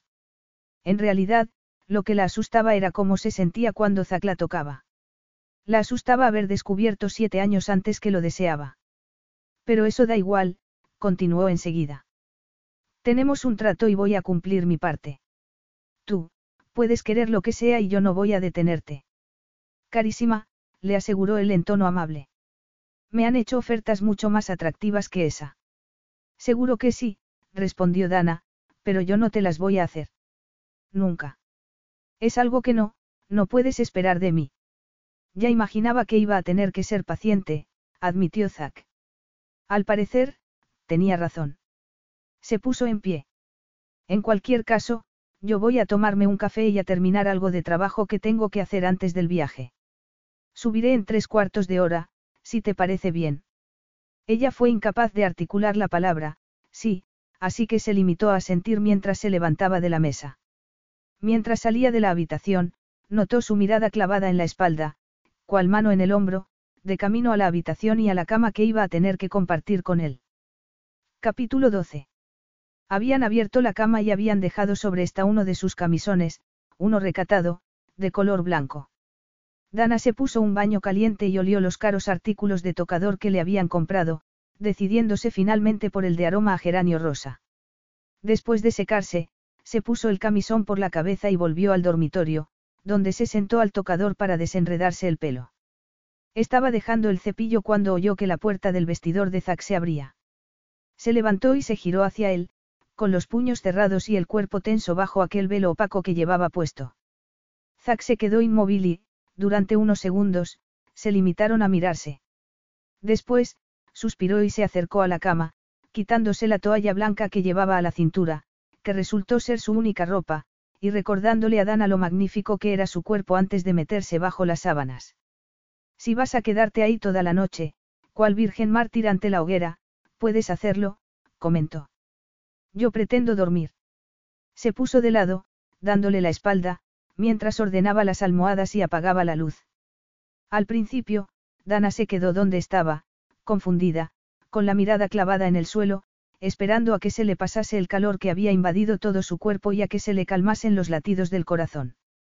Pero luego se dijo que aquel comportamiento era ridículo, así que, muy a su pesar, atravesó la habitación, apagó su propia lámpara y se metió en la cama, en la que se tumbó boca arriba, muy tensa, y lo más lejos posible de Zack, sin terminar en el suelo, sintiendo deseo y miedo, al mismo tiempo, de que Zack la tocase. Pero los minutos fueron pasando, convirtiéndose en una eternidad, y entonces Dana se dio cuenta, sorprendida, de que no iba a ocurrir. A juzgar por su respiración, lenta y profunda, Zack se había quedado realmente dormido. Y ella empezó a relajarse poco a poco, disfrutó de la comodidad del colchón y sintió cómo su propia respiración se iba calmando. Y se dio cuenta también que, en una cama de semejante tamaño, le era fácil fingir que estaba durmiendo sola. Y que estar sola era lo más sensato. Al día siguiente, Zack se marcharía de viaje. Estaría fuera varias semanas, lo que le daría a Dana tiempo para encontrar una estrategia con la que afrontar aquella vida a la que había accedido. Zack ha hecho lo mismo, se recordó. Era posible que se hubiese arrepentido de su decisión. Quizás fuese el motivo por el que estaba guardando las distancias, para no convertir un error en todo un desastre. Sí, si no tenían sexo, podrían anular su matrimonio con facilidad y rapidez, aunque tuviesen que esperar un tiempo antes de divorciarse. Tal vez pudiesen terminar con su matrimonio incluso antes de que se hiciese público. Dana cambió de postura, nerviosa, y luego se quedó inmóvil al darse cuenta de que podía molestar a Zack. Aquello era un desastre. Un horrible desastre. No pudo evitar pensar en la oscuridad de la casa de verano años atrás. En la silenciosa y falsa magia de sus besos y caricias. Recordó el roce de la camisa de Zack contra su piel desnuda y se llevó las manos a los pechos. Se le habían endurecido los pezones. Se imaginó aquella misma noche, pero desabrochándole la camisa a Zack y acariciándolo, aprendiendo todo su cuerpo con las puntas de los dedos. Sintiéndolo vivo bajo las manos. Notando su calor con los labios. Por aquel entonces había sido demasiado tímida, demasiado inexperta para hacer aquello. Y lo cierto era que no había cambiado mucho desde entonces. Aquel seguía siendo un terreno desconocido para ella. Habían pasado siete años y no había podido olvidarse de aquella noche, pero tenía que hacerlo. No podía seguir pensando en ella, si lo hacía estaría perdida. No podría ocultar lo que sentía. Lo que quería. Bastante malo era tener que estar allí con él, sabiendo que solo tenía que alargar una mano. En su lugar, se mordió los nudillos con fuerza y se causó dolor. No obstante, sabía que el daño que le causase a su piel se sanaría, mientras que el dolor que tenía dentro era mucho más difícil de calmar. No obstante, no podía rendirse ante un hombre que, en el fondo, la había comprado solo por el sexo y al que no le importaría que ella le entregase, junto con su cuerpo, su alma y su corazón. Todo lo contrario, era tan cínico que era probable que le resultase divertido. Era mejor, mucho mejor, resistirse a la oscura tentación que Zack representaba y recordar que aquello era solo una cláusula del contrato. Nada más. A Dana no se le había olvidado lo que Adam le había dicho con respecto a que Zack se aburría de las mujeres en cuanto eran suyas. Y era poco probable que aquello pudiese cambiar solo porque estuviesen casados. En ese momento se obligó a ser práctica y a pensar en los cambios que quería hacer en las habitaciones. Imagínate en ellas, visualiza la pintura y las telas. En su lugar, se encontró en un pasillo largo y vacío, sin ventanas, con las paredes, el suelo y el techo blancos. Se vio corriendo hacia la puerta que había al fondo, buscando desesperadamente algo de color, algún signo de vida, y entonces la puerta se cerraba ante ella. Y Dana se dejaba caer al suelo y cerraba los ojos ante la cegadora claridad. Cuando volvió a abrirlos poco después se dio cuenta de que estaba en la cama, y que la habitación estaba bañada por la tenue luz del amanecer. Y descubrió algo mucho más inquietante. Durante la noche había cambiado de postura, se había acurrucado contra Zack y había apoyado la cabeza en su pecho. Este, por su parte, tenía la mano apoyada en su cadera. ¿Cómo había ocurrido? se preguntó Dana con un nudo en la garganta. Aunque ya se preocuparía por eso más tarde. Se mordió el labio y, con sumo cuidado, lentamente, apartó la mano de Zack. Estaba apartándose de él cuando lo notó moverse, oyó que murmuraba algo ininteligible y, un instante después, lo vio abrir los ojos y mirarla.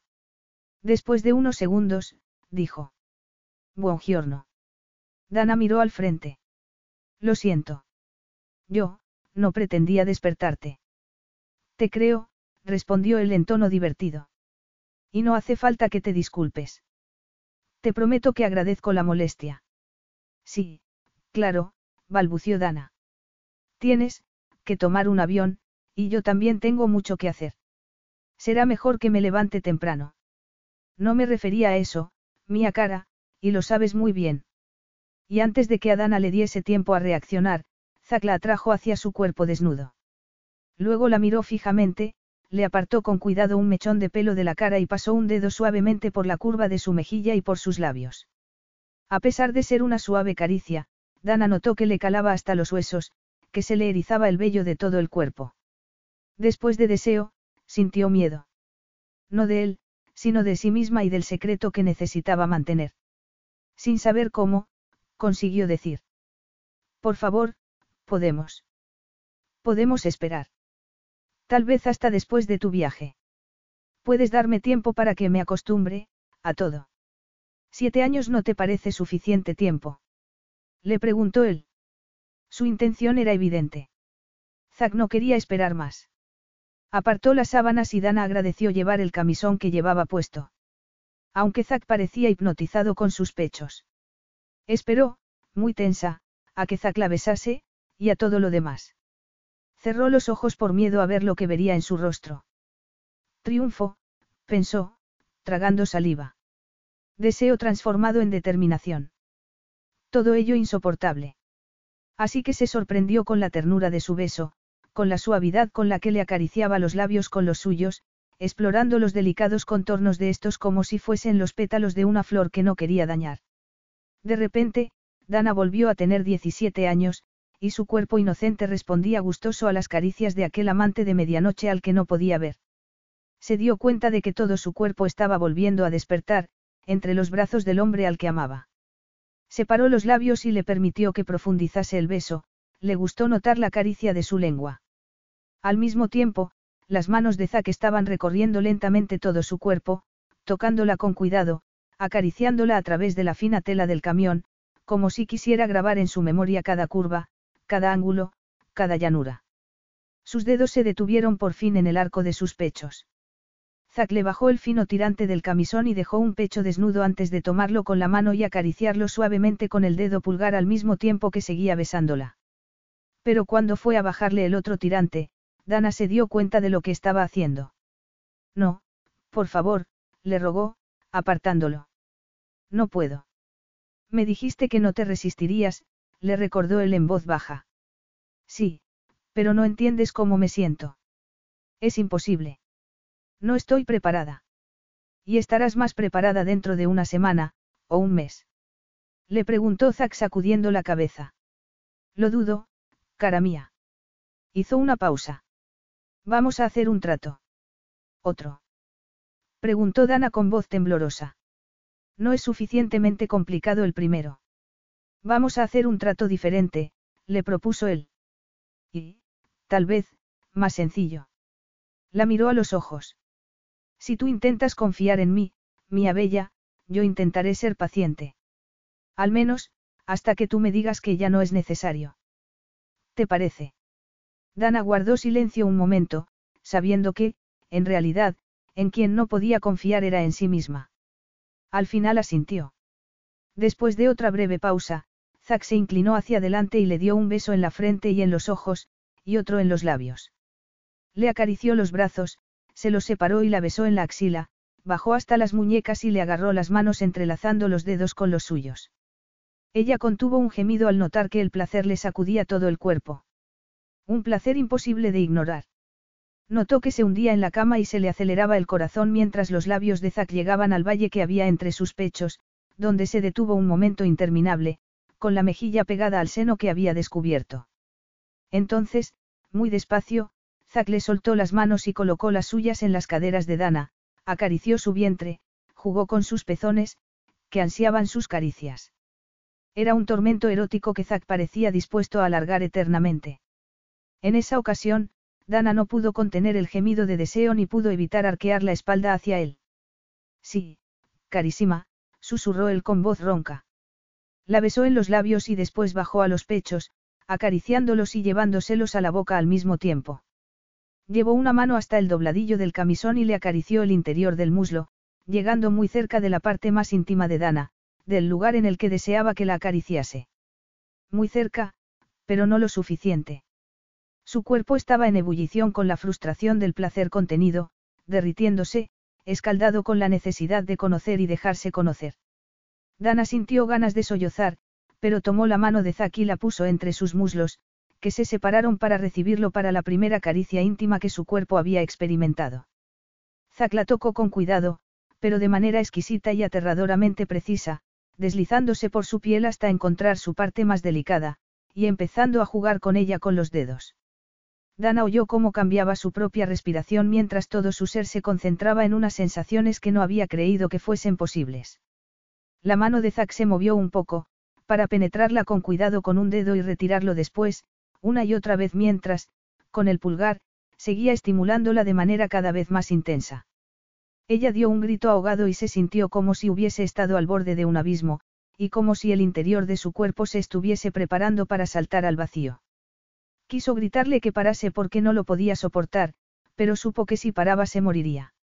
Y, cuando por fin se tumbó encima de ella, se abrió para él, diciéndole sin necesidad de palabras que estaba preparada y más que dispuesta.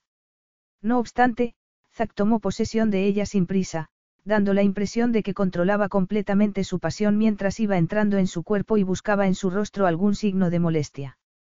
Pero si hubo dolor fue por poco tiempo, y completamente abrumada por la necesidad de tenerlo dentro. De que la hiciese mujer por fin. Entonces Zack empezó a moverse más deprisa, casi con urgencia, como si estuviese llegando al final y Dana sintió entonces aquella exquisita tensión en su interior que hacía que se sintiese cada vez más desesperada. Entonces Zack metió la mano entre ambos y la acarició, y Dana gimió al llegar al éxtasis mientras su cuerpo se sacudía. Lo oyó decir su nombre con voz ronca y angustiada y entonces sintió dentro el calor de su propio clímax. Capítulo 13. Después se hizo el silencio. Zack se quitó de encima de ella y se tumbó boca arriba, tapándose los ojos con un brazo mientras intentaba calmar su respiración. Dana se quedó inmóvil. Sabía que todavía era temprano, pero el sol ya banaba la habitación.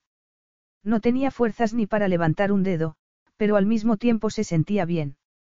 Giró la cabeza muy despacio y miró a Zack. Quiso decirle algo, expresar cómo se sentía, cómo la había hecho sentirse durante aquella deliciosa iniciación, pero no tenía palabras. Gracias, le pareció inadecuado, incluso ridículo, y, te quiero, era impensable. Además, tenía la esperanza de que Zack fuese el primero en hablar. Al final, fue ella la que le tocó el hombro y le preguntó. Zack. Deberíamos, hablar. Y se quejó al instante por haber dicho semejante tontería. Él no respondió inmediatamente y Dana se preguntó si estaría dormido.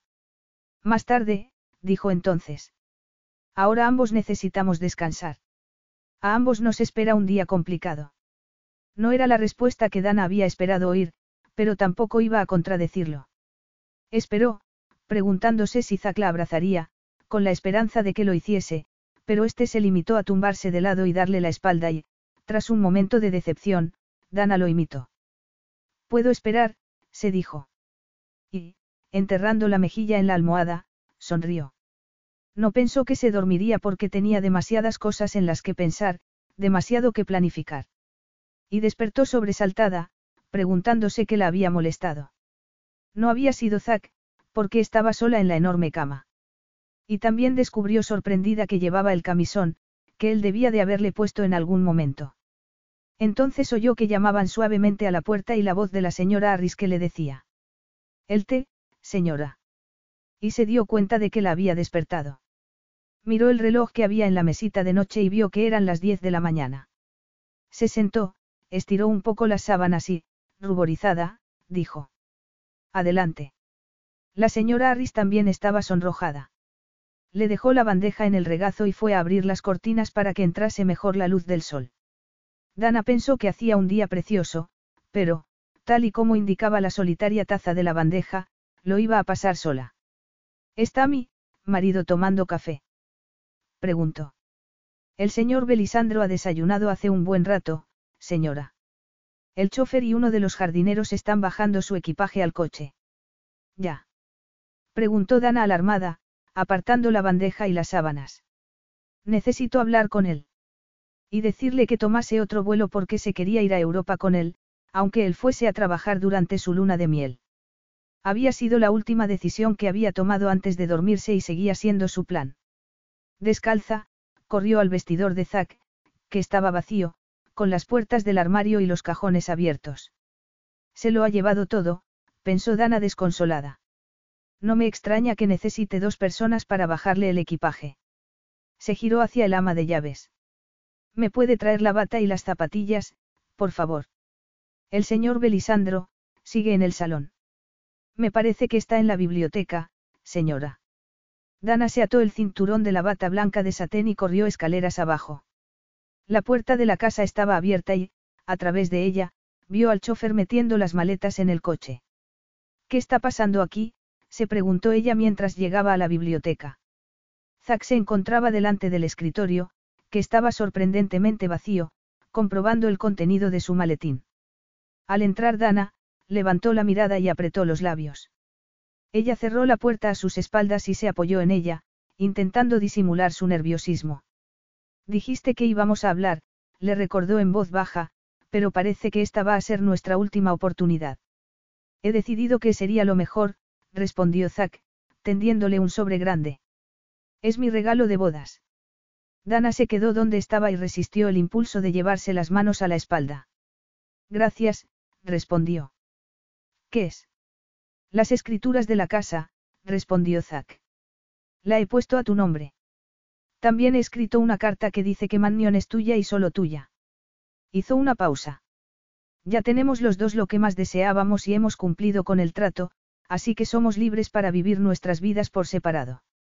Por separado, repitió ella, sintiendo frío de repente a pesar de que hacía calor en aquella habitación. No lo entiendo. Pues no es nada complicado. Tú querías la casa. Y yo te quería a ti. Zack se encogió de hombros. Hemos cumplido con nuestra parte del trato. Yo me siento satisfecho y espero que tú también. Cuando vuelva de Europa buscaré otro alojamiento, continuó, sonriendo con desgana. Seguro que para ti será un alivio. Dana se alegró de estar apoyada en la puerta, si no, se habría caído al suelo. ¿Quieres decir que, no vas a volver? Susurró. Y todas las obras que se han hecho en la casa. No necesitas a nadie para hacer tu sueño realidad, le dijo él. Como te dije anoche, tienes a tu disposición el dinero necesario. Pero seguro que quieres ver cómo queda. ¿Cómo se ha gastado tu dinero? No, no me interesa, le aseguró Zack. Este es tu sueño, cara mía, no el mío. Hizo otra pausa. También he dejado dinero suficiente para tu mantenimiento. Si la cantidad te parece inadecuada, ponte en contacto con mis abogados. Pero no puedes marcharte, protestó Dana. ¿Qué pensará la gente? Darán por hecho que nos casamos demasiado pronto, y que nos hemos arrepentido con la misma rapidez. Además, ¿qué más nos da lo que piense la gente, si nosotros tenemos lo que queríamos? Pero, la boda de Nicola.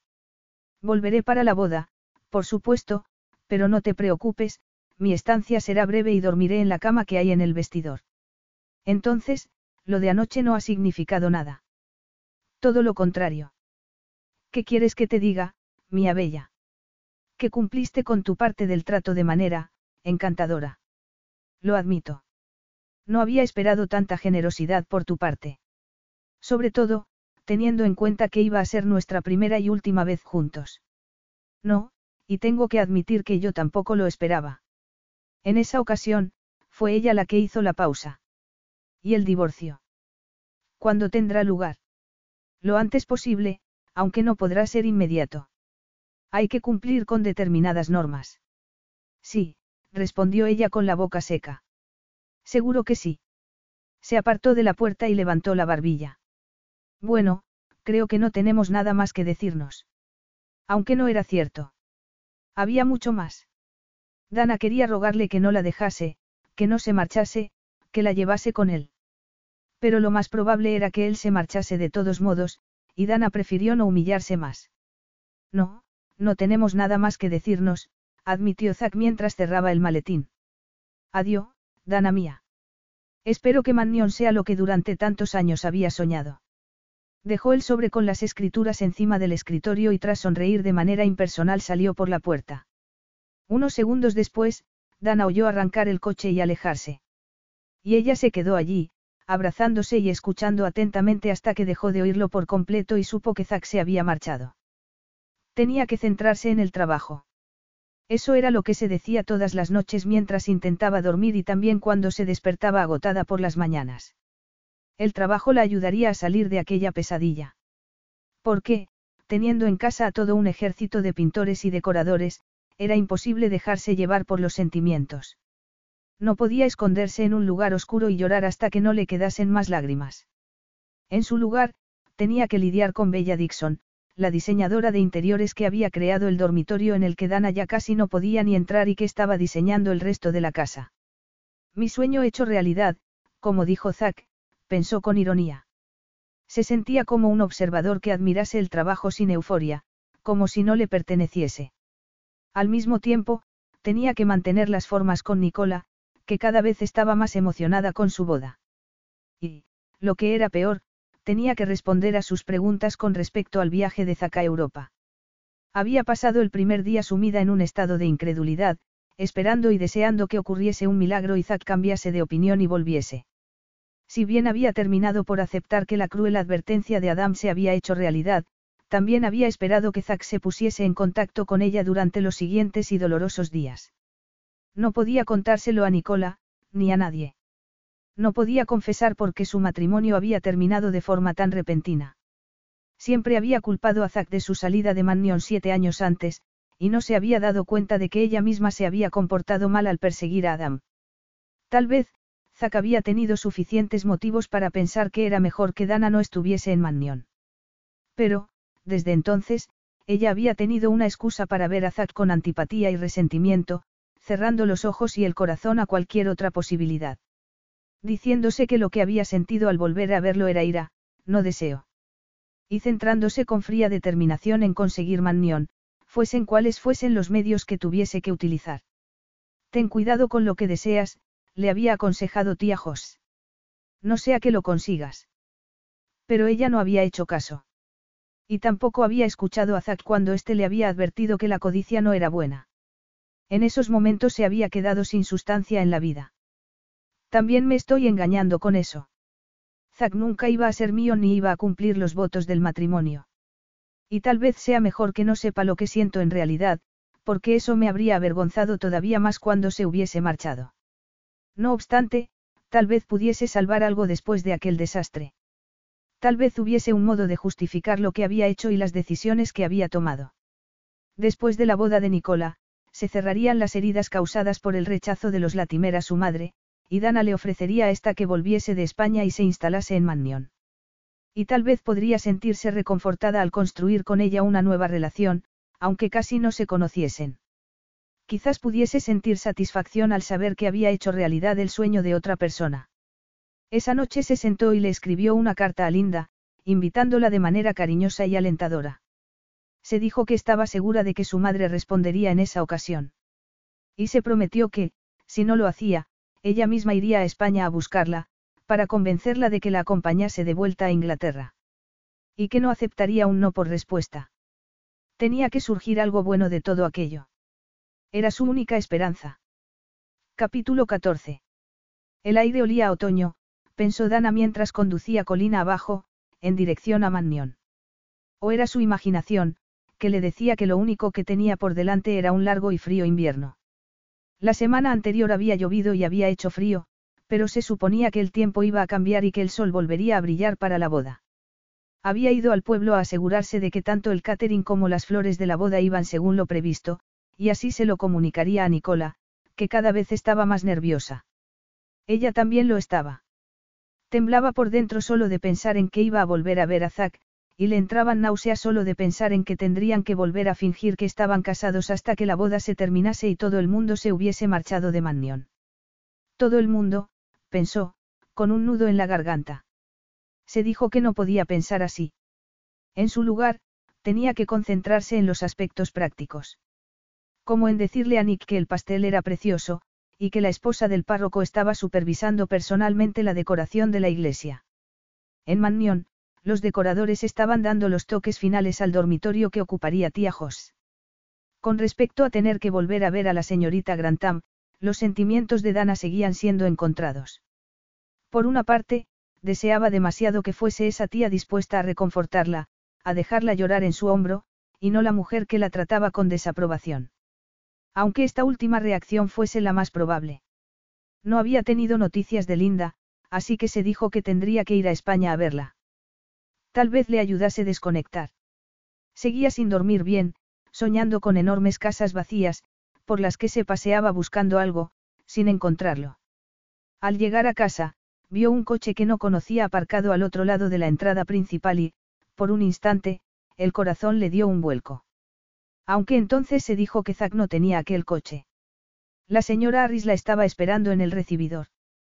Tiene visita, señora. Un tal señor Arbey, que está empeñado en verla. Está esperándola en el salón. Harvey. Repitió Dana. Me suena ese nombre. A mí me ha resultado un tanto tosco. Dana sonrió. Pues vamos a ver si lo suavizamos con un poco de café, por favor, Janet. El señor Arbey se puso en pie, muy educado, al ver entrar a Dana en el salón. Era un hombre corpulento, de mediana edad, calvo y moreno de piel, con el rostro redondo y risueño, aunque en esos momentos estuviese serio. Iba vestido con unos pantalones grises, camisa de flores y una camisa de lino que parecía muy cara. Así que tú eres Dana, dijo nada más verla. Sí, respondió ella. ¿Y usted? Soy Bob Arbey, respondió este. ¿Tu padrastro? Mi padrastro, repitió ella, aturdida. No lo entiendo. Pues es muy sencillo. Tu madre y yo nos casamos hace ocho meses. Nos habíamos conocido años atrás, ya que Linda había estado trabajando para mí en el Royal Oak, así que me llevé una gran sorpresa al entrar en el bar que tenía pensado comprar en Altamejo y encontrármela allí, de camarera. Fue lo mejor que me había pasado en muchos años. Ya, veo, respondió Dana, sentándose en el sillón que había enfrente de él. Bueno, enhorabuena. Espero que seáis muy felices. En ello estamos, admitió él. Aunque sería mejor si dejases de escribirle acerca de, todo esto. Miró a su alrededor e hizo una pausa antes de continuar. Estoy seguro de que la intención es buena, pero tus cartas hacen que Linda recuerde cosas que preferiría olvidar, y no le hacen ningún bien. Así que quiero que no le escribas más. Dana se sentó muy recta. Señor Arbey. Yo también pienso en lo que es mejor para mi madre. Y quiero que sepa que puede volver a Mannion y ocupar el lugar que le pertenece cuando quiera. Ahí te equivocas, cielo, le dijo él, este lugar lo único que le ha causado son problemas. Llamaron a la puerta y Janet Harris entró con la bandeja de café y unas deliciosas galletas caseras. Y Dana tuvo que contener sus airadas preguntas. En cuanto el ama de llaves se hubo marchado, el señor Arbey continuó. Sé que siempre has pensado que el señor Latimer era tu padre, pero no es así. Linda mintió. Empezó mintiendo y luego se dio cuenta de que ya no había marcha atrás. Dana dejó la taza de café dando un golpe en la mesa. ¿Cómo se atreve a decirme esas cosas? Yo estuve con mi madre. Vi lo mal que estuvo porque la señora Latimer la había rechazado. La vi llorar la muerte de mi padre. Él la miró fijamente. Te aseguro que no miento, dijo entonces. Porque soy la única persona que conoce la verdad. Me la contó la propia Linda antes de que nos casáramos. Pero ¿por qué mintió? Y tú me lo preguntas. Mira a tu alrededor. Quería todo esto. Quería ser alguien, no una madre soltera, y Jack Latimer era su oportunidad de conseguirlo. Hizo una pausa. Y como este ya no estaba aquí para decir lo contrario, la aprovechó. Dana se quedó unos segundos sentada, con el rostro enterrado en las manos. Por fin, preguntó con voz ronca. Quiere decir que nunca tuvieron una relación. La tuvieron, sí, respondió él muy serio. Durante un tiempo, pero Linda no se quedó embarazada. Él no podía tener hijos, unas paperas lo habían dejado estéril. Su familia lo sabía, pero Linda, no. Pero sí estaba segura. Sufrió mucho por el modo en que la habían tratado. Se sentía culpable por lo que había hecho, la corrigió el señor Arbest. No sabe cómo fue estar allí, vivirlo con ella. No, y todavía se siente avergonzada por lo que te hizo. Demasiado avergonzada para querer verte, aunque lo hará, tal vez cuando vaya a ser abuela. Por un instante, Dana supo cómo debía de haberse sentido su madre, que había cometido un gran error y se había dado cuenta de que no había marcha atrás. Pero si yo pensaba que lo único que quería era Mannion. Y ella también, dijo el marido de Linda, sonriendo de repente, pero ahora ha cambiado de opinión. Y tú también, cariño, ya que te acabas de casar. Se puso en pie. Dale un poco más de tiempo y todo saldrá bien. Ya lo verás. Se miró el reloj. Tengo que marcharme. Me está esperando mi hermana. Dana se levantó también. Señor Arbey, necesito saberlo. Es, eres mi padre. Este suspiró. Ojalá pudiese decirte que sí, pero sería otra mentira. Eso es algo de lo que tu madre todavía no me ha hablado, pero estoy segura de que algún día te lo contará a ti. Y añadió en voz baja. No te preocupes por ella, cielo. Yo me aseguraré de que esté bien. No hace falta que me acompañes hasta la puerta. Sola, Dana volvió a sentarse y clavó la mirada en el vacío, así estaba cuando Janet Harris fue a recoger la bandeja del café. ¿No han tocado el café? exclamó. Dana levantó la vista y esbozó una sonrisa. No, me parece, Janet, que en su lugar me voy a tomar un buen whisky. Es precioso, comentó Nicola con melancolía. ¿Cómo tenía que ser Mannion otra vez? Me trae muchos recuerdos. Suspiró y después volvió a reaccionar. Es increíble todo lo que has hecho en tan poco tiempo. Dana sonrió. Agradeceselo a Bella Dixon y a su equipo, no a mí. Además, no todo el mundo es de la misma opinión. Tu tía Mimi ha visto su habitación y me ha dicho que tanto color crema le iba a hacer sentir como si estuviese en una vaquería. Nicola hizo una mueca. La tía Mimi no va a cambiar nunca. Ya le ha dicho a mi padre que Mannion habría sido suya si se hubiese quedado en Inglaterra, ¿y qué Zack ha echado a Adam? ¿Y qué ha contestado él? Nada. En ese momento ha intervenido Sadie, que le ha dicho a Mimi que eso no era asunto suyo, y que Adam estaba en Australia porque ha querido marcharse. Por primera vez en muchos días, Dana rió de buena gana.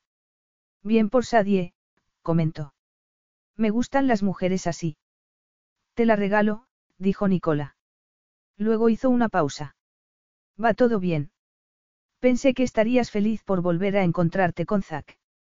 Por cierto, que si queréis pasar un par de horas a solas, me aseguraré de que nadie os moleste. Y dar más motivos de queja a ti a Mimi. De eso nada, contestó Dana, fingiendo estar de broma. Pretendo ser la anfitriona perfecta. Por primera y última vez. Tenía tiempo para practicar el papel. Faltaba una hora o más para que llegase Zack, según le había dicho a Janet. Y lo haría en compañía de Serafina y tía Jos. Tiempo suficiente para estar segura de que lo saludaría con tranquilidad, guardando la compostura, y de que sería capaz de comportarse de la misma manera cuando se reuniesen después. También había escogido cuidadosamente su vestuario. Llevaba un vestido de lino ajustado que le llegaba a la rodilla, de un color rosa que realzaba su palidez.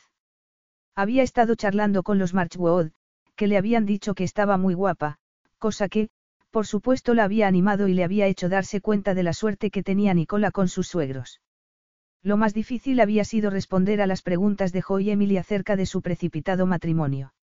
Estás loca, había bromeado Emily. Ni siquiera sabía que tenías algo con el increíble Belisandro, pero eso da igual. Cuéntanoslo todo. ¿Cómo empezasteis?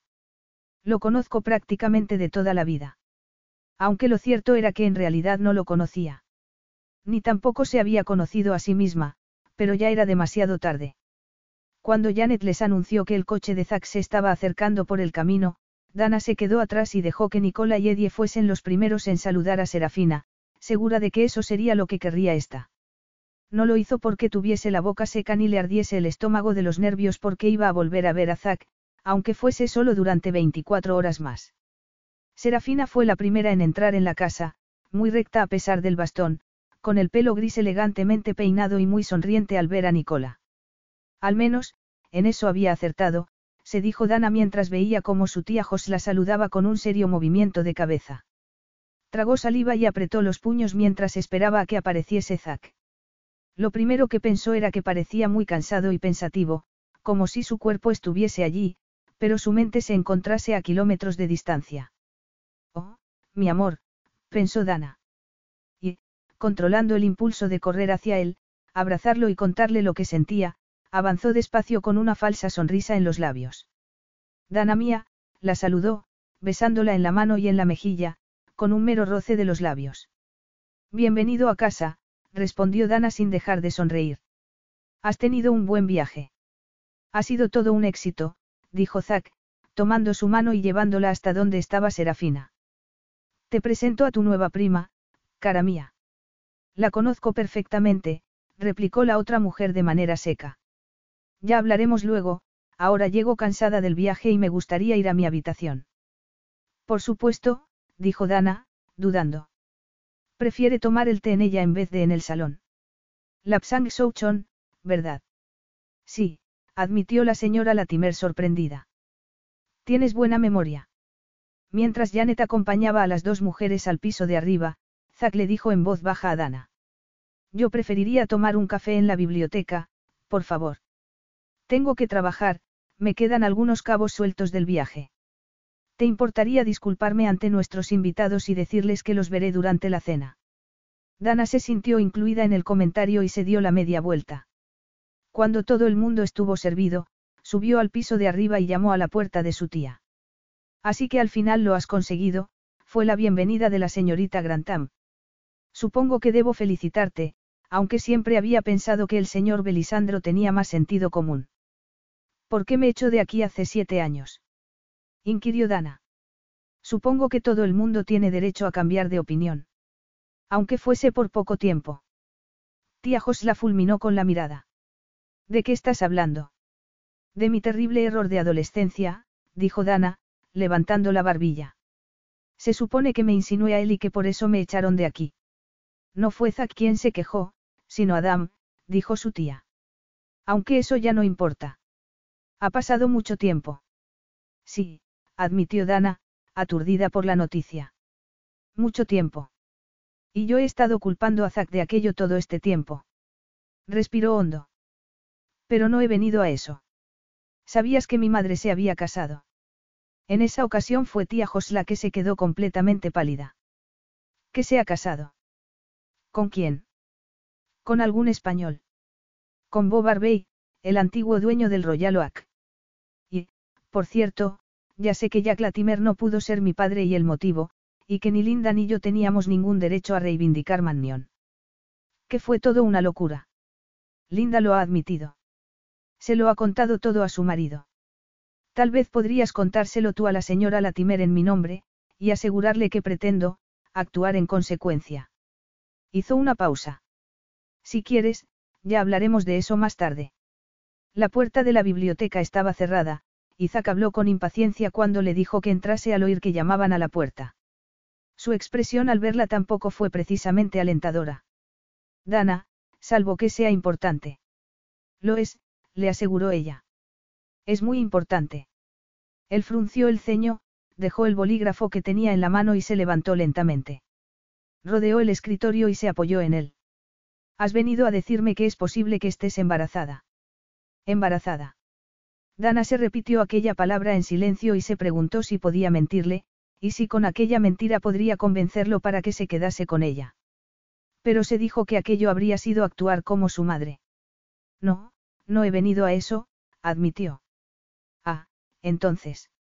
Ella tragó saliva. Se trata de la casa. Santa Madonna, gruñó él. ¿Cómo no? ¿Qué otra cosa podía ser? Necesitas más dinero. Tómalo, no me importa. No es mi problema, solo el tuyo. ¿O es que no lo dejé lo suficientemente claro? No es eso. He venido a decirte que quiero venderla. Vender, Mannion. Sí. He pensado que querría saberlo. ¿Para qué? ¿Quieres que te dé mi opinión? ¿O que te recomiende un abogado? Preguntó. Ponte en contacto con mi departamento jurídico. Ellos te ayudarán. Dana se sintió fatal. Notó que se le llenaban los ojos de lágrimas, pero no podía llorar. Puedo ocuparme de todo sola, gracias. Ya te he dicho lo que había venido a decirte, y perdona que te haya interrumpido. Y se dio media vuelta para marcharse. Un momento. Espera. ¿Te preocupa que la venda demasiado barata? Quiero saber por qué la quieres vender. ¿Por qué ya no quiero vivir aquí? Durante años, no has pensado en otra cosa, no has querido otra cosa, le recordó él. No puedo aceptar esa respuesta. Siempre había pensado que, si Jack Latimer no hubiese fallecido, se habría casado con mi madre y yo, su hija, habría tenido el derecho de heredar esta casa. Ahora sé que no es cierto. Que si bien tuvo una aventura con mi madre, no podía tener hijos. Y que mi madre me contó una historia que era mentira. Se encogió de hombros y añadió. No puedo vivir con eso. No tienes por qué hacerlo. Has conseguido Mannion al convertirte en mi esposa. Tu esposa. ¿Hasta cuándo? Y, cuando se termine, ¿cuántos años tendré que pasar aquí sin ti, en la casa vacía de Serafina? Rió y sollozó al mismo tiempo. ¿Cuánto tiempo voy a sobrevivir en este montón de piedras, en el medio de la nada, paseando de habitación en habitación, fingiendo que estar sola no es una pesadilla, y que voy a encontrarte en alguna parte, esperándome. Hizo una pausa. No, gracias. No puedo quedarme aquí. Tengo demasiados recuerdos y no voy a ser capaz de soportarlos, así que quiero deshacerme de la casa inmediatamente, si a ti no te importa. Se le rompió la voz y se giró, intentó abrir la puerta y entonces oyó que Zack decía en un susurro. Dana, mi amor, mi esposa, mi adorata, no me dejes. No te marches. Esperanzada y asustada, Dana preguntó.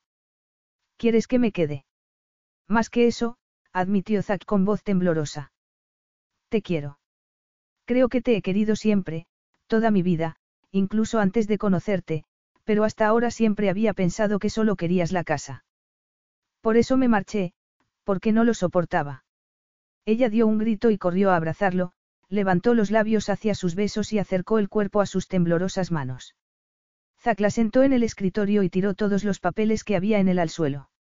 Le levantó el vestido, le apartó la ropa interior y, bajándose la cremallera de los pantalones, la penetró sin más preliminares, salvo el ansia que ambos tenían, el uno por el otro. Hasta que ambos estuvieron consumidos, con la respiración acelerada, saciados. El tiempo se detuvo. Recuperaron la cordura, acompañada de risas, ternura y la sorpresa de haberse encontrado por fin. Se arreglaron la ropa y compartieron el sofá que había junto a la chimenea. Dana se hizo un ovillo en el regazo de su marido, enterró el rostro en su cuello y escuchó cómo le susurraba en su idioma materno. Tengo que aprender italiano, murmuró. Para entender lo que me dices. Él sonrió. Esta noche, en la cama, mía carísima, te prometo que te haré la traducción. Um, dijo Dana, acurrucándose más contra él. Lo estoy deseando, pero es una pena que tirases abajo la casa de verano. Me habría gustado volver allí antes de marcharnos. Todavía quieres vender Mannion. Aunque nos haya unido. También podría separarnos, le aseguró Dana muy seria. Y siempre me recordará lo ciega que he estado. Lo codiciosa y mercenaria que he sido. Eso, nunca, cariño, la silenció, poniéndole un dedo en los labios. Nunca. Solo confundida y muy infeliz. Y, por cierto, fue Adam el que destruyó nuestra casa de verano. Fue lo último que hizo antes de entregarme Mannion. Yo siempre había pensado que había sido tú el que había hecho que me echasen de aquí, después de aquella noche, pero había sido Adam también. Sospecho que averiguó que habíamos estado juntos, y jamás nos lo perdonó. ¿Y tú por qué no le contaste la verdad a Serafina? ¿Por qué me dio vergüenza? No había pretendido que sucediese lo que sucedió, pero eras tan dulce, mía cara. Que no pude resistirme. Aunque, al mismo tiempo, ambos éramos demasiado jóvenes. Hizo una pausa antes de continuar. Además, te comportabas como si yo fuese el último hombre con el que te habrías casado. Así que te dejé marchar, me dije que debía olvidarte, pero no pude. Cuando volví a verte me di cuenta de que nada había cambiado. Tú seguías obsesionada con Mannion, así que decidí hacer realidad tu deseo, y el mío. Me dije que, cuando fueses mi esposa, te enseñaría a amarme. Entonces, ¿por qué te marchaste? No te dabas cuenta de lo que me hacía sentir. Sí, pero también sabía que darte placer en la cama no era suficiente. Que quería mucho más. Pues ahora ya me tienes. Soy toda tuya. Donde tú estés, mi Gaius, estaré yo, tu Gaia. Para siempre. Mi adorata, respondió él en voz baja, besándola. Fin. BetMGM has an unreal deal for sports fans in Virginia. Turn $5 into $150 instantly when you place your first wager at BetMGM. Simply download the BetMGM app and sign up using code Champion150. Then, place a $5 wager on any sport. You'll receive $150 in bonus bets, regardless of your wager's outcome. And if you think the fun stops there, the King of Sportsbooks has plenty of surprises in store. Check out daily promotions, same game parlays, live bets, and so much more. Download the app in Virginia today and get $150 in bonus bets instantly from your first wager only at BetMGM. BetMGM and GameSense remind you to play responsibly. See BetMGM.com for terms. 21 plus only, Virginia only. New customer offer, subject to eligibility requirements. Rewards are non withdrawable bonus bets that expire in seven days. Please gamble responsibly. Gambling problem? Call 1 800 Gambler. Promotional offer not available in Washington, D.C.